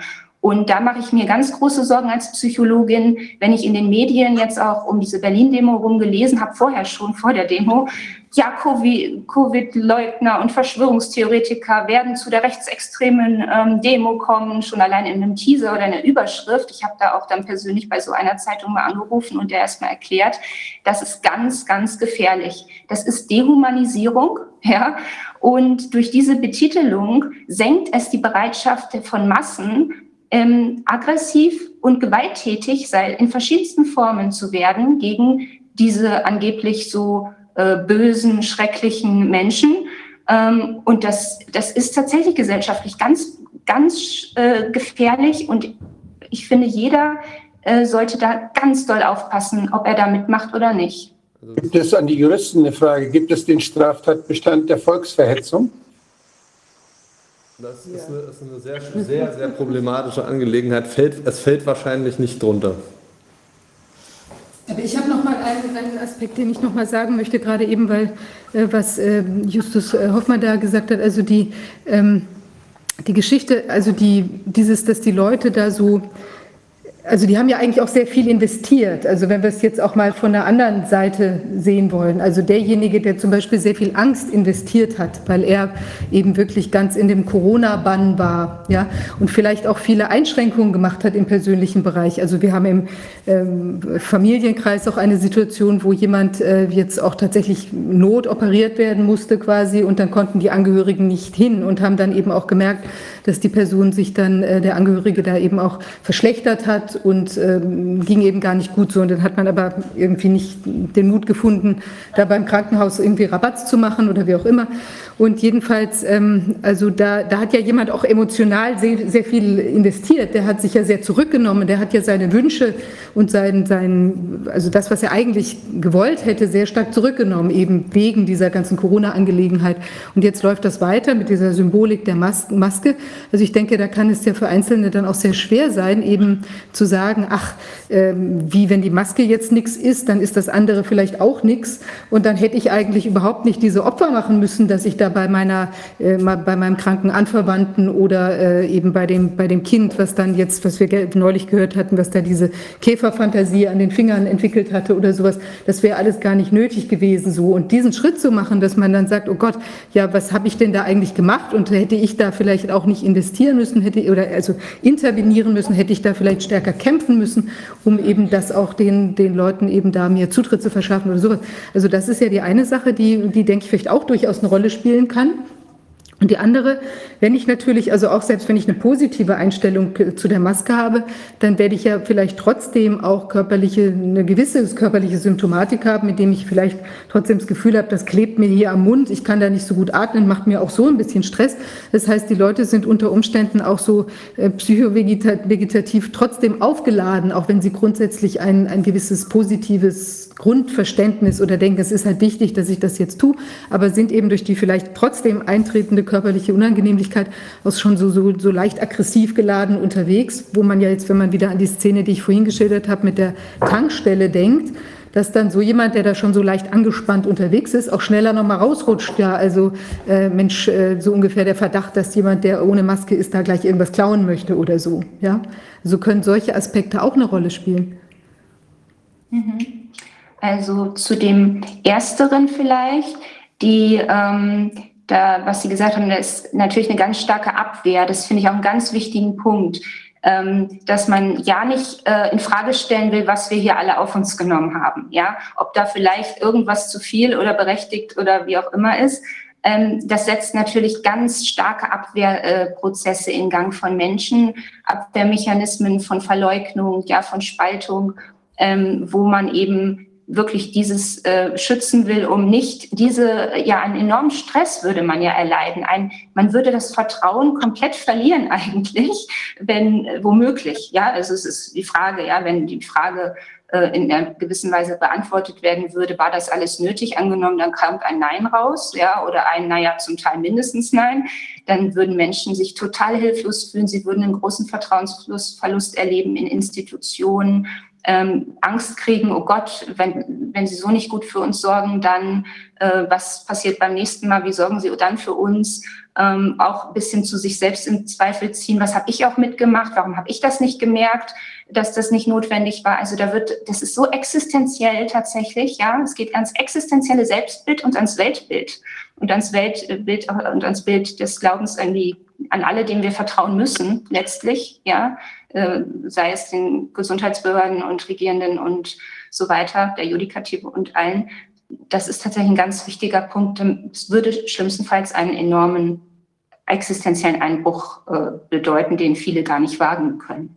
Dann würde nicht nur der Kaiser nackt dastehen, sondern auch große Teile des Volkes plötzlich sich schämen. Habe tatsächlich jetzt in den äh, sozialen Netzwerken äh, sehr oft ähm, die Forderung gelesen, dass man doch die Maskenverweigerer, ähm, ja, ich sag mal, aus der medizinischen, medizinischen Versorgung ähm, ausgrenzen sollte, aussparen. Einfach weil äh, die sind doch selber schuld und die haben, äh, die verschwenden Ressourcen, die wir an anderer Stelle brauchen. Ähm, inwieweit passt das denn in das neue Schema? Mhm. Ja, das ist natürlich wieder die Sündenbock-Theorie. Es passt, finde ich, perfekt in alles, was wir hier aufgefaltet haben bis jetzt. Ja, ähm, weiter, es ist ja immer auch, also es ist immer gut, ein Täter-Opfer-Retter-Dreieck auch zu haben. Ähm, Im Moment ist das ganz stark vertreten. Das hat man immer, wenn eine starke Bedrohung ist, die ins, in Richtung Trauma geht oder zumindest ähm, in den Grenzbereich davon. Ich erkläre mal kurz, ähm, dass ähm, die Bedrohung durch dieses Virus ähm, ist natürlich sehr propagiert worden. Inwieweit äh, sie, welcher Dimension oder dem Grad es real ist, lasse ich einfach außen vor und steht mir auch nicht zu, zu beurteilen. Aber es ist zumindest, die Propaganda ist ganz, ganz extrem ja gewesen und immer noch sehr stark. Ähm, Gerade, ja genau. Ähm, und damit ist das Virus die absolute Bedrohung ähm, dass der Täter quasi, ist wie so ein Täter, ja, der kommt und wir müssen uns davor schützen. Und dann gibt es einen Retter. Der Retter heißt im Moment Impfstoff oder Maske vorher und Verordnungen und Dogma. Und ähm, ich bin quasi das Opfer. Äh, also den Bevölkerung, der Bevölkerung wird im Moment diese Rolle äh, zuteil oder auch äh, zugeschoben quasi. Ihr seid das Opfer, ihr müsst jetzt auf den Retter warten und es gibt nichts anderes, bis dieser Täter nicht ähm, ja, dingfest gemacht worden ist durch diese Rettungsaktion. Und ähm, da in diesem Kreis spielen natürlich viele Menschen auch unreflektiert mit, manche auch nicht. Es kommt verschieden, je nach Persönlichkeit und Vorerfahrungen und auch Traumavorerfahrungen. Aber wer da mitspielt, der spaltet natürlich auch noch schneller, ähm, indem er eben sagt, du, du bist jetzt schuld und du sollst jetzt eben in dehumanisierender Weise, wenn du schon schuld bist und hier zum Mörder wirklich wirst, äh, potenziell oder auch konkret, dann solltest du auch bestraft werden. Ja, und dann ist man ganz schnell bei der Bestrafungswünschen und auch Macht vor Gewaltfantasie nicht halt. Und das ähm, passt für mich da ganz gut rein. Weiß nicht, wie die anderen das denken, würde mich auch interessieren. Also, dazwischen grätschen darf, das ist ja wirklich, wenn Sie das so schildern, eine absolute Klerikalisierung des öffentlichen Raumes und auch der, der, der Wissen, eine Klerikalisierung der Wissenschaft oder eine klerikale Besetzung der Wissenschaft, da gibt es irgendeine eine, eine, eine nicht greifbare Bedrohung, die uns alle betrifft. Und wer, wer, wer sündigt, die Maske nicht trägt und so weiter, der, der zieht den Zorn auf sich und der Heiland kommt irgendwann vom Berge herabgestiegen und wird uns alle durch den Impfstoff äh, erlösen. Und nur diejenigen, die die Maske getragen haben, werden sozusagen äh, äh, ins Gottesreich eintreten können und alle anderen fahren zur Hölle. Das ist so ein bisschen, also ist jetzt ein bisschen übertrieben, aber äh, das, ist, das, ist ja, das ist ja eine Beschürung von, von, von Tribalismus, von modernem Tribalismus. Wir gegen die und wir sind nicht alle zusammen, sondern das sind die Bösen, das, wir sind die Guten. Äh, und irgendwann werden wir, werden wir alle errettet werden, wenn wir uns nur lange selbst äh, mit der, wie die Flagge landen damals, äh, den, den Rücken zerschlagen mit der Peitsche, mit der, mit der Büßerkette. Mit der Büßerkette, genau. Äh, und also das ist, ich bin wirklich einigermaßen, wenn Sie das so darstellen, so, so hört sich das für mich an. Oder, oder ist also, oder ist da, ist da jetzt meine Fantasie mit mir durchgegangen? Also das ist so. So ist es, Leibler. So ist es. Den Ablassbrief ja. schnallen wir uns vors Gesicht. Haben wir auch äh, möglicherweise so ein Phänomen, dass die Beurteilung von gesundheitlichen Gefahren beruht ja häufig auf wissenschaftlichen Feststellungen, auf Untersuchungen, auf Erfahrungen, die irgendwann mal wissenschaftlich durchleuchtet oder dokumentiert worden sind. Ganze Krankheitslehre, die hat ja wissenschaftlichen Hintergrund eigentlich. Und äh, wenn wir jetzt sehen, wie das beurteilt wird, da sehen wir nicht so sehr die Kategorie wahr oder unwahr, wie sie in der Wissenschaft ja angestrebt wird oder benutzt wird, sondern wir, nehmen, wir sehen die Kategorie böse oder gut. Gut und böse sind moralische Kategorien und nicht wissenschaftliche. Und dadurch kommen wir natürlich nicht in der Beurteilung der Gefahr weiter, sondern wir sind gefangen in der moralisch, auf der moralischen Ebene und haben die wissenschaftliche Ebene dadurch verlassen. Und das, ist, das wird offenbar immer legitimer, die wissenschaftliche Ebene beiseite zu drängen, als hätte das damit gar nichts mehr zu tun. Das halte ich für, für systemisch unheimlich interessante Entwicklung. Mhm. Der Herr Dr. Wieler, der hat doch auch neulich, äh, wenn ich das richtig erinnere, gesagt, dass man jetzt eigentlich das gar nicht mehr hinterfragen solle. Oder es sollten gar keine Fragen mehr zu, zu Corona gestellt werden, sondern man müsse das jetzt einfach so annehmen, dass da diese Gefahr bestünde. So ähnlich hat er sich doch da artikuliert. Und das, das geht ja. ja auch genau in diese Richtung. Selbst, selbst ein Tierarzt ist ein schlechter Tierarzt, wenn er sich dann mit moralischen Kategorien zurecht, zufrieden gibt. Also das wäre, das ist. Äh, schon ganz schön schlimm, was wir da beobachten müssen, glaube ich, denn wir, das, die, dieser Zweifel, der uns ja, der die einzige Berechtigung ist, dass wir, dass wir Wissenschaftler bezahlen. Wir bezahlen sie für ihren Zweifel. Wir bezahlen sie dafür, dass sie Dinge in Frage stellen. Und wenn wir das, wenn wir das beiseite drängen und wenn wir jetzt zum Beispiel Forschungsgelder für, für Covid-19-Forschung äh, ausgeben und dabei darauf achten, dass wir die Ergebnisse kriegen, die wir gerne politisch haben wollen, so ist das unheimlich bedenklich. Ich sehe ja, was da alles geforscht wird. Wird so ein Unsinn, wird ein Unsinn geforscht, dass man Dinge, die man eigentlich schon längst weiß in Bezug auf, auf andere Erreger, wir haben da vorhin ja drüber gesprochen, auf Influenza, äh, da, da werden Dinge nochmal erforscht, nur weil Covid-19 bisher nie Thema war, weil es nicht so wichtig war, gehen die ganzen Gelder jetzt da rein und alles andere, was man früher mal geforscht hatte, wird einfach ausgeblendet. Hat mit Covid-19 nichts zu tun, obwohl es das gleiche Immunsystem ist, obwohl die, Viren eben nebeneinander immer schon da waren. Das ist also wirklich sehr absurd, wie die, was die Wissenschaft da durch die Anreize, die durch Forschungsgelder gesetzt werden, jetzt mit sich machen lässt. Da werden Fragen ausgeblendet. Mit Geld wird der Kanal geschaffen, in dem die Wissenschaft denkt. Das ist ein Zeichen für die institutionelle Korruption unserer Wissenschaftsbetriebe. Mhm. Wenn ich da noch einmal ja. darauf zurückkommen könnte, was Sie, was Sie gesagt haben ähm, dass sie da schon natürlich schon angefeindet worden sind. Das würde mich jetzt mal noch mal interessieren, äh, welches Ausmaß das angenommen äh, hat. Äh, ich ich habe da leider keinen Überblick drüber, aber ich kann mir vorstellen, dass es natürlich äh, bestimmt schon den, den, den ersten in den Startlöchern gibt, der gleich mal irgendwo postet, warum ihre Studie Unsinn ist und warum sie, sie methodisch äh, alle Fehler gemacht haben, die man, die man nur machen konnte und weswegen die Ergebnisse sowieso, selbst wenn, wenn ihre Studie okay wäre, äh, Sie gar nicht zu diesen Schlussfolgerungen kommen dürften. Wie, wie muss ich mir das vorstellen? Was haben Sie da schon erlebt? Ja, also in den sozialen Medien habe ich das genauso ähnlich erlebt, dass dann auch, ähm, wenn man dann jemanden blockiert, sucht er sich ein neues Profil und taucht dann wieder auf und macht weiter. Ähm, bis jetzt habe ich zum Glück nur eine Person, die das so richtig äh, mit Genuss äh, scheint zu machen.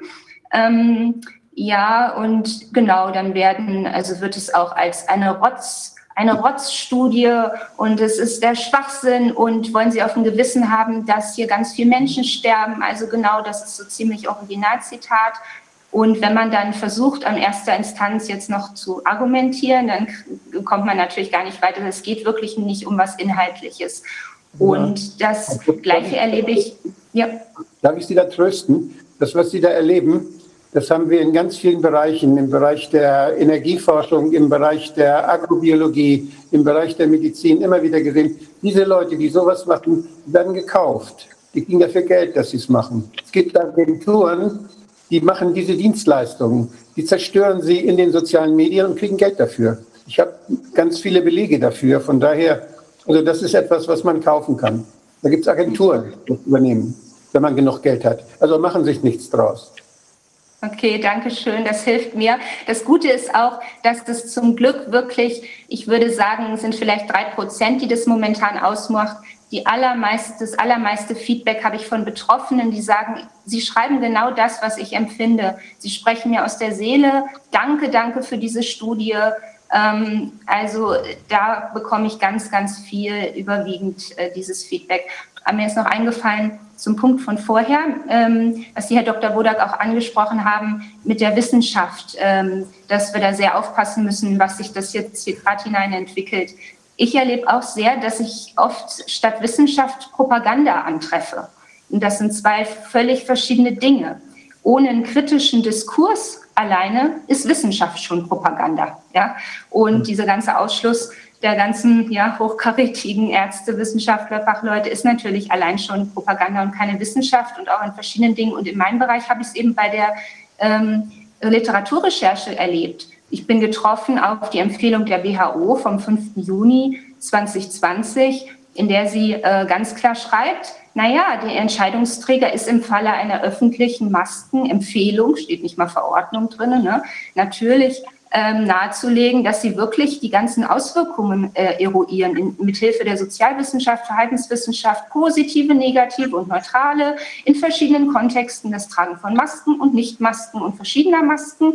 Und ganz ehrlich, was habe ich erlebt? Ich habe nicht erlebt, dass ich solche Studien gefunden habe, wo das gemacht worden ist, sondern nur vorwiegend Nutzenstudien, angefangen mit Hamsterstudien, die uns noch unter die Nase gehalten worden sind, aber auch andere Nutzenstudien, aber die helfen mir weder die Notwendigkeit zu beurteilen, denn ich sage mal so, eine Sonnenmilch kann auch zum Beispiel ganz viel Nutzenstudien haben, aber eine Sonnenmilch hat trotzdem noch keine Notwendigkeit, in einem drei Monate verhangenen, äh, wolkenverhangenen Hochsommer bei Schwarzafrikanern zum Beispiel. Ja, deswegen sagt ein Nutzen noch nichts über die Notwendigkeit aus, das ist so das eine. Und das andere, ähm, es sagt natürlich auch nichts über eine Nutzen-Schaden-Relation aus, wenn ich den Schaden systematisch, so kommt es mir vor, Fragezeichen aber, ja, nicht erhebe.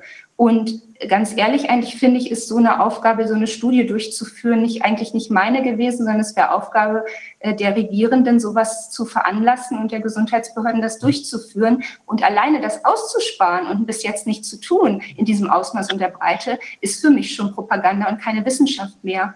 Ähm, ja. Wenn Sie so eine Institution wie die WHO dann dort äh, auch nutzen und äh, weltweit Empfehlungen aussprechen lassen, so kann das überhaupt nicht gut gehen. Denn wenn Sie, wir haben in der, in der Medizin und immer dann, wenn es um gesundheitliche Maßnahmen geht, haben wir den Begriff der Indikation.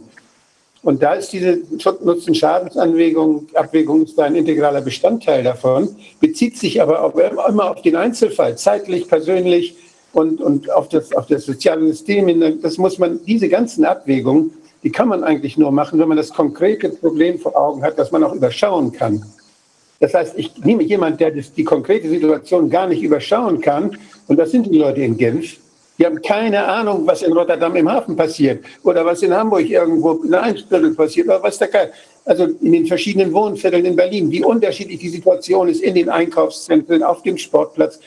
Diese, da eine Entscheidung zu fällen, was ist da sinnvoll und was ist nicht sinnvoll das bedarf der, der örtlichen, der zeitlichen Indikationsstellung durch Leute, die für diese Entscheidung dann auch namhaft gemacht werden, Verantwortung tragen, die sich irren können. Natürlich, jeder Arzt kann sich irren, die das dann aber auch korrigieren können und die Menschen begleiten können in so einer Notlage. Und das ist eigentlich die Rolle, die wir, das muss man von Gesundheitsämtern verlangen. Die müssen ihr, ihr Klientel kennen, die müssen, die kennen die Schulen, die gehen ja auch sonst in die Schulen, untersuchen die Kinder. Die gehen ja auch sonst, machen Impfprogramme. Die sind, die sind da überall. Die kriegen die Krankheitsmeldungen. Die kriegen die Todesmeldungen.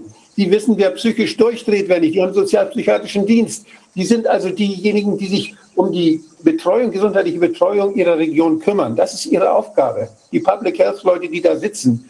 Und die müssen Indikationen stellen. Und wenn Sie da was verordnen, was Sie, was Sie machen, da können Sie sich irren. Das kann sein, dass einer, einer, ein Gesundheitsamt sagt, da müssen Masken getragen werden. Der andere sagt vielleicht nein. Aber dann muss dafür gesorgt werden, dass das rausgefunden wird, was hat das für Folgen gehabt und dass man schnell merkt, wenn es falsch war, dass man wieder aufhört damit oder dass man dass man es anfängt, wenn es sinnvoll war. Also das heißt, die Angemessenheit einer Entscheidung, die kann nicht von einer Weltgesundheitsbehörde beschlossen werden. Da kann nur Wissen zur Verfügung gestellt werden, allgemeines wissenschaftliche Ergebnisse oder sowas. Ja, kurz äh, zur, zum Verständnis nur. Die WHO hatte das eben empfohlen den Entscheidungsträgern. Also das war die Stellungnahme vom 5.6.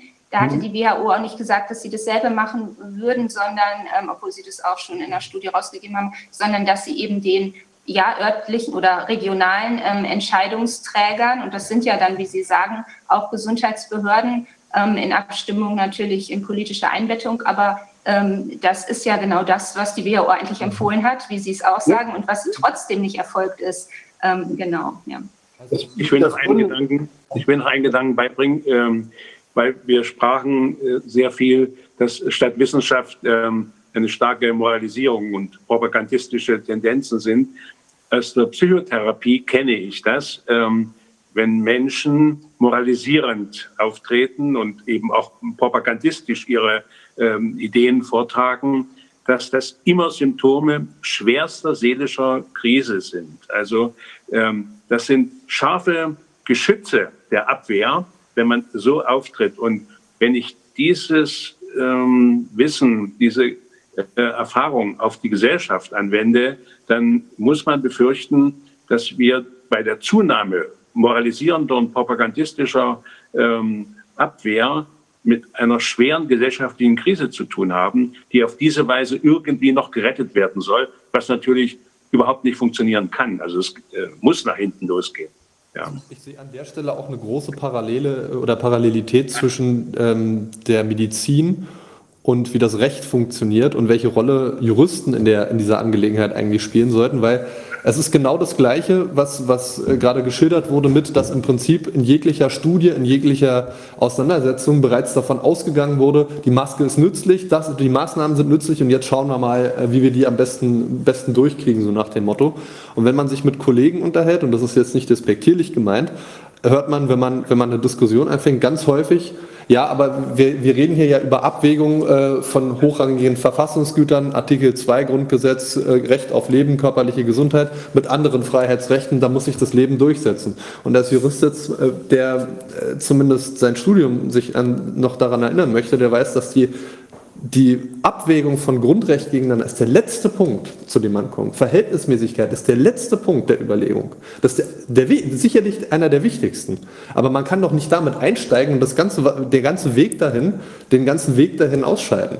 Und daran, daran habe ich mich erinnert gefühlt, dass im Prinzip alles über Bord geworfen wird. Alles, was man an, an wissenschaftlicher Methodenlehre hat, was man an juristischer Methodenlehre hat, an Konsens, der, der die Gesellschaft bisher getragen hat, der wird über Bord geworfen. Das Ergebnis steht sowieso schon fest und jetzt geht es nur noch darum, wie wir das Ergebnis am besten in die Gesellschaft integrieren. Das ist mein Eindruck. Und in der Medizin ähm, müssen wir mit der äh, Situation, dass wir jetzt nur noch mit einem Virus zu tun haben, dass es eine solche äh, Reduzierung und Primitisierung der Medizin.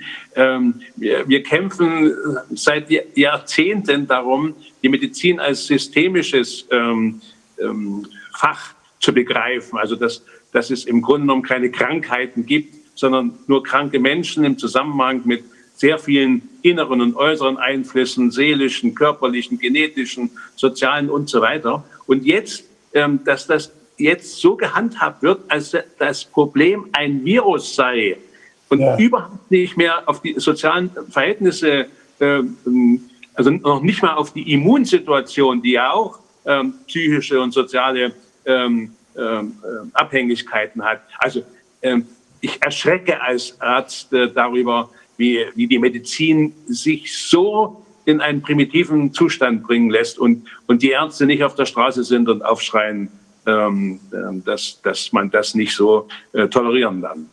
Ja. Ja. Das ist sogar unser Menschenbild. Die werden, ihnen wird gedroht von den Ärztekammern, dass sie aus der Kammer rausgeschmissen werden. Ja. Also das ist Katastrophe. Ja. Mhm. Ja, und unser Menschenbild, das passt dazu, wandelt sich so ja auch. Ich habe auch in der Studie gelesen, wenn die Teilnehmer das empfinden, die auch sagen, ich fühle mich reduziert auf ein Virus, als wenn ich eine Personifikation eines Virus bin. Ja. ja? Und das ja. erlebe ich auch, diese, dieses Menschenbild. Und da darf, dafür mag ich mich auch so einsetzen, dass wir unser altes Menschenbild behalten. Der Mensch ist primär weiterhin, egal was los ist, ein sozioemotionales Wesen, ja, und nicht ein Virus äh, Träger. Das ist ja nicht primär, das ist ja sekundär oder tertiär. Und das ist ganz, ganz wichtig zu sehen. Also für einen Virologen, da würde ich widersprechen, für einen Virologen ist der Mensch primär ein Virusträger. Und das müssen Sie auch. Also jeder, jeder Fachmensch, jeder Spezialist, dem ist erlaubt, sich zu überschätzen. Ja. Aber er muss sich auch gefallen lassen, dass die anderen sich auch überschätzen. Und er muss ja. dann, da müssen wir einen Kompromiss finden. Ja, aber da gibt, fehlt halt die, äh, das Gremium, ne? ähm, das Gremium an ähm, eben einem breiten ähm, Fachrat, der, der, der, wöchentlich mehrfach tagt oder wöchentlich einmal ein Statement abgibt und nicht nur ein RKI, äh, was äh, im Moment viruslastig äh, Aussagen eben macht und epidemiologisch. Ähm, sondern da gehören für mich genauso stark mittlerweile Soziologen, Psychologen und Ethikrat dazu, und zwar in der gleichen Frequenz, weil es geht um viel, es geht um unser Menschenbild zum Beispiel. Ich meine, ich erinnere mich noch daran, als, als diese, die Sache anfing, Anfang des Jahres, wurde uns das doch, doch auch noch so, so erzählt. Wenn da Leute sind, die aus China kommen oder aussehen, als würden sie irgendwo aus äh, sinoasiatisch sein, dass wir sie nicht auf den Virus reduzieren, dass wir nicht gleich annehmen, jeder, der aus China kommt, ist gleich die wandelnde Petrischale, die einmal hustet und wir fallen alle tot um. Und das, das fand ich richtig, weil das ist natürlich, natürlich können wir, da können wir nicht hin, da können wir, wir können uns nicht dahin bewegen zu sagen, äh, so, der sieht jetzt so und so aus, äh, der ist krank, der muss weg. Das hatten wir schon mal. Das Aber exakt das machen wir doch jetzt mit den Nicht-Maskenträgern, ne? Wobei ich finde den Punkt nochmal, den, den du vorhin hattest, Antonia, das, äh, das ist ja nicht so, dass wir es jetzt eben mit nur reinen Maskenmuffeln zu tun haben, sondern es gibt ja wirklich viele Menschen, die Asthmatiker sind oder aus sonstigen Gründen das nicht tragen können oder auch nicht tragen sollen, das vielleicht trotzdem tun. Aber das heißt, ich muss ja eigentlich grundsätzlich erstmal, wenn ich jemand sehe ohne Maske, eigentlich davon ausgehen, dass die Person, das wäre jedenfalls das Normale, das nicht tut, weil sie jetzt irgendwie auf dem Trip ist, andere schädigen zu wollen, sondern weil sie eben vielleicht ein Problem hat, weshalb es nicht geht.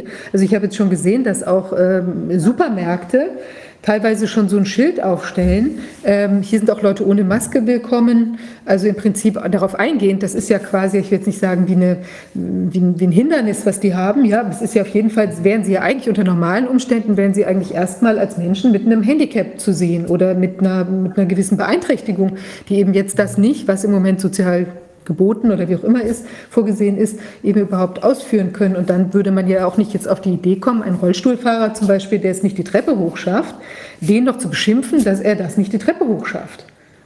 Also das ist völlig äh, von der, von der Grundeinstellung, ja, das unterstellt ja im Prinzip immer dieses, dass derjenige, der halt die Maske nicht trägt, das aus Gemeinheit tut oder aus irgendwelchen anderen Motivlagen, als dass er es jetzt nicht kann. Und das ist eben auch schon wieder sehr bemerkenswert.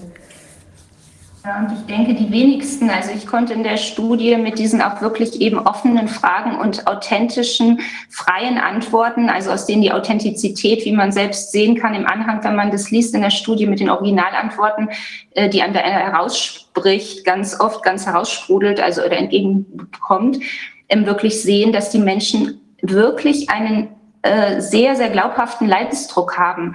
Und es gibt eben die, diejenigen, die körperlich belastet sind, aber es gibt den Großteil oder aufgrund von psychologischen Vorerkrankungen wie PTBS, also posttraumatische Belastungsstörung vorerkrankt, aber der Großteil der Menschen hat keine Vorerkrankung, also in dieser Stichprobe und in dieser Gruppe der Gesundgesamtheit, sondern sie leiden unter der wahrgenommenen Unverhältnismäßigkeit oder mangelnde Notwendigkeit, mangelnde Evidenz, mangelndem, es kommt auch ganz, ganz oft der Ausschluss der bestimmter Wissenschaftler. Und ich sehe keine breite Runde, die sich um uns sorgt und die alle zu Wort kommen. Und darunter leiden die meisten tatsächlich, die ich gefragt habe, die sich, also nicht die ich gefragt habe, sondern die sich deutlich belastet fühlen. Ja, das sind äh, genau diejenigen. Und deswegen ähm, finde ich, muss man immer alle sehen. Die Vorerkrankten ist das eine oder auch Traumatisierten, aber auch diejenigen, die jetzt, die nichts hatten und die jetzt auf der Grenze der Traumatisierung sind aufgrund dieser ganzen Dynamiken. Ja. Ähm, ich habe die Beobachtung gemacht in meinem Bekanntenkreis, es sind nicht so viele Leute. Ähm, einige, einige der sklavischsten Maskenträger inzwischen sind die, die die Masken aus medizinischen Gründen nicht tragen müssten.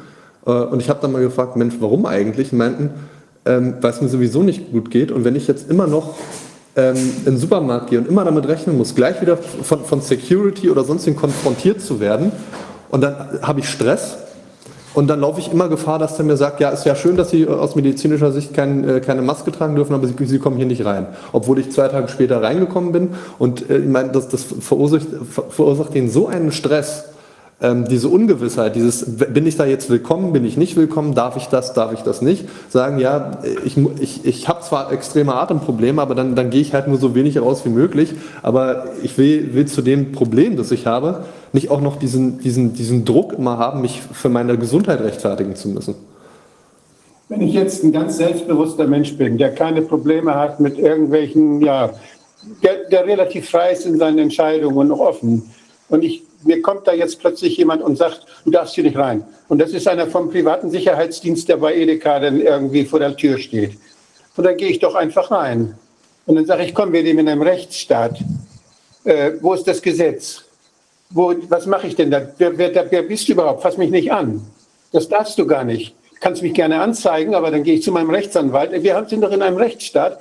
Diese ganzen Konflikte, die unterschiedlichen Rechte, die jemand hat, sich zu schützen vor Infektionen auf der einen Seite, frei einzukaufen auf der anderen Seite, mit der S-Bahn zu fahren und das mit anderen Menschen zusammen zu sein, das sind doch Konflikte, die sind alle grundsätzlich schon diskutiert und geregelt.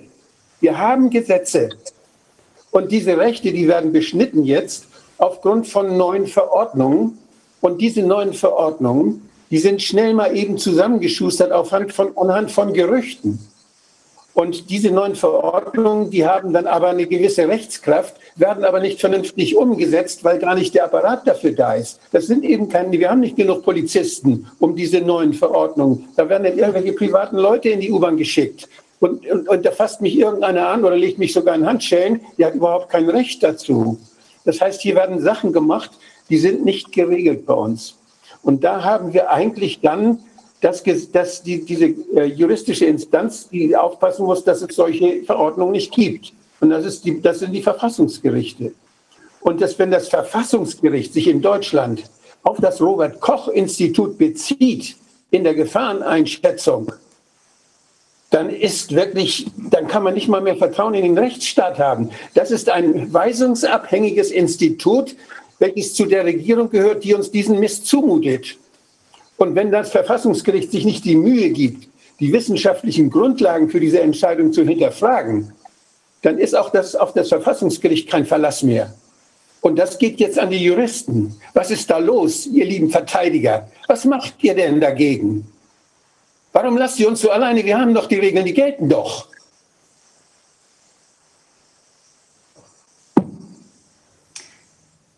Ja, dazu vielleicht, ähm, also aufgrund dieser meiner Studie, ähm, nach der jetzt der Schaden, der auch schon jetzt vorliegende Schaden, ähm, deutlicher als vorher ja ähm, vor, auf dem Tisch liegt, bin ich selbst jetzt dabei auch, ähm, den Rechtsweg zu beschreiten.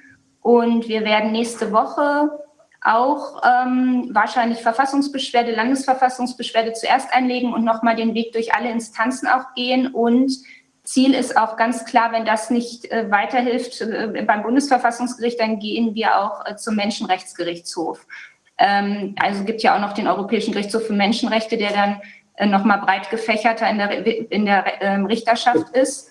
Und dazu vielleicht nur die Anmerkung, ähm, wir benötigen dafür natürlich außer langem Atem und viel Daumendrücken auch ähm, durchaus finanziell noch ein bisschen Unterstützung. Also ihr könnt das Spendenkonto finden, wenn ihr meinen Namen eingebt. Ähm, eben ähm, ja für alle Zuschauer auch gerne und unter Spendenkonto oder eben www.allgäu-für-grundrechte.de und die Umlaute mit AEU ausgesprochen, äh, ausgeschrieben. Das einfach nur noch als Anmerkung. Danke. Schön. Jeder, der sowas macht, kämpft für uns alle. Ja, der Dr. Kumpf, äh, der Rechtsanwalt aus München, ähm, ähm, ist da kompetent und begleitet uns. Ähm, auch da nochmal ein großes Dank an Dr. Kumpf. Ich möchte mich herzlich bedanken bei Ihnen. Es ist großartig, diese Arbeit, äh, und wünsche Ihnen auch weiterhin viel Kraft und Mut dafür. Ich muss mich leider verabschieden. Ähm, danke auch an Frau Fischer und Herrn Bodak ähm, für die sehr spannende Zeit, ähm, die wir jetzt hier miteinander ähm, sprechen konnten. Vielen Dank. Ja. Herzlichen Dank. Ganz herzlichen Dank. Danke. Dankeschön auch. Herzlichen ja, Dank. Auch genau, dann dann wir, beenden wir jetzt das Interview und ja, ähm, wir haben genau, heute ich glaub, wir sind jetzt auch sehr, sehr intensiv miteinander gesprochen und, äh, und wirklich Dinge zutage gefördert, die wieder sehr, sehr erhellend gewesen sind. Ja. Und genau. nicht zuletzt. Ja, wir, wir machen jetzt, dann wir jetzt einfach, Genau, wenn, wenn Sie genau. sich dann vielleicht einfach ausklinken würden. Ich schalte die Zoom-Konferenz dann aus jetzt. Ja, machen wir also auf Wiedersehen und ja, danke okay. ganz herzlichen ja, Dank. Alles vielen Dank für alles. Super. Ja, Wahnsinn. Also wieder sehr viel gelernt äh, und erfahren und wieder zu verdauen und einzuordnen. Ja. Ich denke, da werden wir darauf aufbauend wahrscheinlich noch äh, weitere Termine entwickeln können, um dann eben weitergehende Fragen, die sich heute dann konsequenterweise stellen müssen, auch aufzuarbeiten. Ja, absolut, ja. Also nicht nur, nicht nur auf, der, auf der fachlichen Ebene, der wissenschaftlichen Ebene, sondern es zeichnet sich ja auch zunehmend ab, welche Rolle die Medien gespielt haben bei diesem, bei diesem Spiel. Und wir werden da sicherlich auch irgendwann äh, juristisch das eine oder andere Wort zu verlieren müssen, weil das zeichnet sich ja äh, wirklich ab, dass hier grundlegende und elementare Dinge des Rechtsstaates vielleicht nicht beachtet worden sind. Sagen wir es mal so, sagen wir es mal vorsichtig. Ich fand auch interessant die quasi auch ein Stück weit die, also auch der Aspekt, ja, der, der ja auch viele da befallen hat, also die Demokratieangst oder die Verlustangst in Bezug auf die Demokratie, ja, was man ja auch jetzt sieht an dem teilweise nicht gut, was wir ja feststellen, nicht so gut funktionierenden Rechtsstaatskonstellationen im Moment. Also auch das werden wir dann näher untersuchen müssen. Ja, also vor dem Hintergrund, wir haben ja in der nächsten Woche werden wir uns auch der Rolle der Medien zuwenden. Also das ist ein ganz wichtiger Punkt, der sich ja auch hier jetzt nochmal daraus ergeben hat, welchen Angstverstärker, ähm, wie auch immer. Und wir haben ja jetzt auch einen sehr interessanten Fall äh, da bekommen, also die, die Demo in Berlin, ja, wo ja sehr unterschiedliche Angaben sind zu der ähm, zu der Teilnehmerzahl. Also muss ich jetzt auch ähm, für mich konkret, wir sind ja in Berlin und ich war auch tatsächlich an dem Tag jetzt nicht auf der Demo an, aus zeitlichen Gründen, aber teilweise an der Demo. und äh, kann da wirklich nur aus mit eigenen Augen bestätigen, dass das nicht ähm, 17.000 Menschen gewesen sein können. Also es war eine Riesenmenge, die ich beobachten konnte, die die Friedrichstraße hochgezogen ist und dann Torstraße lang und dann kam das andere Ende schon Rosenthaler Platz äh, wieder also raus und lief noch unendlich. Also das kann, also da hätten die 17.000 Menschen wahrscheinlich sehr, sehr vereinzelt oder relativ vereinzelt sich da bewegen müssen, Also dass das das äh, Konzept wahrscheinlich einzuhalten gewesen wäre. Genau.